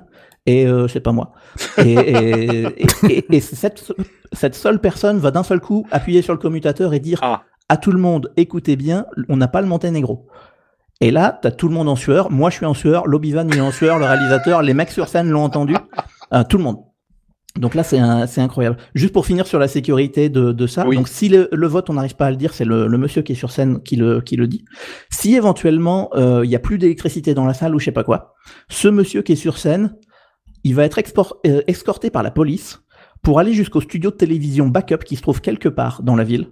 Mhm. Et de ce studio de backup, on va émettre sur toute l'Europe et on va donner les votes. Oh, mais l'infrastructure, putain, c'est la- complètement Oh. hallucinant. Et, hein. attends, Ah oui, oui, et- oui. et moi quand je pense qu'on se on se fiche en, entre guillemets de, de la de la gueule de ce concours quand tu vois l'infrastructure qui Ah a oui, non, non, mais, ah mais- bah alors là tu vois plus le truc de Au- la même Au-delà manière. même, au-delà même de, de tout ce qui est effectivement, euh, comme tu dis, les points, les trucs, les bidules, les machins, etc. Quand tu regardes, ne serait-ce que euh, pour chaque euh, pays, chaque chanson qui, parce que euh, encore une fois, ça fait dix ans que je me tape ce concours, hein. Quand tu vois le, le pognon qui peut être mis là-dedans, quand tu vois chaque chanteur qui s'enfile les uns après les autres, et les décors, les trucs, les machins, et tu te dis, mais tout ce qu'il y a derrière, toute la Ah oui, oui. technique Mais oui, derrière, c'est ça. c'est un truc de malade C'est- mental. et sachant qu'au niveau production de télévision, on est dans le top de ce qui peut se faire aujourd'hui. Ah, J'imagine oui. technologie, Ah, tu mais veux je dire. te crois. au niveau technologie 100%. et même au niveau euh, qualité de vidéo, c'est-à-dire que le, le signal qui sort après évidemment on l'enregistre et tout ça, c'est un signal qui sert de référence à tous les pays d'Europe. Bien sûr. Oui. Parce que c'est le c'est le tip top qualité et le, le truc est encodé au bit près comme il faut et euh, non c'est Ah, c'est euh, propre quoi. C'est ça c'est sort hyper propre, hyper Ah, propre. Alors, Et on fait ça depuis 1956. avant peut-être de passer aux, aux questions du public, parce Ouais. qu'on lui dit quand même à 3h40, Oui, oui, tout à fait. euh, moi j'ai une question, euh, histoire de terminer euh, tranquillement en beauté. Est-ce qu'il y a des petites after parties euh, Est-ce que une fois que vous avez rangé le matos, il y a moyen de faire un peu la teuf avec euh, les gens du milieu? Alors j'ai une réponse pour ça. La réponse est oui. L'after party commence en même temps que moi je commence le démontage. Ah, ça, j'ai connu. Ah, donc, généralement, quand on arrive à connu l'after le cabaret party, vert, C'est horrible. Quand on arrive à l'after party, nous on est en sueur, on a les mains sales de tout, tout et les assiettes sont vides et les Ah. il reste Ah, du ça. jus d'orange là, mais il est ouvert depuis une heure, il est vanté. Mais est-ce que, est-ce que derrière tout ça, il y a quand même une satisfaction, qu'elle soit pécuniaire ou personnelle, tout simplement? Énorme, énorme. La satisfaction elle est énorme. Euh, Oui, Ah, pardon. Oui. on l'a perdu. Non, non, non, je suis là, mais c'est juste que c'est un peu. euh, Pardon, c'est un peu compliqué, euh, mais ma grand-mère est morte il y a pas très longtemps. Ah, pardon. Désolé. Pardon. Mais euh, juste pour finir sur la satisfaction, elle a pu voir mon nom dans le générique. Ah oui, du coup, je pense que ça va être Ah, aussi, ton- euh, ton- ça ton- va être ton énorme nom- pour elle, quoi. Mon nom apparaît. euh, J'ai mon nom dans le générique du concours, on peut le, on peut le voir. Je l'ai mis sur mes réseaux, je crois, il est sur mon CV en ligne, etc. Mais euh, ma grand-mère a vu ça. C'est vrai que tu m'avais envoyé l'image, euh, c'est- ça doit être vraiment très satisfaisant de se voir Je, comme je, ça sur une émission. je veux bien que tu me renvoies. euh, je, ouais, je veux bien que tu me renvoies ton ton. ton Ah ton oui, oui, bah si ça, je, peux le remettre sur les réseaux. Je suis désolé pour l'émotion Ouais. que Non, mais derrière. hein, oh, oh, Attends. Pas, pas, pas de ça chez nous comme dirait l'autre, mais Eh non, non, mais. Hein Mais euh, oui, travailler pour un concours qui est là depuis euh, 65 ans, ça aurait dû être la 65e là cette euh, cette fois, Mm. Euh, parce que euh, voilà, euh, c'est- c'est c'est une satisfaction qui est absolument géniale. Euh, dire qu'on travaille sur ça, enfin c'est surtout dans mon métier, dans le broadcast, euh, c'est c'est un- une institution quoi. C'est c'est tellement respecté. Euh, Mais même donc, après, ouais. tu vois, je, je rigole dessus en, en euh, disant oui, l'Eurovision, ma femme me saoule avec ça, euh, parce que c'est... Enfin, je, suis, je préfère à la limite que ma femme me saoule avec ça, plutôt qu'elle me saoule avec Miss France, tu vois ce que je veux dire. Mais euh, le truc étant, c'est que l'Eurovision, je lui dois bizarrement quand même un truc, c'est que ma femme ma femme est ukrainienne, vraiment, d'origine, née en Ukraine, euh, Ah oui, ukrainienne. Tu vois ce Ouais. que je veux dire? Et il y a eu un moment où il y avait cette Ukrainienne qui avait gagné qui s'appelait Jam... Jamala. Jamala. Et Jamala qui avait fait cette chanson sur euh, la Crimée. Sur ouais, c'était sur le- la répression contre les Tatars de la Crimée par euh, les Staline. Tatars de- Exactement. Elle, Et ma elle femme, était émouvante hein, cette chanson. Elle était émouvante et ma femme qui est justement à fond, enfin qui est très engagée, qui est très euh, qui est une bonne personne là-dessus, je peux pas dire. Moi, je suis un gros derrière mon PC en disant je joue à Metal Gear Solid, fous-moi la paix. Mais elle, elle est très engagée, très euh, très euh, te valorises, monsieur Bien. Ah non non, je Mais- me dévalorise, mais c'est c'est c'est vous, c'est vraiment voulu et c'est vraiment assumé là-dessus parce que je suis pas quelqu'un de d'engagé politiquement ou quoi que ce soit. Et elle est au contraire, elle est très très très euh, impliquée dans tous ces genres de choses. Et quand il y a eu ce ce ce, ce côté de des, des répressions des Tatars de Crimée et elle que la Russie commençait à réenvahir une partie de l'Ukraine. Et oui, c'était juste après. ouais. Ah oui, exact, Voilà, oui. exactement. Ça, ça me- Elle, Non, non, ça avait été une marqué, émotion C'était très, une très, très soirée forte. qui était qui était particulière et euh, on Mais je pense avait que tu- vécu un moment particulier là-dessus justement, Euh, grâce à l'Eurovision justement. Yann Bière, tu vas plus regarder l'Eurovision de manière, je pense. la déjà, prochaine fois que tu... La prochaine... bah, moi, c'est un truc que je suis. Ah oui, non, mais alors la, euh, la technique qui est derrière est fabuleuse. Et puis, enfin, outre les aspects politiques, parce qu'évidemment tous les ans il y a des aspects politiques. euh, L'an dernier, c'était, on était à Tel Aviv en Israël, hein, donc euh, comment vous dire que les aspects politiques, voilà. Je, je n'ai Oui. aucun avis sur Israël euh, parce que c'est mieux pour moi. Oui. Donc je, voilà. Mais moi, j'ai jamais regardé le- l'Eurovision. Chaque fois, je Mais- me dis, il faudrait que je tente, mais, mais à chaque fois, euh, il y a toujours. Alors, je m'excuse, hein, c'est pas le côté technique que, que je vais parler, parce que ça Ah, a l'air d'être pas. fabuleusement Ah oui. euh, moderne et ainsi de suite. Mais il y a toujours ce côté négatif de l'Eurovision que tu vois sur les réseaux, sociaux, les réseaux sociaux, et c'est peut-être pas une Ouais, bonne chose de, de s'y référer, mais de Ouais. voir c'est alors quelle musique va être la plus débile, pourquoi ils font aussi débile, Non. tu vois. Ouais, Alors, non, ce qu'il faut justement. faire en fait tout Ça a un peu simplement, c'est que changé, tu Moi, lances moi, le je vois ça, hein, je dis pas que c'est le cas puisque je n'ai Oui, jamais oui. regardé. Hein. Bien sûr, tu lances le programme, tu te poses pas la question et tu fais autre chose en même temps. Et de temps en temps, tu vas avoir ton regard qui va faire Ah, c'est pas mal. Mm. Ok. Bah, et tu repasses à autre chose, et puis tu regardes un nouveau truc, tu fais Ouais, non, eux, je les vois peut-être en deuxième, je Il sais y pas. avoir Little Ouais, Big cette année en plus, je suis déçu. Oui, oui, oui, complètement pour euh, la Russie, je crois. Ouais, ouais, ouais. Et, euh, mais effectivement, juste pour la, la qualité des chansons, on aime, on n'aime pas, évidemment. Bien Bien sûr. Euh, mais ça c'est vachement amélioré ces derniers temps. Ah ouais Euh, Mais justement, Et les trolls, généralement, sont évacués en demi-finale. Euh. Disons-le, à part les trolls du top 5 qui sont le, euh, ceux qui sont forcément en finale, à savoir la France, euh, l'Allemagne, euh, l'Italie, l'Espagne et la Grande-Bretagne, et le Royaume-Uni, pardon. Euh, eux, eux peuvent mettre des trolls qui vont finir en finale, sinon généralement les trolls sont évacués. D'accord. ah, c'est pour ça qu'on est toujours en finale, d'accord. On est Mais toujours en ce qui finale, est- oui, oui. Ce qui est Pourquoi très drôle n'empêche, et encore Parce une que fois, ce sont j'en les membres à- fondateurs de l'Eurovision. historique, voilà. Ce qui, juste, ce qui est très, ce qui est très, très drôle, et j'en reviens encore à, à mon épouse qui a une, une meilleure connaissance que moi dans tout ce qui est euh, politique russe, ukrainienne, machin, etc. Mais c'est quand tu vois effectivement année après année, donc là ça fait dix ans que, que je suis ce truc, année après année, la répartition, parce que parfois t'as des, si je comprends bien, t'as des pays qui peuvent donner des points à d'autres pays, tu vois, du genre Oui. par exemple, euh, euh, je sais pas, la Géorgie euh, qui va recevoir euh, trois points de la part euh, de la Russie, etc. En fait, on Et donne toujours ses points à un autre pays, on ne peut pas voter pour soi-même. C'est ça. C'est exactement ça. Et c'est là que tu vois, putain, mais il y a, il y a un jeu politique même là-dessus. Et là, tu te dis, mais... Oui, bah on sait toujours que la la paix, Russie quoi. et la Biélorussie votent Oh l'un là pour l'autre. oui. Et la Grèce, évidemment. mais euh, mais juste pour finir sur ça, bah voilà, moi je trouve que c'est un très très beau concours. Ah oui. Euh, Franchement, il y a des plans larges où tu vois la scène et tu vois le public Mm. qui euh, qui fait bouger des drapeaux de tous les pays d'Europe. Et, Bah, et, ça, ça existe pas ça euh, ailleurs. Bah justement, c'est ça. Qui, Et moi, je trouve ça quand même assez beau. C'est ça qui avait euh, attiré vers ce concours-là parce que euh, cl- clairement, euh, au, au, au- au vu de la qualité globale euh, des, des musiques et vous, vous me connaissez maintenant dans, dans vous savez qui je suis, vous pensez bien que c'est pas moi qui qui suis le, le- suis- Tu sais Le- chez qui, le- ouais. Wesh, wesh. Euh, vous savez très bien que je ne suis pas norma- normalement cette personne cible. Et il y a deux ans de ça, euh, je sais pas pourquoi, on, un samedi soir, on avait à la, maison et euh, on avait mis ça en fond euh, en se disant tiens, on va bien se marrer tout ça. On, putain, on a, on a regardé jusqu'à enfin jusqu'à la fin quoi. La- L'année dernière, se représente le même cas de figure. Là, je veux regarder l'Eurovision. Et ben, j'ai trouvé. Alors, j'ai trouvé que globalement, euh, j'étais plutôt, euh, plutôt, euh, plutôt content de ce, de ce qui passait, de, de la qualité. Et effectivement, c'est la, la, la, c'est pas tant cet aspect-là moi qui me, qui m'apportait, mais plus cet aspect production où on voyait vraiment que c'est très bien filmé. Euh, La scène était était, Ouais. était bien garnie en général. Moi, je m'amusais souvent à regarder les décors, à regarder le derrière, parce qu'il y a un, Il y avait des effets espèce- qui étaient ouf. Ouais, quoi. voilà, il y avait un, il y a une espèce de grand panneau euh, derrière travail qui composé avait de été plusieurs fait, télés et euh, tout ça. Voilà.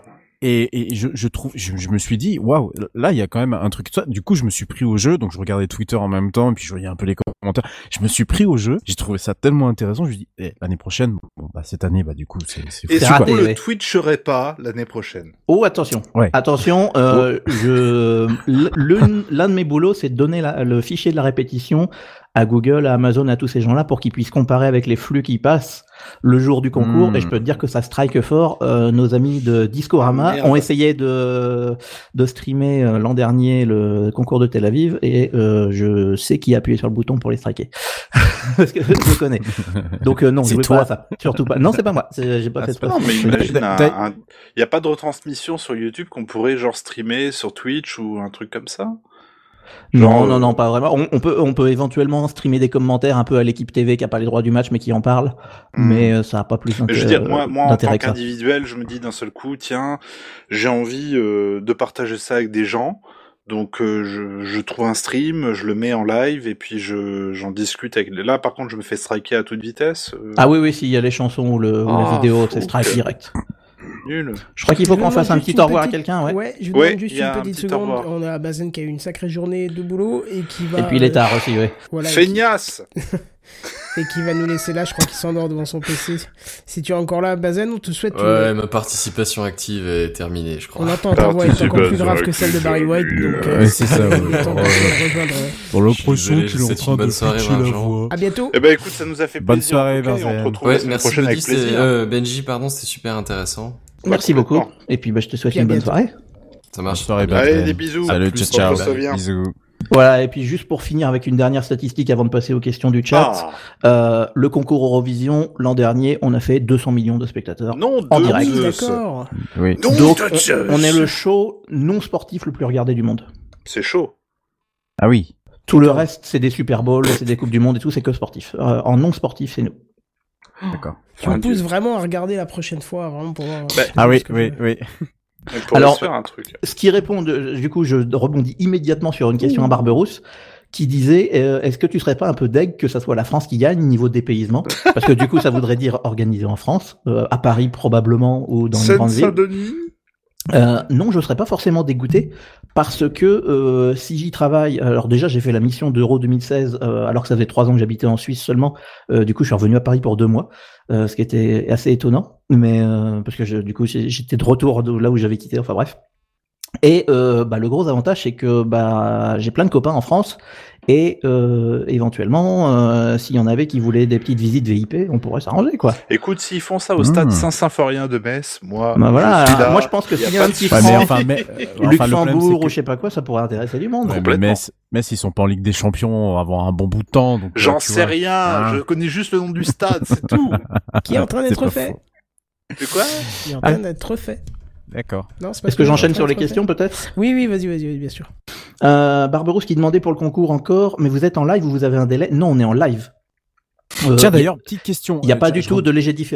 Euh, Euh, je rebondis immédiatement parce que le, le groupe TF1 avait mis en place euh, peu de temps après les, les, les attentats euh, du, du 13 novembre 2015. Euh, d- ouais, 2015 2015 ou non, 2015, ouais. Ouais, 2015, ouais, 13 novembre 2015, un délai et entre la la la la, la, la véritable le, le, le moment où c'est filmé et la, la diffusion donc euh, que, que ce que tu as à l'écran, qui était de l'ordre d'une d'une dizaine de minutes, un truc comme ça. Dizaine de secondes, ouais. Mais euh, non, c'est ça, ça se compte, ça se chiffrait en minutes. Ah, carrément, Ça hein. Ouais, ça se chiffre en minutes. Alors comment c'est comment c'est fait que- Comment est fait la rétention du flux pour être euh, balancé euh, pour être balancé comme ça? Ça c'est qui qui s'occupe de ça? C'est la chaîne directement Alors là, ça va être la chaîne. Euh, je connais pas cet exemple-là, mais je peux te parler de l'exemple du léger différé de tous les 20 heures de France. Euh, Ouais. Tous les 20 heures ne sont pas en direct exact, ils ont une dizaine ou une quinzaine de secondes de retard. Ah oui, pourquoi Oui. Euh, euh, parce que s'il y a une intrusion sur le plateau, on veut pouvoir couper avant, pour pas qu'on le voit. Euh, si quelqu'un décide de tuer Pujadas en plein direct, euh, on n'a pas envie que ça passe à l'antenne. Oui, Donc, est on- plus- on, on a le temps de switcher autre longtemps. chose avant que, que ça arrive, quoi, en gros. D'accord. Euh, ce Oui, qui se bah, passe c'était bah, c'était le techniquement- cas pour le groupe TF1 justement pour les émissions en, en direct, c'était de pouvoir contrôler euh, le fait s'il y avait euh, jamais, enfin si jamais il y a eu un- une intrusion, un attaque ou n'importe quoi, Ouais, mais ouais, eux complètement, se laissaient un décalage de plusieurs une- minutes. hein. Exactement. Alors là, je connaissais pas cet exemple-là, mais pour le concours Eurovision, je sais qu'on est en direct exact. Donc quand il y a quelqu'un qui monte sur scène, généralement on le voit monter. C'est arrivé en 2018 à Lisbonne euh, pendant la chanson euh, britannique. Euh, si vous voulez la retrouver sur YouTube, je crois que le, le flux y est encore.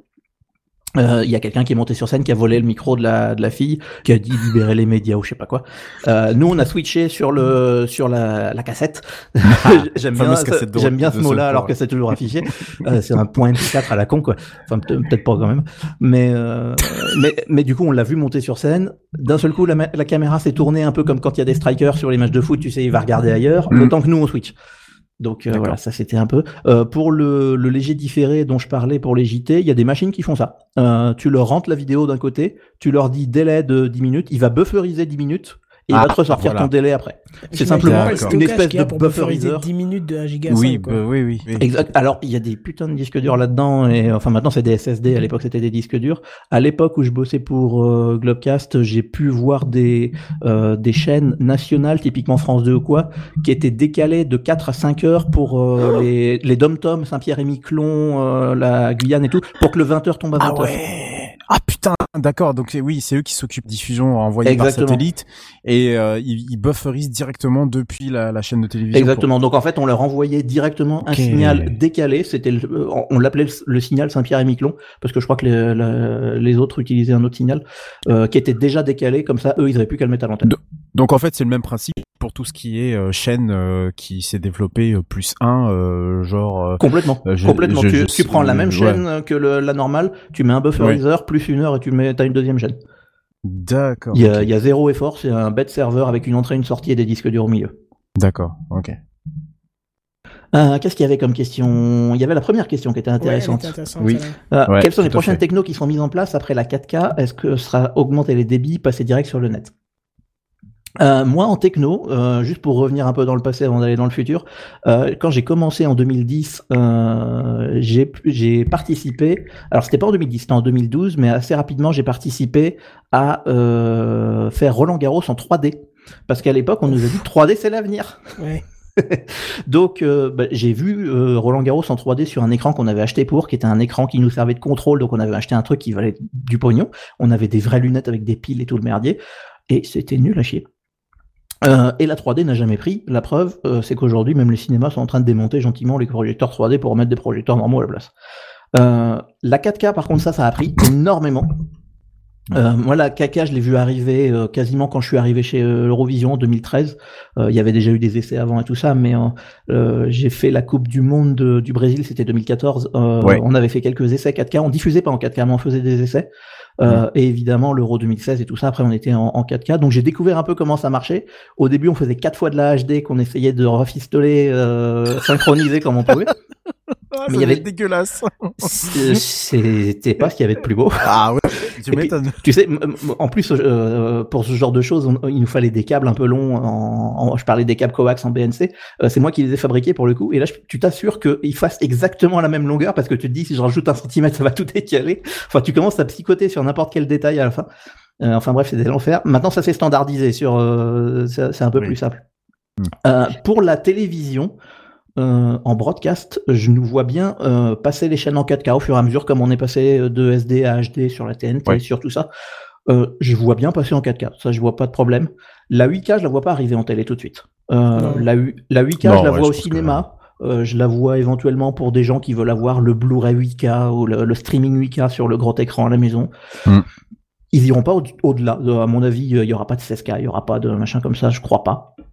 Euh, mais par contre, trop d'intérêt, quoi. Il y a plus d'intérêt, on le voit plus à l'œil. Cl- Clairement, enfin moi de, de 4 à 8, euh, de, HD à revanche, un 4K, truc c'est très beau. hein. voit euh, régulièrement, des euh, aujourd'hui de plus en plus d'ailleurs, en termes de retransmission en réalité virtuelle, des euh, que ce soit les décollages de SpaceX, que ce soit des matchs de basket, euh, ça par contre c'est des caméras qui valent pas grand chose, qu'on fout dans un coin et puis on laisse le le, le stream faire faire sa chose et quand on est avec le casque et qu'on regarde ces choses-là, putain mais c'est vraiment comme si on y était. Et ça, Complètement. Là, je vois plus et un ouf. intérêt de 16K, 32K à la limite pour la réalité virtuelle. Bah, euh, bah, si, Peut-être parce pas, que... parce que une fois que t'es dedans, euh, la qualité, tu l'oublies vite. Ouais, mais non, mais je, je parle, je parle pas de jeu en 16K ou, ou Je parle pas 32K. de jeu non plus. Hein. Je parle en vidéo parce que quand tu fais Oui, une oui. captation avec une définition comme celle-là, tu vas prendre automatiquement tes 180, puisque maintenant les caméras font- peuvent faire du 180 degrés de captation, mais Ouais. tu auras une super bonne définition, définition partout où tu regardes.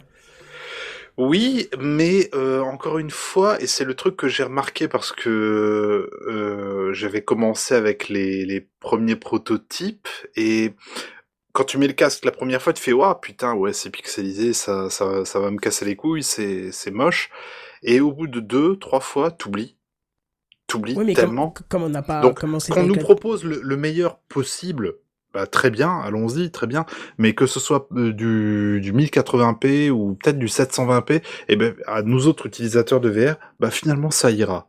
Ça fera Oui, l'affaire parce ira. que on va aller regarder un truc qu'on a envie de regarder. On a envie de regarder un décollage de SpaceX, on a envie de regarder Mm. un concert, on a envie de regarder un L'expérience passe un peu au-dessus, ouais. Exactement, ouais. Le fait d'être juste au milieu et de voir les gens autour de toi et de voir la balle rebondir ou la fusée décoller suffit amplement. Après, ça évoluera, hein, Oui, certainement. ça évoluera. Il faudra sûr, que ça aille vers des, plus gros débits, des plus grosses Bien sûr, résolutions, bien sûr, etc. bien sûr. Mais effectivement, moi j'ai déjà travaillé avec des caméras euh, des 360 et des 180. J'ai Mhm. travaillé avec les deux sur des matchs de foot où ils mettaient. euh, alors les caméras c'est toujours rigolo, c'est une espèce de bouboule avec des, Oui, des, voilà, des c'est objectifs dans tous les sens. Ils les c'est mettent assez au-dessus, marrant. je suppose. Alors des fois ils les mettent au-dessus. euh, Il y en a, euh, ils en avaient mis une au-dessus, quasiment au milieu, au-dessus de la pr- tribune présidentielle si on veut. Euh, et sinon ils mettaient des 180 dans les corners. Oui, voilà. et ça, c'est c'était assez sympa parce que euh, du coup, le, j'imagine que l'utilisateur allait euh, regarder euh, le corner, il était juste à côté de machin qui allait ça. tirer son ballon. Et, ça. et ça, c'est assez, ça peut être assez sympa. C'est assez saisissant, ouais. Après, ça, c'est typiquement des, ce qu'on appellera du contenu additionnel, c'est-à-dire que c'est pas le contenu maître. Le Oui. contenu maître, ça restera le signal en HD, en 4K, euh, plan On large. va pas plan- prioriser ce, Exactement. ce contenu-là, euh, mais, Mais ce on contenu-là, on il va être sur le site même. internet euh, de la chaîne télé, et puis avec Bien ton sûr. compte, euh, tu te connectes et puis tu, tu, tu branches ton casque et puis te- c'est parti, ouais, ça complètement. Mais c'est assez bonnard. Un décollage de fusée, j'en ai fait un une fois comme ça en casque. La résolution était pas ouf, mais euh, là aussi après où c'est tout euh, le travail des, des gens qui font les softs pour euh, retransmettre ce genre d'événement, mais Mm. on était plusieurs à regarder ça. Ouais, et Tu puis ça, c'est des. Moi, j'avais fait un test euh, euh, au tout début de la VR en 2015. J'étais allé à Amsterdam Ouais. à un salon broadcast et ils nous avaient montré une, un concert qui avait été capté euh, Voilà. en, ouais. en, en, en, en 360. Et du coup, on avait le casque et on avait aussi le casque audio et l'audio Ah, euh, en binaural. euh, en, en, en binaural s'adapter en fonction de ce que tu Bah regardais. oui. C'est-à-dire, si tu regardais le concours en face, tu Oh, l'entendais dans ça, les deux oreilles. Ah ouais, C'est ça, ça. c'est pas mal. Si tu mettais la tête sur le côté, tu l'entendais que dans l'oreille ça. gauche, etc. Et ça, c'était, il y avait une vraie impression. Et de- aujourd'hui, c'est un standard et ouais. ça, Complètement. je m'en suis rendu compte encore aujourd'hui, je sais plus pourquoi. Oui, voilà, j'étais en train de tester un soft de, de dessin. Et euh, si tu veux, j'avais les manettes dans les mains et euh, j'avais une... euh, En fait, grosso modo, suivant l'outil que tu utilises, un pinceau, un feutre ou quoi, le son va être différent, tu vois. Et à un moment, j'étais là en train de me dire, mais c'est complètement dingue. Et je mets le feutre, genre à côté de mon oreille, en faisant... flip, flip, Et le, ça, ça réagit vraiment du côté droit ou du côté gauche de ton oreille par rapport à ton... Et c'est pareil pour les vidéos. C'est exactement pareil. Tu vas et regarder donne une vidéo de lancement hein. de, de fusée. ah, tu vas regarder les autres à côté de toi pour voir la réaction qu'ils ont et le son va se déporter automatiquement. Et ça, c'est... Et puis pendant que tu regardes pas, il se passe rien, et d'un seul coup, t'entends que ça vrombit dans l'oreille gauche, du coup, ça. tu tournes la tête à gauche. C'est Et ça, Instinctivement, ça. comme si tu y étais, quoi. Mm. Aujourd'hui, c'est devenu comme ça. Et dans, dans, dans, dans 5 ans, ça va être encore autre chose, mais ça va être complètement dingue. Ça va Oh, être oui, complètement. Mais il y a, il y a ce côté vraiment de pouvoir assister à des événements de manière presque réaliste, parce que bon, bien sûr, on, s'en- on, on est bien conscient qu'on est dans, assis sur son canapé ou dans son fauteuil de bureau à regarder ce genre d'événement, mais on, on y arrive tout doucement. Et un Eurovision Oh, comme oui. ça, mon dieu, mais si je le vends à ma femme, c'est fini. Ah, mais complètement, Ah complètement. oui. Même avec le règle de confinement, le perds. fait de pouvoir voyager plus facilement par ce biais-là, ça peut être intéressant aussi. Bien sûr. Aussi, bien ouais. sûr, non, il y a plein d'expériences qui peuvent être faites, donc ça, c'est intéressant. Donc, je pense que j'ai pas mal répondu sur la résolution. Euh, oui. Augmenter les débits, il demandait. Euh, ça, j'aimerais bien. Je sais pas si ça va se faire tout de suite. Euh, mais ça, j'aimerais bien parce qu'aujourd'hui, euh, la TNT, la DSL, enfin toutes les façons dont on regarde la télé, on est généralement autour de entre 5 et 10 mégas en H264, en, en MP4. TNT aussi? Oui. TNT, on est autour de 7.5 généralement, je crois. Ah oui, quand même. Euh, Ouais, ce- ouais, ce ouais. qui est pas mal, hein, c'est pas mal. Ouais, c'est pas mal. clairement. Alors, tout en utilisant les, les, les mêmes réseaux euh, TV entre guillemets euh, qu'à l'époque où ça ne diffusait que du que de la Bah logique. Hein, Complètement. C'est en, les en mêmes France, c'est hein. toujours TDF ouais. qui s'occupe de ça. Et enfin, Tout à c'est fait. oui, oui. C'est plus Towercast. Ah non, Towercast c'était pour la radio. Oui, Alors, tout à fait. du coup, du coup, j'ai une question. Oh, j'ai une question. Oh là là, j'ai une question. Alors attends, Parce- peut-être que euh, je termine juste de répondre sur le vas-y, vas-y. vite Et fait. Après, tu reviens vers moi. Voilà, euh, juste pour dire, voilà, pour, pour la comparaison euh, du Netflix ou du YouTube, euh, quand on est en HD, on est autour de 5. Donc on, on tourne à peu près dans ces euh, 5 à 10, on est, on est par là, euh, même si en ce moment Netflix a vachement réduit, bande d'enculés. Mais euh, quand vous mettez un, un Blu-ray, euh, un, un Blu-ray, il va jusqu'à 40 mégabits par seconde en H264. Et si vous... Honnêtement, ça se voit. La différence se voit entre Ouais. euh, Westworld Oui. qui Ah passe oui. sur la RTS, que je regarde sur la TNT, ou enfin moi j'ai le câble, qui, qui passe sur le câble à 6 mégas, et Westworld, quand je l'ai vu en Blu-ray, Ah oui, je vous jure, j'ai fait wa. J'ai fait. Ouais. Parce que euh, les- en plus les décors sont magnifiques, enfin la production de Westworld est magnifique. Euh, donc ça c'est énorme. Et les Blu-ray UHD, ça va jusqu'à 100 mégas en HEVC, qui est le H265, donc le nouveau. Euh, Donc ça. Là, qui, tu est, nous. qui est bien plus Aïe performant parce que en fait du 100 mégas en HEVC ou H265 on utilise les deux euh, ça équivaudrait euh, pas loin de du 120 130 euh, de, en, en H264 donc on a quand même gagné vachement. Donc voilà ça j'aimerais beaucoup qu'on aille vers des débits plus hauts parce qu'aujourd'hui on a de plus en plus de capacité de le faire et effectivement il y a un vrai euh, potentiel et, et en fait c'est vraiment ça se voit sur les mouvements un mouvement de caméra ça devient tout de suite flou quand on est à 5 mégas euh, alors qu'en qu'en Blu-ray c'est fluide Enfin voilà, tout, tout genre de choses. je le vois par exemple sur Netflix quand je regarde un. En ce moment, je suis en train de terminer Star Trek Voyager. Et il y a un moment où il y a une. Enfin, il y a plusieurs moments où il y a des scènes avec un arrière-fond un peu, enfin c'est pas grillagé, c'est plusieurs lumières qui sont côte à côte. Ah, ça Et c'est dès que la l'enfer. caméra se met à bouger, ah ça fait un grillage et ça te nique les yeux. Direct. Alors, moi j'ai un expert en encodage vidéo qui était venu une fois, c'était un fournisseur qui s'occupait de fabriquer des encodeurs vidéo, donc il connaissait Ouais. très bien son métier, euh, dans une boîte qui s'appelle Mediacan, qui appartient à Ericsson, qui est basée à Rennes. Euh, Ouais. je, je salue les, les Rennais qui travaillent chez Mediacan. Ils, ils font des très très beaux Tu peux saluer les Rennais tout court. et, et les autres Rennais, voilà. Euh, Je suis pas très loin de Rennes. et, et il m'avait dit, l'enfer d'un encodeur, c'est vous filmez un arbre avec du vent.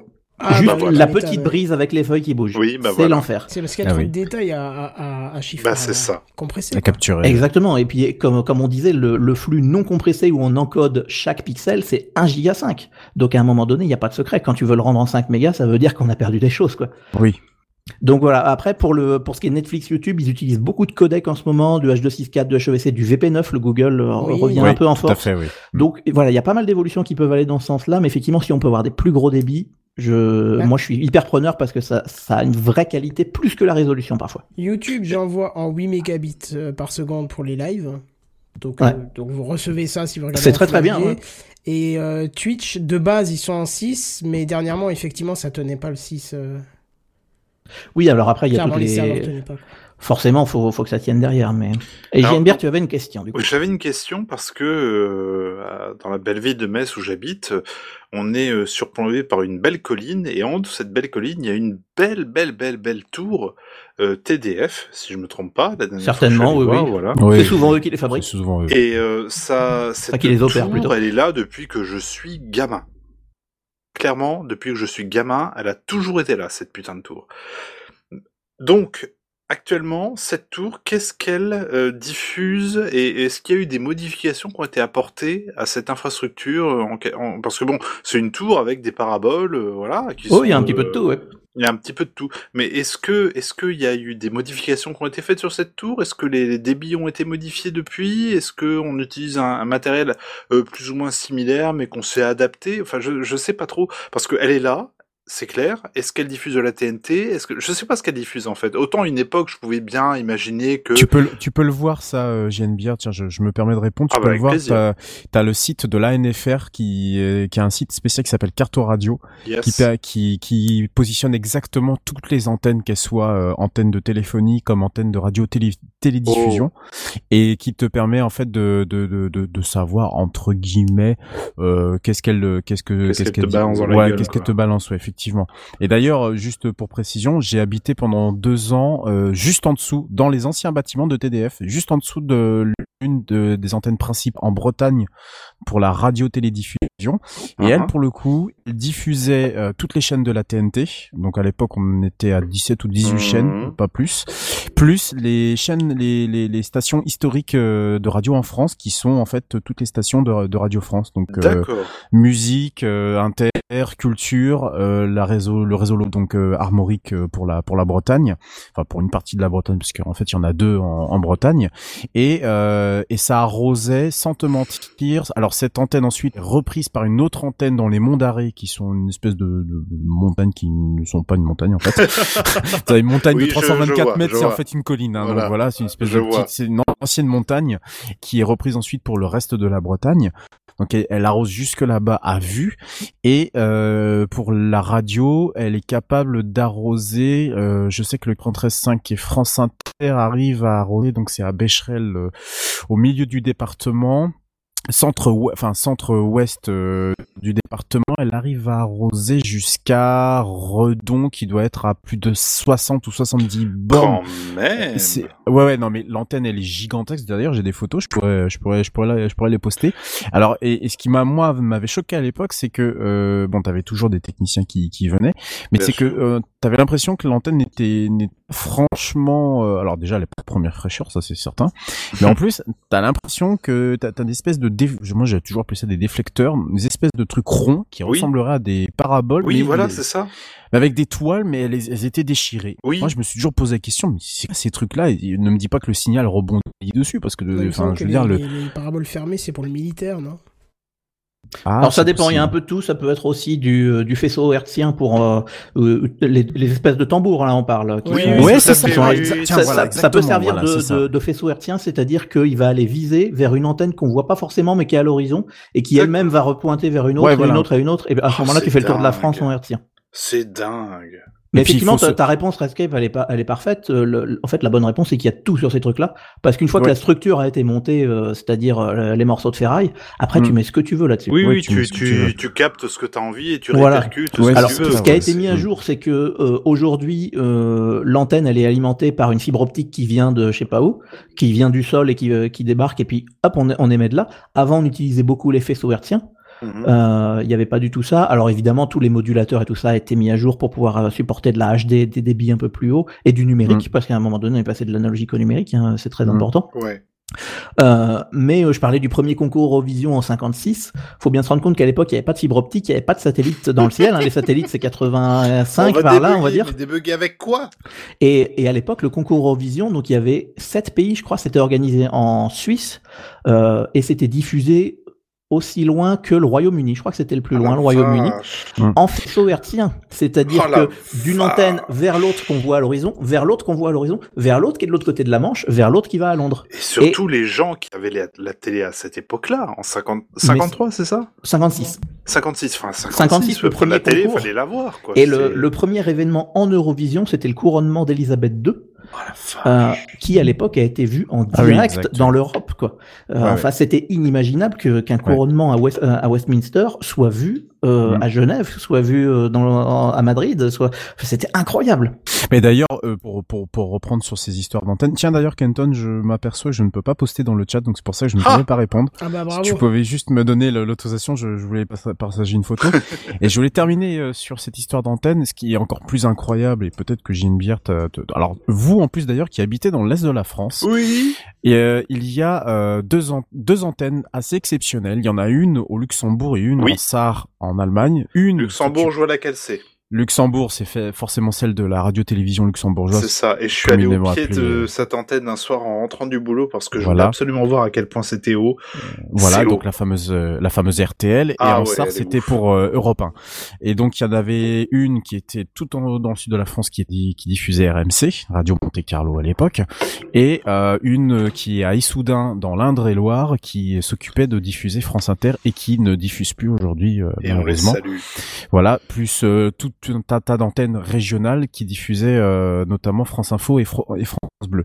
Et alors, ce qu'il faut savoir, c'est que ces antennes, ce sont déjà des antennes historiques pour les grandes ondes, hein, les ces fameuses ondes qui parcouraient l'Europe entière et qui pouvaient s'entendre d'un côté à l'autre de, de l'Europe et qui allaient même jusqu'à Est-ce que tu te à travers la souviens Méditerranée. des autoradios avec les gammes d'ondes euh, Pogo? Bien sûr, bien Ah sûr. là Je- j'ai- j'ai- Et ça marchait mieux la nuit. d'ailleurs. AMFM, tu faisais oh trop bien. bien sûr. Pogo et là t'entends. Ah, mais j'ai- j'ai passé des nuits- quand j'étais gamin, je passais mes nuits euh, littéralement à alors le- sur J'ai la envie de te faire sur un les grandes check là, mais on est trop loin.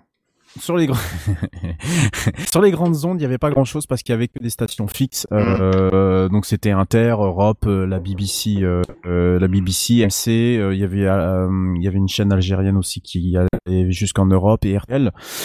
Mais par contre, sur tout ce qui était ondes courtes, euh, c'était un, c'était moi, c'était magique parce que je passais mes nuits. Donc c'est-à-dire que c'était les débuts d'Internet. En tout cas, moi, moi, j'étais sur Internet euh, à ce moment-là. Donc c'était vers 2002-2003. Je commençais sur Internet. J'étais en cinquième au collège et j'avais un site où j'ai imprimé toutes les pages de fréquence de l'intégralité des ondes de- des, des ondes. Alors les ondes courtes, ce sont des ondes qui parcourent entre 3 et quelques mégahertz jusqu'à 14-15. Pas Avec qui t'as partagé ça à l'école? Personne, parce qu'on me prenait pour un fou. Voilà. Voilà. Voilà. on me prenait pour un fou. Et euh, moi j'avais une, moi j'avais une station que j'aimais beaucoup suivre euh, parce que c'était la seule station avec laquelle j'avais des informations de Madagascar puisque bah internet n'existait Bah, pas. euh, oui. enfin, Voilà, c'était Radio France Internationale. RFI, ce qu'il faut savoir, c'est qu'ils c'est qu'ils ne peuvent pas diffuser sur le territoire français hormis la fréquence parisienne de la, la, la 89 FM. C'est tout. Mhm.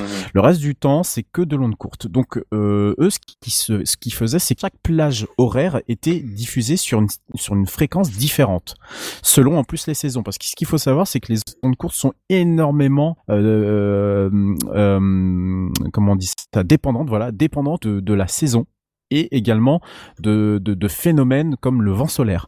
Si vous, Oh là vous là. prenez un, si on se prend un putain de vent solaire parce que le soleil, euh, il est en pleine période d'activité, les fameuses, le fameux cycle de peut-être que je l'expliquerai un jour dans Techcraft.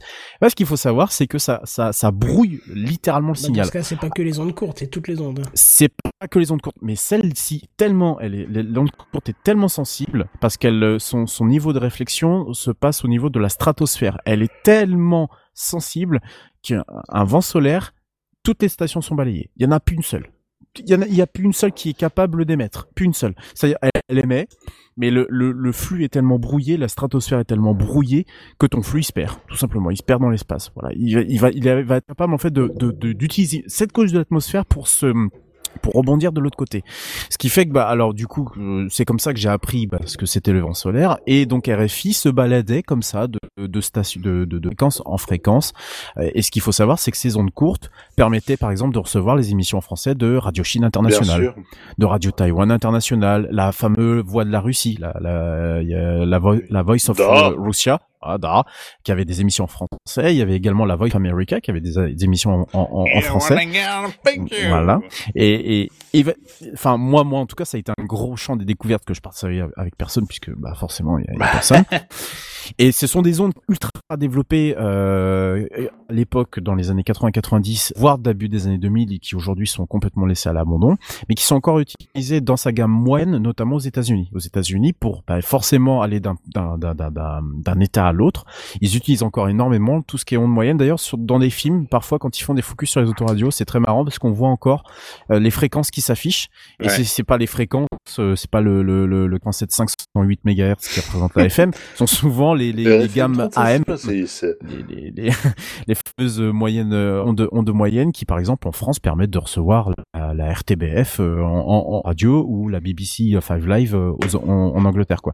Bon voilà, c'est tout ça pour dire que ce sont ça a été les premières antennes historiques. Alors en plus, ces antennes là il fallait une puissance nucléaire littéralement pour pour les aliments parce que c'est c'est c'était je crois l'équivalent d'une consommation d'un an un jour consommait un an d'un village de 1000 habitants ça vous donne une idée quand même Oui. de la Et puis quand vous habitez à côté, euh, je peux dire que ceux qui se plaignent de la 5G aujourd'hui, euh, ouais c'est bien à côté c'est vraiment rien Je- je- un peu cette problématique ici dans le, dans le, enfin, toutes les zones frontalières, surtout proches de l'Allemagne. Et Oui. le GNBR connaît aussi bien tout ça. C'est que chez nous, par exemple, on a très peu de stations de radio parce Oui. que euh, tout simplement ces antennes étaient débran- euh, ont été débranchées pendant la guerre pour éviter de transmettre des infos aux ennemis, quoi. Oui Et, euh, Paris et petit chanson, ça. pas. hein. C'est- Ouais. Bah, Puis dans les régions frontalières, il y a aussi le problème d'avoir des, des recouvrements de fréquences, c'est-à-dire que la même fréquence est plus, utilisée ouais. par le Ah, français oui. et l'allemand, et là, du coup c'est le merdier quand tu essaies de l'avoir. J'ai j'ai juste une, une dernière question, mais Alors juste, une euh, dernière. si, si je peux me permettre de Ah, rebondir sur ce qui a été dit, juste pour, ta- pour conclure, euh, dans les anecdotes sur les téléports satellites, euh, toi qui connais bien le Luxembourg, tu connais peut-être la ville de Betzdorf. Bien sûr, oui, oui, c'est il y a là où il y a SES. Il y a SES et c'est un des téléports historiques utilisés par l'Eurovision est toujours en trois ans que j'essaye de, de postuler chez SES. C'est, et c'est- oh, c'est- honnêtement, je, je croise les doigts pour toi parce que ça serait, une- à mon avis, une super boîte. Hmm. Euh, et euh, on peut en reparler. Je connais peut-être un peu du monde. Euh, par contre, j'avais une petite anecdote sur le, la capitale, Paris. Oui, Euh, vous savez que chaque capitale, euh, généralement, a sa tour de télévision. On connaît la, la tour de, avec la petite boule à Berlin, Oui. euh, la BT Tower à Londres, etc. Nous, on n'a pas eu besoin de ça à Paris pour une bonne, une bonne raison. C'est que juste avant qu'on invente la radio, il y a la tour Eiffel qui a été construite. Bah oui. Bah oui. Ah, Et si vous bien regardez pratique. tout en haut de la tour Eiffel, il y a un Ah bah paquet d'antennes. ouais. ah oui oui Et oui, on oui. dit souvent que c'est la radio qui a sauvé la Tour Eiffel parce qu'elle aurait dû être Oui. démontée, mais en fait, elle a été vachement utile pour ça.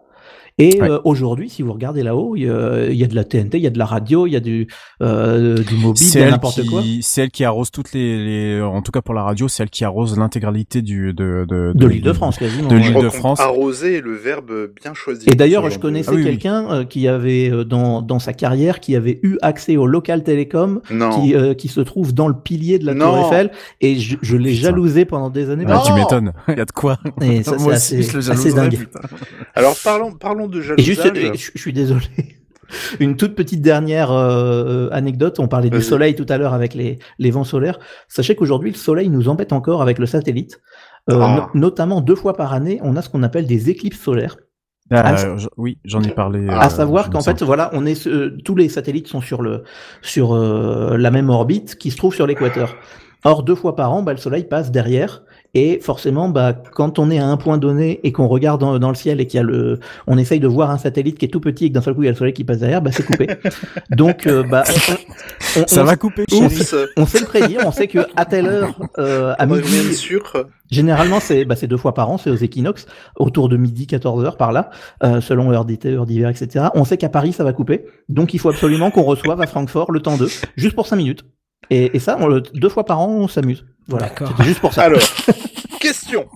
Dis-moi. Question avant de. Quelle heure il est là? Oui, ça fait Oh, 3h20. Il est au moins tout ça. Dernière euh, question. Ouais. Dernière Ouais. question vraiment pour faire euh, simple et rapide. Là, euh, j'étais sur le sur le live YouTube, donc t'as mis toutes tes photos, elles sont géniales, j'adore.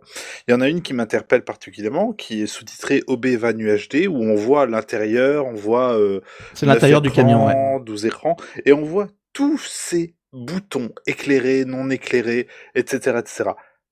Est-ce que tu saurais me dire exactement à quoi correspondent plus ou moins ces groupes de boutons? Euh, à des sources vidéo, des sources audio, généralement. Des sources vidéo, des sources audio, d'accord. Voilà, moi, je suis pas réalisateur. Là, c'est la Oui, position oui, du réalisateur ici, clairement. Mais c'est histoire d'avoir un aperçu, tu vois, En de gros- se dire, bon là j'ai tellement de boutons, comment est-ce que je m'y retrouve? Complètement, ouais. Comment en, en gros, à il, gauche, il a à plus droite? de boutons qu'il aura de caméras, hein, clairement. D'accord. Euh, un Obi-Wan, euh, il est défini par le nombre de caméras max qu'il peut avoir. On, on dit cet Obi-Wan là, il peut avoir euh, 50 caméras, Uh-huh. mais du coup, si j'ai un événement où il y en a que 20 ou 30, ça marche. Je, je remplirai pas tous les boutons, mais c'est comme ça. Oh my Et du coup, c'est là que le réalisateur va voir toutes ses sources. Il peut les switcher sur tout un tas de destinations qui sont soit les écrans devant lui, soit ce qu'il a envie d'envoyer à, à l'extérieur. Et il y a Uh-huh. les, les fameuses petites manettes qui permettent de switcher de l'une à l'autre, qu'on qu'on voit les petits leviers. Donc voilà. C'est génial. Ouais, Sachant que pour ce qui est le, le monitoring qui est devant vocation. lui, il y a les il y a les boutons qui sont euh, un peu à la verticale qui sont le plus loin. Ça généralement c'est pour euh, pour euh, contrôler les écrans qui sont sur le mur en face de lui. C'est, enfin, autant, autant professionnellement, je comprends le principe et je comprends l'utilité de la chose. Autant là, je regarde juste le truc en tant que béotien et esthétiquement, c'est Eh, ça beau. claque, hein. Oh là là, j'adore. Ah mais ça de toute façon, ouais, à chaque fois que j'ai reçu quelqu'un, généralement je leur fais la visite de là où je travaille. Ah oui. Et c'est vrai que quand on rentre dans la salle où il y a des écrans, il y a des écrans de partout, tu vois. et- Mais et en même temps, on se dit mais regarde le le même Ouais, match de foot, il de est là, là, là sur et là et là. central, là, c'est pas ouf pourtant, mais pourtant t'es là en train de regarder les boutons et tu fais, ouais, non mais. Ah, exactement. Et, et alors des fois les boutons sont virtuels, ça devient des écrans euh, tactiles et puis on Ouais. change le- les layouts et tout. Du coup on perd un peu le charme, ben, euh, disons-le. Mais, mais effectivement sur les écrans on a envie de tout voir. Sur un MCR on, on- on veut voir la source. On veut le voir avant décodage, on veut le voir après décodage, on veut le voir après satellite, on veut le voir à la toute fin. Et comme ça, on sait s'il y a une coupure quelque part, on sait identifier Ouais, en un coup d'œil où c'est quoi. Et ça c'est vachement important, mais effectivement ça fait des murs avec plein d'écrans Oh. et une consommation électrique euh, Oui, pas aller, des hannetons. euh, Non, tu m'étonnes. au taquet. Eh ben, dis Bah, donc, merci c'était un sacré beaucoup programme, de- dis donc. Ah, et pourquoi on l'a pas vite avant Ouais, Ah, je, suis- je suis désolé ah. d'avoir retenu le, si longtemps. Non, non, mais Je moi, je C'était je super intéressant et je C'était pense que ça valait carrément le coup de, de, Ah de oui, rester Mais avec toi. complètement. Et d'ailleurs, Ah moi, ouais, j'aurais moi. j'aurais une question à poser, mais pas à toi, Benji, parce que c'est déjà très complet, mais c'est plutôt à ceux qui nous écoutent. Euh, parce que moi, je serais ravi de te recevoir à nouveau pour que tu nous parles un peu plus en détail de la technique ou des choses que tu voudrais. N'hésitez pas, vous, euh, auditeurs euh, de, de TechCraft, parce que je découvre au fur et à mesure sur Twitter qu'il y a des gens que je ne connais pas du tout qui nous écoutent. Ça fait plaisir de voir des retours. Euh, Ah. À nous poser des questions et à demander à Benji des choses euh, que vous voudriez connaître de son métier parce que je pense qu'on a, on a vu un milliardième de ce que de, de ce qu'il pourrait nous, Oh oui. nous communiquer et je serais Hmm. ravi de le recevoir une seconde fois même une troisième fois s'il faut même beaucoup plus Moi, je viens quand tu veux. peu.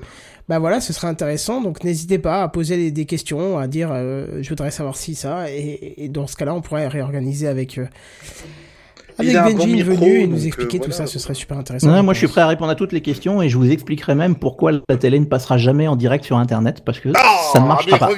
Ah bah alors juste pour ce sujet-là, moi je pense que tu peux nous préparer un dossier si t'es motivé. euh, Enfin, Alors préparer un, dossier, non, mais parler, ça oui, sera voilà. euh, une petite interlude. De, de- je sais pas comment comment le définir, mais mais voilà, je, suis- je peux vous le démontrer assez facilement. En tout cas, c'était une liste de sujets ou si vous avez des questions à lui Ouais. poser, n'hésitez pas, nous ça nous ferait super plaisir. Oh, J'avais 3 milliards de questions, mais bon, on va, on va devoir y aller là. oui, oui, clairement. Est-ce ouais. que tu pourrais nous faire des démonstrations en direct, tel un magicien, tel un Gérard Majax de l'audiovisuel Alors ça, j'aimerais beaucoup. C'est généralement la grosse blague qui vient quand, euh, je crois que c'était à Podren l'an dernier ou il y a deux ans, où ils avaient eu plein de problèmes de diffusion et tout. Et d'un seul coup, il y en a un qui s'est tourné vers moi et qui a dit ouais, mais lui, il sait. Je fais non, non, non. Je suis en congé, faites pas chier. tu m'étonnes. Non, mais ça pourrait être cool. Bah, Ouais. Ne serait-ce que d'en parler ou je sais pas, oui. effectivement. Moi, Mais, c'est vrai qu'on en est au point où quand mes, mes, euh, mes oncles qui sont fans de football regardent un match à la télé, quand il y a une coupure sur leur télé, ils m'écrivent. pour, se. Qu'est-ce que tu fous Toi qui t'y connais, qu'est-ce qu'ils ont fait là? Voilà, le, Là, le toit qui t'y coupe, chez moi, c'est pas de l'informatique. Mais c'est pourquoi j'ai pas la 6 chez moi et pourquoi Hein? le match il a coupé? Bah oui, bah attends.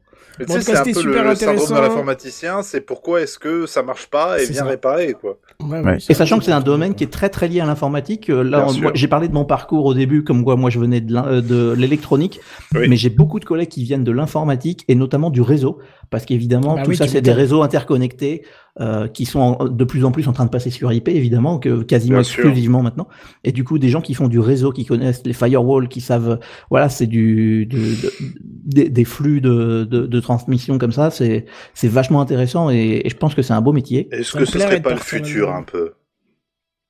Comment j'aime bien, j'ai pas entendu. Est-ce que ce serait pas le futur, un peu?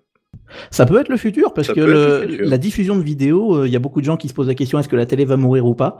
J'en sais rien, euh, mais moi j'aurai toujours du boulot parce que même si c'est pas pour la télé, ça sera, euh, je Pour pourrais les faire, futurs euh, réseaux. ouais. ça sera pour le, le Twitch du futur, pour le YouTube Mm. du futur, mais tout le monde veut voir de la vidéo à la maison, on, euh, c'est prouvé, et même du linéaire parce que le linéaire revient en force. Ouais, et le linéaire n'est pas près de mourir, et donc la télévision c'est n'est pas près tout de ce qu'on vous souhaite. Voilà. Voilà. Bon, en tout cas, vous l'avez compris, je pense que clairement c'est une première partie pour ce soir. Et clairement, je pense qu'il reviendra nous raconter un petit Oui, peu tout ça dans les détails. oui, C'était oui. super Avec plaisir. Oui, franchement, c'était J'ai vraiment passé génial. une très bonne soirée, personne. Pareil. Ouais, j'en connais d'habitude qui à 22h30 déserte le live et là il est minuit passé et on est toujours euh, euh, Ah oui, on est huit, encore. là, euh, ouais, c'est ça. Donc c'est clairement que c'était très plaisant et nous ça nous a fait Bah, ça me plaisir, fait très plaisir, moi ça me fait très plaisir de partager mon Tu as expérience, c'est doublé un métier que j'aime, donc voilà. Euh, Benji, je ne je n'ai pas de mots pour te remercier tant c'était intéressant, mais en tout cas je te remercie tout de même. Bah, merci à toi de m'inviter parce Ah, que moi ça fait des années que je vous écoute et ça, ça fait tout drôle d'être avec vous. Bah écoute, Je, reviens- je- je suis un peu timide, un peu. T'as vu, il émotionnel. fait chaud. M- Même sans parler de ton métier, tu peux revenir quand à tu veux. C'est ce que je dis à tous ceux qui, qui viennent ici. Euh, la porte est ouverte du moment que on ne vient pas foutre le bordel. La porte est toujours ouverte, c'est toujours intéressant. Le. Oui bah et hein, je vais t'en parler ton coup de la vapote en plein milieu que même, euh, Ah, mais même on a eu un commentaire mais- dans le mais live. moi, J'étais tellement à l'aise que j'étais en mode.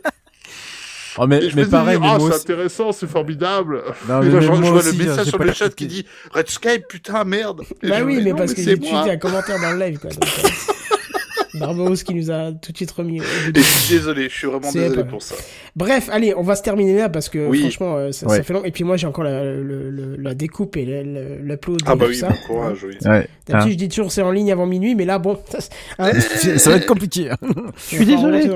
Non, non, au contraire, Allez. non, non, je te l'ai dit, prends ton temps, c'était super intéressant. Mais bouclons Ah la oui. boucle ce soir parce qu'on a fait un super bon épisode. Et Yes. euh, Benji, on te retrouve où? On va au moins te dire pour toi. Écoute, on me retrouve sur Twitter, at euh, Benji Magie. euh, alors, je suis sur Instagram, tous ces trucs-là. Des fois, il y a un point entre Benj et Magie. Alors, Euh, épelle sur Twitter, c'est inter... Alors, B-E-N-J-M-A-G-I-E. Ou pour les Suisses, B-E-N-I-J-M-A-G-I-E. Enfin, Oh je ferai pas le- l'explication de comment on parle en Suisse, c'est très étrange.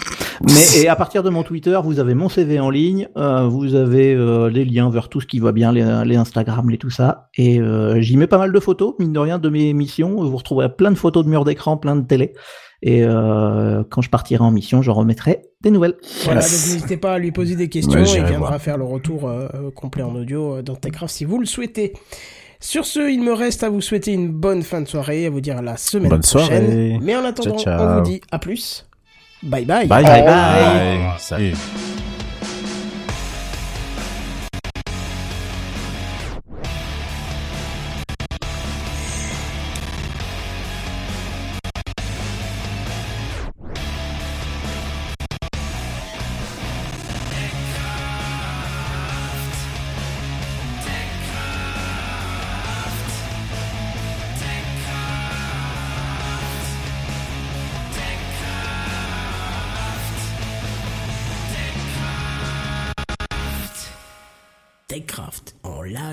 Tous les jeudis dès 21h. Plus d'informations sur www.techcraft.fr.